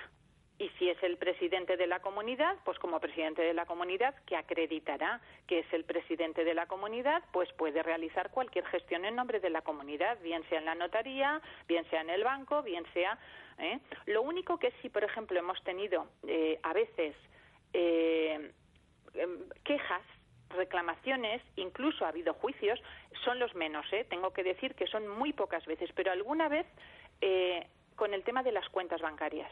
No se debe permitir que haya una cuenta bancaria de la comunidad de propietarios que esté a nombre del administrador exclusivamente. Las cuentas tienen que ser de la comunidad de propietarios, no el administrador y que él funcione. Administrador me da igual que sea profesional o no, me da igual que sea presidente de la comunidad. El presidente de la comunidad como mm, persona física, es decir, como Pepe García, por ejemplo, ¿eh? no tiene que tener a su nombre la cuenta de la comunidad. La cuenta de la comunidad tiene que ser una cuenta que vaya a nombre de la comunidad, comunidad de propietarios de la calle. Eh, la que sea, X. ¿vale? Y debe ir a nombre de esa comunidad de la cuenta, porque en algún caso se ha producido, bueno, pues eh, que ha habido, se ha sacado del dinero y, bueno, ese dinero ha desaparecido y se ha dejado a la comunidad ¿eh? Eh, pues en una situación lamentable con muchas deudas. Eh, también hay otra consulta, Ana, perdona, con relación a indebida. con relación a esto que hablamos, que hay otro, otra oyente que dice como no tenemos administrador, llegar a un acuerdo a veces en cuestiones es complicado. ¿Qué dice la ley? ¿La mayoría o cuántas partes tiene que haber de acuerdo para que se apruebe algo en una junta? ¿Eso existe algo que la ley marque también? A ver, claro, claro. Como he dicho, lo primero que se tiene que hacer siempre ¿eh? es acudir a ver los estatutos. Es decir, cualquier persona eh, en su escritura de propiedad tendrá reflejado si hay estatutos o no hay estatutos y si en su escritura no consta nada, se va al registro de la propiedad que cualquier ciudadano puede ir y pedir una copia de los estatutos que ahí hay.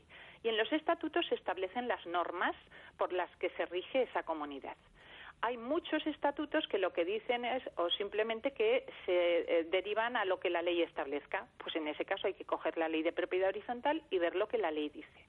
Yo no puedo decir ahora si es por mayoría o por unanimidad porque no hay una, una eh, general para todos. Depende de las circunstancias, es mayoría, es unanimidad, son dos tercios, son tres tercios, es un tercio, depende del tipo de acuerdos que se vayan a tomar, pues es una mayoría, es un porcentaje o es otro. Por lo tanto, hay que acudir, si se tiene alguna duda, aunque no se tenga administrador, a una asociación de consumidores o, si no, a libros que, eh, que nos eh, explique de alguna manera la ley. Ana, el eh, tema de la mediación. Últimamente se oye mucho hablar de esa palabra mediación en muchas cuestiones sociales, familiares, etcétera, pero es una herramienta aconsejable para reclamaciones entre vecinos y, si es así, ¿en qué casos? A ver, la mediación es un instrumento para resolver conflictos que es aconsejable no para este tema, para cualquier tema. Puede servir, incluso se están haciendo eh, mediación en materia penal, hasta ese punto. Es decir, que son fantásticas. Además, incluso eh, ha habido incluso libros publicados con mediaciones que se han realizado con etarras arrepentidos. Es decir, si se puede hacer eso, por supuesto, en cualquier cosa. En Valencia, concretamente, hace ya muchos años, que eh, hubo un juez concretamente que estuvo haciendo mediación en temas de propiedad horizontal, porque hay muchos vecinos que a lo mejor, eh, pues por el roce, es decir, eh, de la, del cariño, del amor al odio, dicen que siempre hay un pequeño paso, ¿no? Es y a lo mejor son los mejores amigos, los mejores vecinos, y de pronto hay una cosa que hace que, bueno, pues esa relación pues eh, pase al, al, odio, ¿no? Al odio o al malestar. Sí, cualquier roce mínimo, ¿verdad? Lo que decíamos antes, eh, eh, acaba convirtiéndose en un tema personal y eso personal ya empieza a pasar a lo cotidiano y al final es una bola de, de, de, lana que no... Has la ropa y me está chorreando a mí, que si tu perro está haciendo no sé qué, que si el otro, que si me has dejado la bolsa de basura en la puerta de mi puerta en vez de en la tuya. Es decir, hay montones de cosas. Eh, con la mediación eh, lo que se ha conseguido, además está demostrado, eh, es que se evita que haya una cascada de denuncias, porque es muy habitual que un vecino denuncie al otro en el juzgado. Ya estoy hablando de materia penal, es decir, que son faltas, no son delitos, pero hay una. Claro, si tú me has puesto una denuncia mañana, yo te pongo a ti otra. Entonces yo pasado te vuelvo a poner otra. Con lo cual acaba un juzgado con 20.000 denuncias de unos vecinos decir, que no se van a resolver nunca, porque hay algo que subyace ¿eh? que no se ha resuelto, y es que consigan hablar a ver qué es lo que uno ha molestado al otro.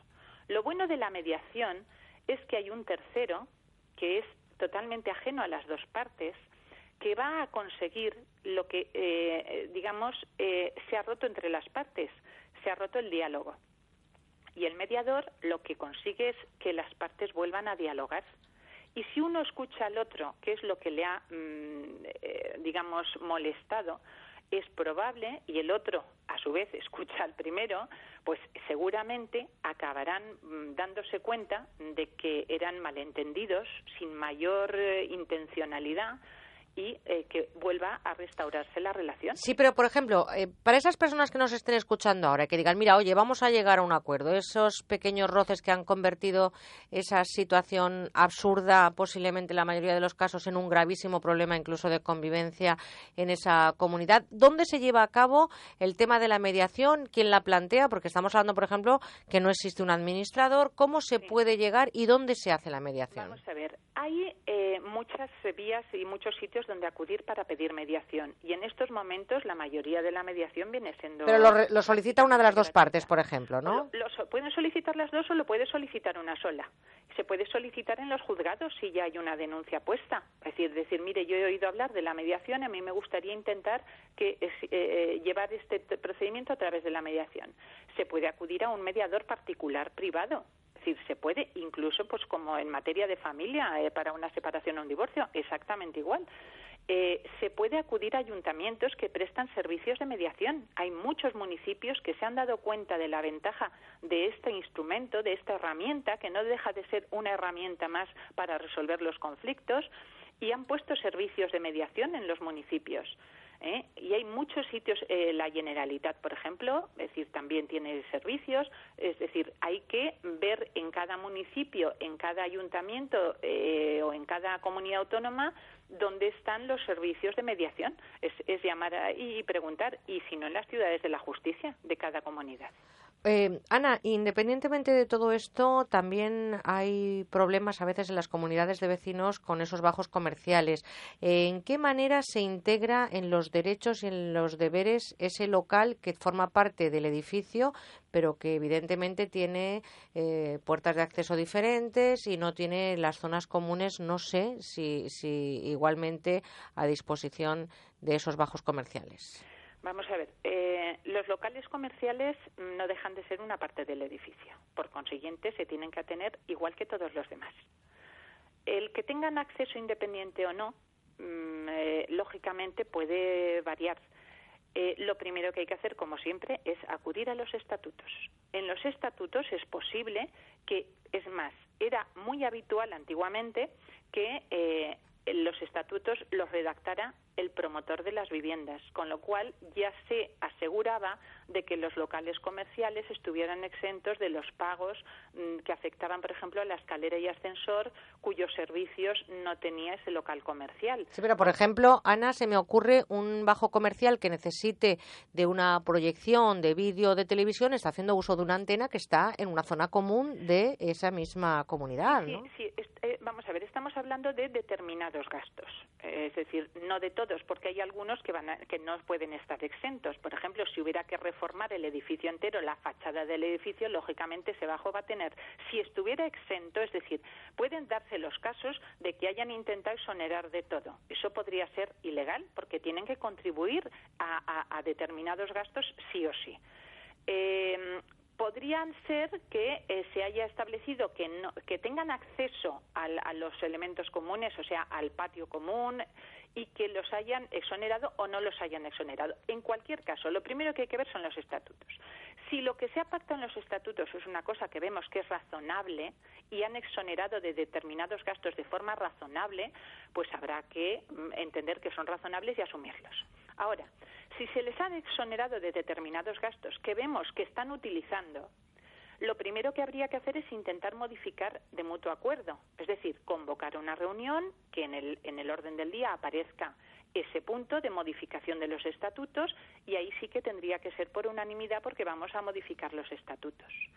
Y caso de que no se consiguiera ese acuerdo, la única posibilidad es acudir a un juez para que el juez valore si esa razonabilidad existe o no y es adecuado exonerar o no exonerar a ese bajo comercial de esos gastos. Vamos a ver, entonces, resumiendo, la nueva ley de la propiedad horizontal eh, tiene muy pocas eh, mejoras, ¿no? Ha cambiado muy poco. ha cambiado el tema de la accesibilidad para que todo el mundo pueda disfrutar de esos elementos comunes. Solamente una última pregunta, Ana, de un correo que nos llega desde Salamanca. Dice, ¿qué ocurre cuando un administrador de la finca y el presidente de la comunidad no se ponen de acuerdo de lo que se debe de poner en un acta al final de una reunión? Bueno, pues eh, hay que ver, eh, vamos a ver, lo primero, como siempre, eh, en todos los casos tiene que haber razonabilidad, a ver por qué no se ha llegado a ese acuerdo, intentar, pues incluso una mediación. Pero si no se consiguiera, eh, el hecho de que el presidente no firme eh, no dejan de ser válidos los acuerdos tomados por las mayorías correspondientes. Otra cosa es que los demás vecinos tampoco estuvieran de acuerdo. Entonces habría dos opciones. O bien eh, los vecinos se ponen todos de acuerdo y no están conformes con la actuación del administrador, en cuyo caso pueden echarlo y poner a otro administrador o a lo mejor el administrador sí que está de acuerdo con todos los vecinos y el que está en desacuerdo es el presidente. Bueno, esos acuerdos serían válidos y el presidente si no quiere firmar se habrá puesto que no quiere firmar por los motivos X, pero si los demás vecinos están conformes, esos acuerdos son válidos y el presidente la única posibilidad sería impugnarlos legalmente, los acuerdos tomados, como cualquier otro vecino. Por lo tanto, yo creo que al final, además de esa mediación, lo que tendríamos que integrar en las comunidades de propietarios y en la vida en general, ¿no? Es ese trato agradable y distendido con con quienes nos rodean. En este caso hablamos de comunidad de propietarios, por lo tanto hablamos de vecinos. Hay que ser más tolerantes en la vida, más respetuosos, porque convivir en un entorno favorable y amigable nos va a hacer sin duda mejorar la calidad de vida de todos. Yo creo que ese sería eh, de alguna manera el, titular, ¿no? También que debería regir en las comunidades. Y, es más sano para la salud. Además, de verdad. Ana, gracias por estar con nosotros esta mañana de un 31 de agosto. Un abrazo muy fuerte. Ana Moner, miembro de la Junta Directiva de CECO coordinadora jurídica de Abaco y autora con Pilar Rodríguez de ese libro que yo les recomiendo sobre la ley de la propiedad horizontal. Un abrazote. Igualmente.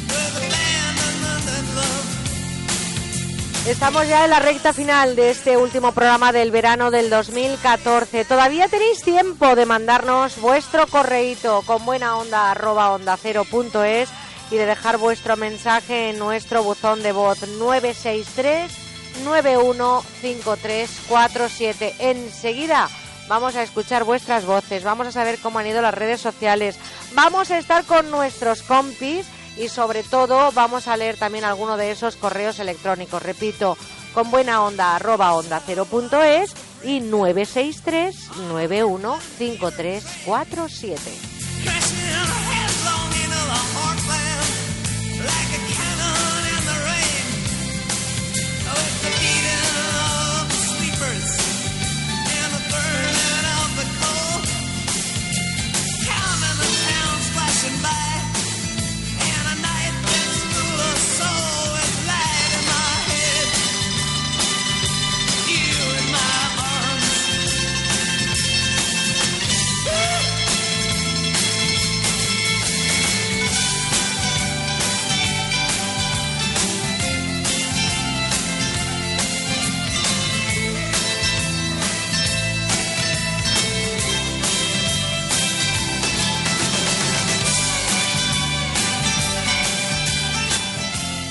Merche Carneiro, con buena onda. Onda Cero, Madrid. Si tienes vocación por la cocina o la restauración, prepárate como los grandes profesionales. El Centro Superior de Hostelería Mediterráneo abre sus puertas en Madrid con titulaciones oficiales de grados medios superiores y certificados de profesionalidad. Centro Superior de Hostelería Mediterráneo 91 0101 487 y cshm.es. Edificio Espacio Torrijos. Últimas viviendas de lujo de uno y dos dormitorios con plaza de garaje en pleno barrio de Salamanca. Llámenos al 91 209 3280 o entre en gilmar.es. Gilmar, de toda la vida, un lujo. Adelgazar nunca había costado tan poco como este verano en Adelgar, porque solo en agosto te descontamos el 50% en nuestro exclusivo tratamiento para adelgazar y 5 meses de mantenimiento gratis. Llámanos 91 577 44 77. Por prestigio, son los Fernández. Por trato, son muy amables. Por precio, ahora 12% de descuento. Por comodidad, se lo llevan y se lo traen a domicilio. Un año más, campaña de limpieza y restauración. Alfombras, tapices, edredones, cortinas. Los Fernández. General Martínez Campos 29. 91 308 5000. Onda Cero va contigo, donde tú vayas. Yo lo hago por podcast. Yo normalmente me bajo los podcasts vuestros por la mañana y luego ya pues los escucho en el coche o cuando me voy a andar o a correr por ahí con los cascos o suelo oíros mucho. Sois una segunda familia que acerca mucho España aquí a Nueva Zelanda. Descárgate los podcasts de nuestros programas en ondacero.es.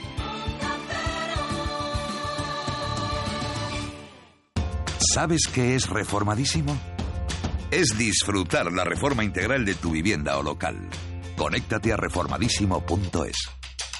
Y llegaron las vacaciones y es el momento de remozar su oficina. No dudemos que nuestras instalaciones son el reflejo de nuestro negocio. Mercaoficina dispone de los mejores productos, mejores precios, mejor servicio y siempre con la garantía del líder. Nosotros cambiaremos su imagen y contribuiremos a hacer próspero su negocio. www.mercaoficina.es Queremos cero víctimas en nuestras carreteras. En la moto me pondré siempre el casco, correctamente abrochado y con la visera bajada. No podemos permitir que los accidentes sigan aumentando. Ahora más que nunca necesitamos tu compromiso. Únete a nuestro manifiesto. Yo ya me he adherido, pero nos faltas tú. Entra en ponlefreno.com y firma. Juntos sí podemos. Compromiso a tres media. Aprovecha las ventajas que te dan. Confía tu proyecto a Decorman. Presupuesto gratuito, sin pasta que adelantar, llave en mano y qué precios siempre a tiempo acabarán. Sin sorpresas, todo en regla y en 3D. Antes lo ves. Ven a vernos, llama ahora de Corman.es.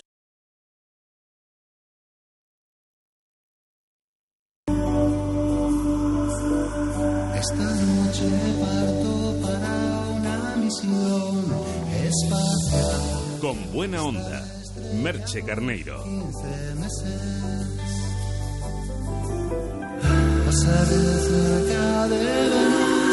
Y su boreal, pero no me olvidaré de tus ojos verdes.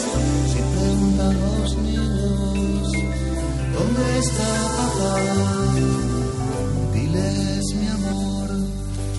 triste identidad. Pues saben que nos estamos yendo, bueno, nos estamos, no, yo me he quedado con las ganas, todavía no he pisado el planeta rojo, pero eh, nuestros compañeros decían, oye, queremos darnos una vueltina por algún lado, que estamos aquí currando sin vacaciones, venga, va. Y lo más cerquita que teníamos para enviarles era Marte. Esta semana Paloma ha dicho, pues me voy unos días a Marte. Paloma, Paloma Erce. Aquí estoy. Estás ahí, hija mía, ¿cómo te ha ido el viaje a Marte? ¿Te has mareado mucho? Que me han dicho, no sé cómo lo va a llevar Paloma, Un porque igual así, un Sí, poco, ¿no? Ya es la segunda vez, pero sigo sin acostumbrarme. Que eso de la Oye, gravedad, el cambio de gravedad y Exacto, demás. ay, la gravedad. Oye, ¿cómo está Curiosity? Que creo que está derrapando por las curvas últimamente, ¿no? Algo le pasa, ¿no? Pues, como te decía, os traigo novedades marcianas. Hemos hablado con Felipe Gómez esta semana y nos ha desmentido alguna noticia curiosa que nos ha hecho pensar que realmente había vida en el planeta rojo. Además, hemos hablado del futuro del Curiosity y de algunos contratiempos que ha sufrido la nave. Los avances fundamentales ha sido la, bueno, hemos estudiado de forma pormenorizada las, las condiciones eh, de la atmósfera ambientales y sobre todo fotografía. Eh, se, han, se han realizado durante las dos últimas semanas estudios eh, fotográficos pormenorizados de la zona. Se ha hecho el seguimiento también de las de las ruedas.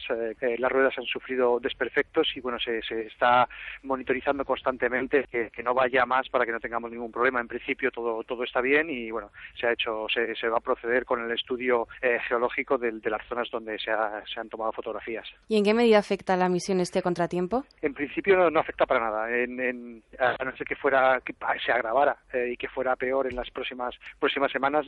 Se lleva ya varias semanas siguiendo detenidamente estos eh, desperfectos que se han originado en las ruedas y no, no han evolucionado, están estables, con lo cual en principio para no, no afecta para nada la misión. Y han salido a la luz unas imágenes en las que se había descubierto una roca con forma de fémur. ¿Cuál fue la, reu- la reacción ante tal hallazgo y se ha confirmado que es un resto mineral y no un hueso? Sí, eh, sí, sí. De hecho, NASA ha tenido que salir al paso de esas noticias. Eh, ya ocurrió eh, hace aproximadamente un año. Ocurrió algo parecido. Bueno, entonces los geólogos, la- los científicos de la misión, eh, liberamos las imágenes porque nos parecen de lo más normales, curiosas, eh, anécdotas, pero la verdad que tiene muchísimo impacto en los medios de comunicación. Entonces, en este caso, el impacto ha sido tremendo. Se, está, se está hablando muchísimo del hueso, del fémur, de- en los medios de comunicación y no para nada. Es una, es una deposición mineral, es una roca que por eh, eh, la erosión que ha sufrido tanto eólica, eh, bueno, las condiciones eh, de la atmósfera marciana, pues eh, termina tomando ese, ese aspecto, que es una mera coincidencia. El ser humano siempre tiende a comparar aquello que ve con algo conocido, como es lógico, es una forma de proceder del cerebro humano que es normal y habitual, y bueno, se da esa coincidencia y esa, esa anécdota, pero vamos, es una, es una roca, es una roca que se va, va a ser estudiada, pero es un mineral. Y ha habido un cambio en la ruta al cancelarse la perforación de la roca llamada Bonanza King. ¿De qué manera ha afectado a la misión esto? No, no, no, no, no afecta a la misión. Eh, estos son decisiones eh, científicas. Eh, la semana pasada ya comentamos, no sé si recuerdas que estuvimos hablando de que la, eh, con las brochas, con las pulidoras del rover, se había realizado la limpieza de esa zona con la idea de, de tener en cuenta la posibilidad de perforar. Finalmente no se creyó que era interesante y bueno, pues no se ha perforado, pero son decisiones científicas de las muchas que se toman a lo largo de la misión y no, no, no afecta para nada. Lo que más eh, la semana anterior también estuvimos comentando que habíamos eh, nos habíamos quedado eh, en un campo de dunas, eh, hubo que dar eh, para, para atrás, eh, retroceder, salir del campo de, de dunas y hacer otro recorrido alternativo. Eso fueron un par de soles eh, de retraso, no más.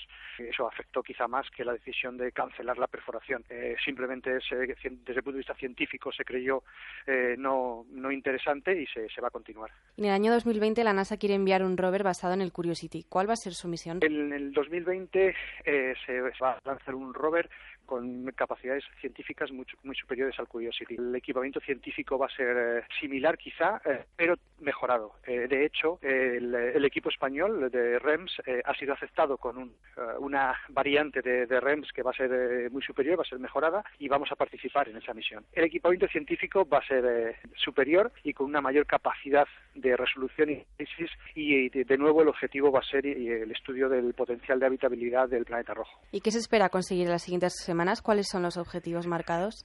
Vamos a continuar con los análisis fotográficos de la zona para poder decidir el mejor camino hacia el Monte Sarp, seguimiento de nuevo de las condiciones de las ruedas, eh, del rover y demás, siempre pensando en la seguridad del sistema y eh, estudio geológico. Estudio geológico, eh, intentar entender lo máximo posible de las condiciones geológicas e históricas del lugar donde estamos en este momento. En definitiva, pensando en, seguir avanzando para poder llegar a, las, a la base del Monte Sarp lo antes posible, porque como ya hemos comentado en alguna ocasión, es una zona muy interesante que nos va a dar muchos datos geológicos e históricos de, del planeta Marte. Pues Felipe, muchísimas gracias y esperemos que el Curiosity siga cosechando éxitos. Muchas gracias a vosotros. Un saludo. O sea que al final eh, Paloma no era un hueso, sino que es eh, una roca y Así todos es. estábamos pensando que había ahí un fémur, una tibia y un peroné y que dentro de nada nos iban a visitar los alienígenas. Hay que ver qué ganas tenemos de que haya vida en Marte, ¿no? Nos hemos quedado con las ganas de tener Pero unos vamos. vecinos marcianos. Hombre, no, hay muchos vecinos marcianos. ¿eh? Has visto que hace un momentito estábamos hablando precisamente de comunidad de propietarios y esa es otra cuestión. No hace falta irse a Marte porque hay muchas veces que dices, ahora entiendo lo que son los alienígenas. Oye, ¿y las zapatitos y todo bien, no? Eh, la tierra roja y todo eso. Sí, no, todo bien, ya me he limpiado. Y, o sea, Todo muy bien. Oye, sí. ¿y, ¿y cuánto tardaríamos, como ha dicho Felipe, si tardamos dos soles en llegar a trabajar? Nos despiden directamente, ¿no? Pues sí, la verdad es que sí. Porque dos soles y dos lunas debe ser mucho tiempo, ¿no? Un poquito, ¿no? ¿Tú has ido en un plis pras? Es que yo soy muy rápida. Voy volando, como Entonces, soy una paloma. Madre mía. Bueno, pues sí, es verdad, Paloma se ha ido volando porque es una Claro. paloma. Ahora descubriremos alguna habilidad y alguna cualidad que tiene Paloma. De momento vamos a escuchar unos anuncios y vamos a iniciar esos minutos de despedida con muchos hurras, ¿vale, compis?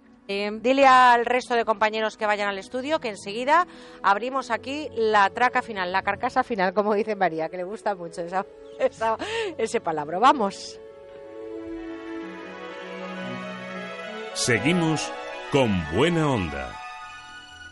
Disfrute del auténtico cojín de la tele para mantener una postura correcta. El cojín gel de Stan Nordi tiene el corazón de gel y dos posiciones, invierno y verano, para disfrutar de una máxima comodidad.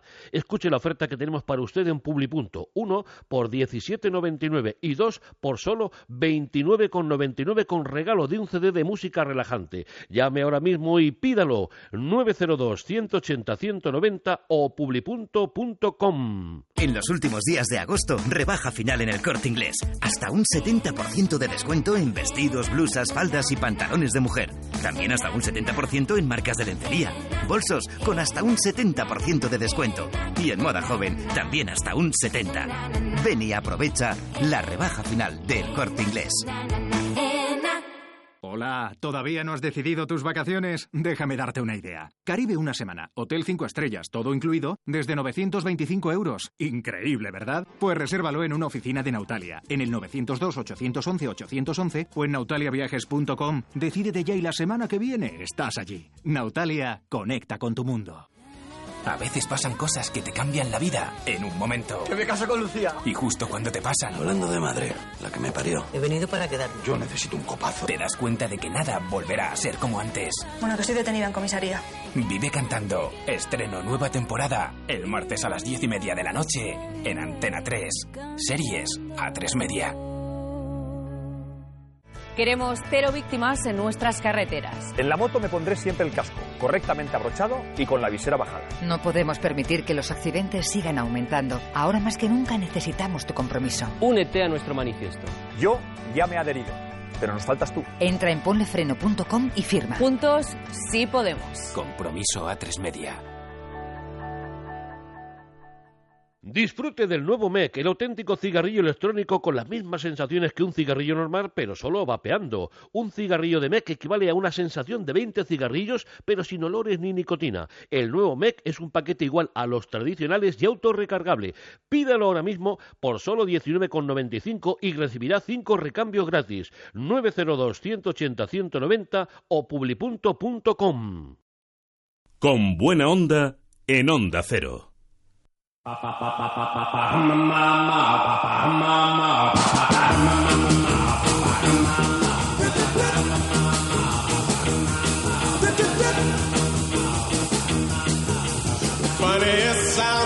Nos hemos quedado con las ganas de que nos trajera nuestro querido Santo Ruiz unos dulces, esos corazones de Santa Gertrudis. Pero yo os voy a regalar mi corazón. No soy santa, eh, tampoco novicia, pero os regalo mi corazón porque sois desde luego ese equipo que yo hubiera elegido si hubiera tenido que hacer un casting. A María la tengo ya mm, tatuada en mi alma y en con buena onda. María Reds, eh, un año más gracias por estar con nosotros, corazón. Uy, muchas gracias por contar conmigo un año más. Ay, claro que sí, claro que sí. Ha sido un placer enorme volver a participar. Llevo tu nombre tatuado. Llevo tu nombre escrito aquí sobre mi piel. Oye, vamos a ver un momento. Le voy a pedir a mi compi Juanjo que quite toda la música del mundo mundial y le voy a decir a Paloma que aparte de que se ha ido volando, mira cómo reís ya, Paloma. Aquí estoy, como Pablo Aquí Sebastián. está, como Pablo Sebastián. Sí. Sebastián. Eres de cine de barrio, ¿no? Sebastián. Sebastián. Cuidado. Cuidado. Oye, ¿y está por ahí Pablo? Aquí estoy, Merche. Estás, eh, bendito tú eres entre todas las mujeres, corazón. Oye, ¿y está Elena? Estoy, Merche, no me he ido todavía. Vale, escucha, Pablo y Elena, me Dime. gustaría que fuerais los notarios de la actualidad, os va a pasar muchas veces. ¿Es verdad que Paloma toca el piano? Sí, sí. Bueno, eso dice. A ver, No sé. vamos a escuchar a Paloma cómo toca el piano. Vamos a ver, Paloma. Un segundito, que no le da el pedal, perdón. Ah, no le has dado el pedal, menudo pedal. Vámonos. Es cuando más nerviosa estoy de todo el programa, ¿eh? A ver, venga. No puedo, no puedo, Merche, estoy muy nerviosa. Ay, por favor, no me lo puedo creer. Te lo prometo, si es que lo he dicho que estoy súper nerviosa. En realidad he mentido, no sé tocarlo. Que no, que sí, que Venga, estoy va. muy nerviosa. ¿Estás nerviosa? Te lo prometo, estoy temblando. Es que como ya se acaba la emoción y todo Ay, por junta. favor. Bueno, ha tocado el piano aunque sea para quitarle el polvo. Prometerme lo que es verdad. No, hay que decir que en los ensayos lo hacía muy bien, ¿eh? Los ha- vamos a ver, sí, verdad. no me habéis hablado en idiomas varios, ¿no? Eh, O sea, no puede ser, esto no puede ser. Bueno, vamos a conocer, si os parece, algunos de los correitos, María, que nos han mandado los oyentes, a quienes agradezco enormemente un año más que hayan dado muestras de su complicidad eh, con este programa. A ver. Qué bonitos todos los mensajes, Merche. Algunos hasta nos han emocionado un poquito y todo. Mira, Ray Benítez nos manda un abrazo de oso y a raíz del tema de la solidaridad eh, tratado ayer en la tertulia nos comenta que ella es voluntaria en una residencia de ancianos y que es súper gratificante. José Luis Gil dice que es una pena que se acabe agosto. Por una parte se acaba el verano y por otra, oye, nuestro programa, qué bonito. Pues claro que sí. Mari Carmen desde Torrente nos dice que te sigue escuchando mañana en Valencia en la No, onda, pero yo no. le digo que mañana No, creo que el- no, ¿verdad? El próximo lunes. El próximo lunes 8 de septiembre. Anabel, desde Sevilla, felicita a todo el equipo. Dice que debemos de ser estupendos profesionales todos al trabajar con una persona tan maravillosa como Ay, tú. cómo me estáis haciendo la pelotita para ver si tengo alguna posibilidad. Con esto de que os quedáis un poco parados, un poco solo, porque claro, un poco, un poco como tanta gente en España. Bueno, pues muy bien, ¿no? En los correitos, muchos correos. Gracias a todos por ese cariño que nos habéis dado. Las redes sociales también han venido Community Manager, que hoy como... Espera, escucha esta canción que te va a poner Juanjo. Vale. No. Eh, eh, para, para Susana, ¿qué le poníamos hoy? Espérate, escucha y verás. Ya verás, ya, me lo puedo imaginar. Duérmete. Uy, no me lo imaginaba. Vamos a dejarlo ahí porque es que viene de tirón. Lo voy a confesar. Me un no, secreto. No, lo voy a- no, es un secreto a voces. O sea, viene de tirón. Así que duérmete, niña, duérmete ya en cuanto acabe el programa. Ahí lo dejamos.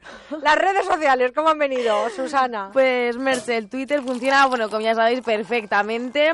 Y como he dicho anteriores semanas, nos mandan tweets de todo tipo. Así que gracias por mostrarnos todo vuestro apoyo y vuestra compañía, claro. Pero Merche, para terminar, acabo con este tweet que nos manda una mujer. Lo mejor de este mes de agosto para mí ha sido el canto de los grillos, el fresquito de la noche y teneros los findes conmigo. Bueno, pues vamos con un sonido antes de los sonidos del buzón de voz. ¡Uh! Todos. Pablo, feliz cumpleaños. Muchas gracias. ¡Hala! ¿Qué te parece? Que nos íbamos a olvidar hoy, No. 31 de agosto, que tú eres un año más experto en la vida. Pues no, em- Pues- esperaba, esperaba con algo. Hombre. Algo esperabas. Sí. Lo que sea, como No, no, dijo llevaba todo el programa nervioso, a ver qué iba a Estaba pasar. nervioso, Sí. pues. Pues a ver, chicas, venga. Ay, que nos María, por Dios, arrancar. yo- a Pablo Pablo. yo ya le he cantado en privado esta mañana. verdad, es verdad. Es lo primero que hemos hecho. Bueno, pues María, no cumpleaños vale. feliz. Eso no vale. María Yo no es- canto en antena nunca. Nunca, ella no canta. Nunca. Hasta- ella solamente cobra por galas, ella no canta. ella no, solamente en galas. Por bolos. Oye, vamos a escuchar los sonidos del contestador, también algunos solos. Algunos solos. Hoy hemos hecho eh, como una especie de batería. eh, con Primero hemos cogido eh, agradecimientos y demás. Así que vamos a escuchar las cosas bonitas que nos han dicho, Ah, Merche. sí, las feas las has borrado, ¿no? Hombre, por supuesto. Hombre, claro, venga, Faltaría. vamos allá, solo lo bonito. Quería agradecer a, a Merche, a Onda Cero, a todo el equipo, a los fines de semana tan buenos que nos ha dado y esperemos que el año que viene vuelva. Un besito para todos y ole, un 10 por el programa. Gracias, Merche, por los buenos ratos que me has hecho pasar este verano, por el tono tan, tan simpático de todas las entrevistas. Es simpático y cultural. Quiero agradecer la grandísima y enorme compañía que nos habéis hecho durante este verano. Eh, la lástima es que es muy breve. Estar a vuestro lado se hace tan bueno que se hace corto. Un besazo para Merche, un besazo para el equipo y de todo corazón os digo muchísimas felicidades y muchísimas gracias. Nos seguimos oyendo. ¿Has visto, Bueno, Merche? venga, pues con el último No ya está nos casi vamos, pagado. ¿eh? Y no podemos despedirnos sin nuestro amigo Pedro, que además se nos une otra, otra cantante. Pues venga, vamos. Qué lástima, pero adiós, me despido de vos y me voy. Qué lástima, pero adiós, os voy a echar de menos a todos.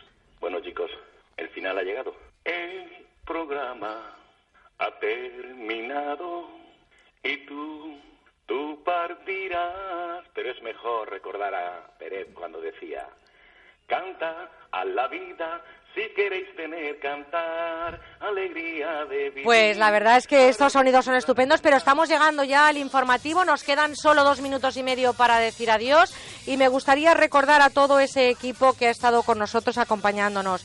Técnicos que han estado José Antonio Olmedo, Fran Montes, por supuesto Dani Solís que nos ha acompañado las últimas semanas, en Jaén Miguel Jurado y José Cortés, ese apoyo en informativos de Marta Dochao y de Mónica Cartes y por supuesto a nuestros compañeros eh, que están aquí, están aquí. José, adiós, hasta siempre. Hasta siempre. Susana, hasta siempre. Hasta siempre. Pablo, Adiós. Elena, Paloma. Adiós. Vamos a cantar todos porque nos marchamos ya con el que es nuestro, desde luego, eh, eh, bueno, pues nuestro himno, ¿no? De despedida. Nos marchamos, ¿no?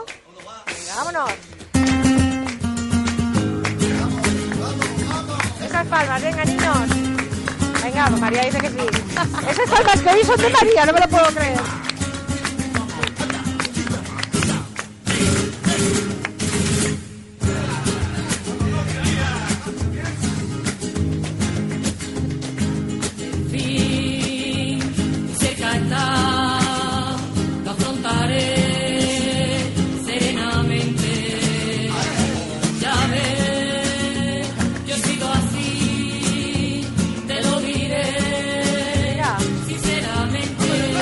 ¿Os atrevéis, chicos? Venga.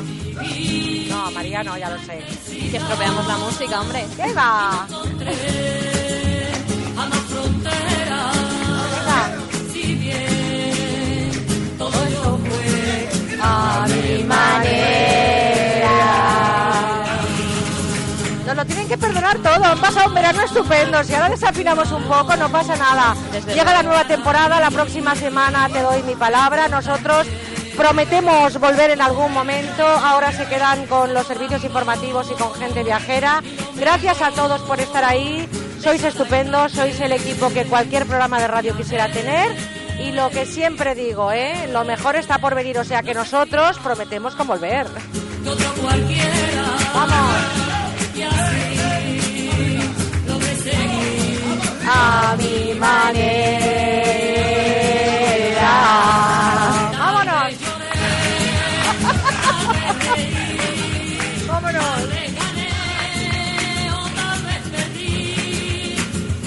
Paloma, Pablo, Elena, adiós compañeros, os deseo lo mejor de lo mejor, que os lo merecéis en esta profesión que es adorable. Un beso, compañeros, y hasta siempre. Hasta Adiós, siempre. Adiós.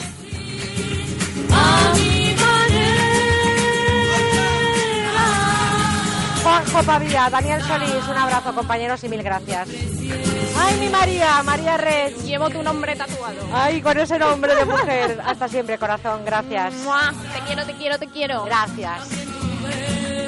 Susana, José, un placer y Nos por aquí nos seguimos camino. viendo. Y además ayer comimos en la Nicoleta estupendamente. Nos marchamos, sean felices y échennos de menos. Hasta siempre, chao, a mi manera.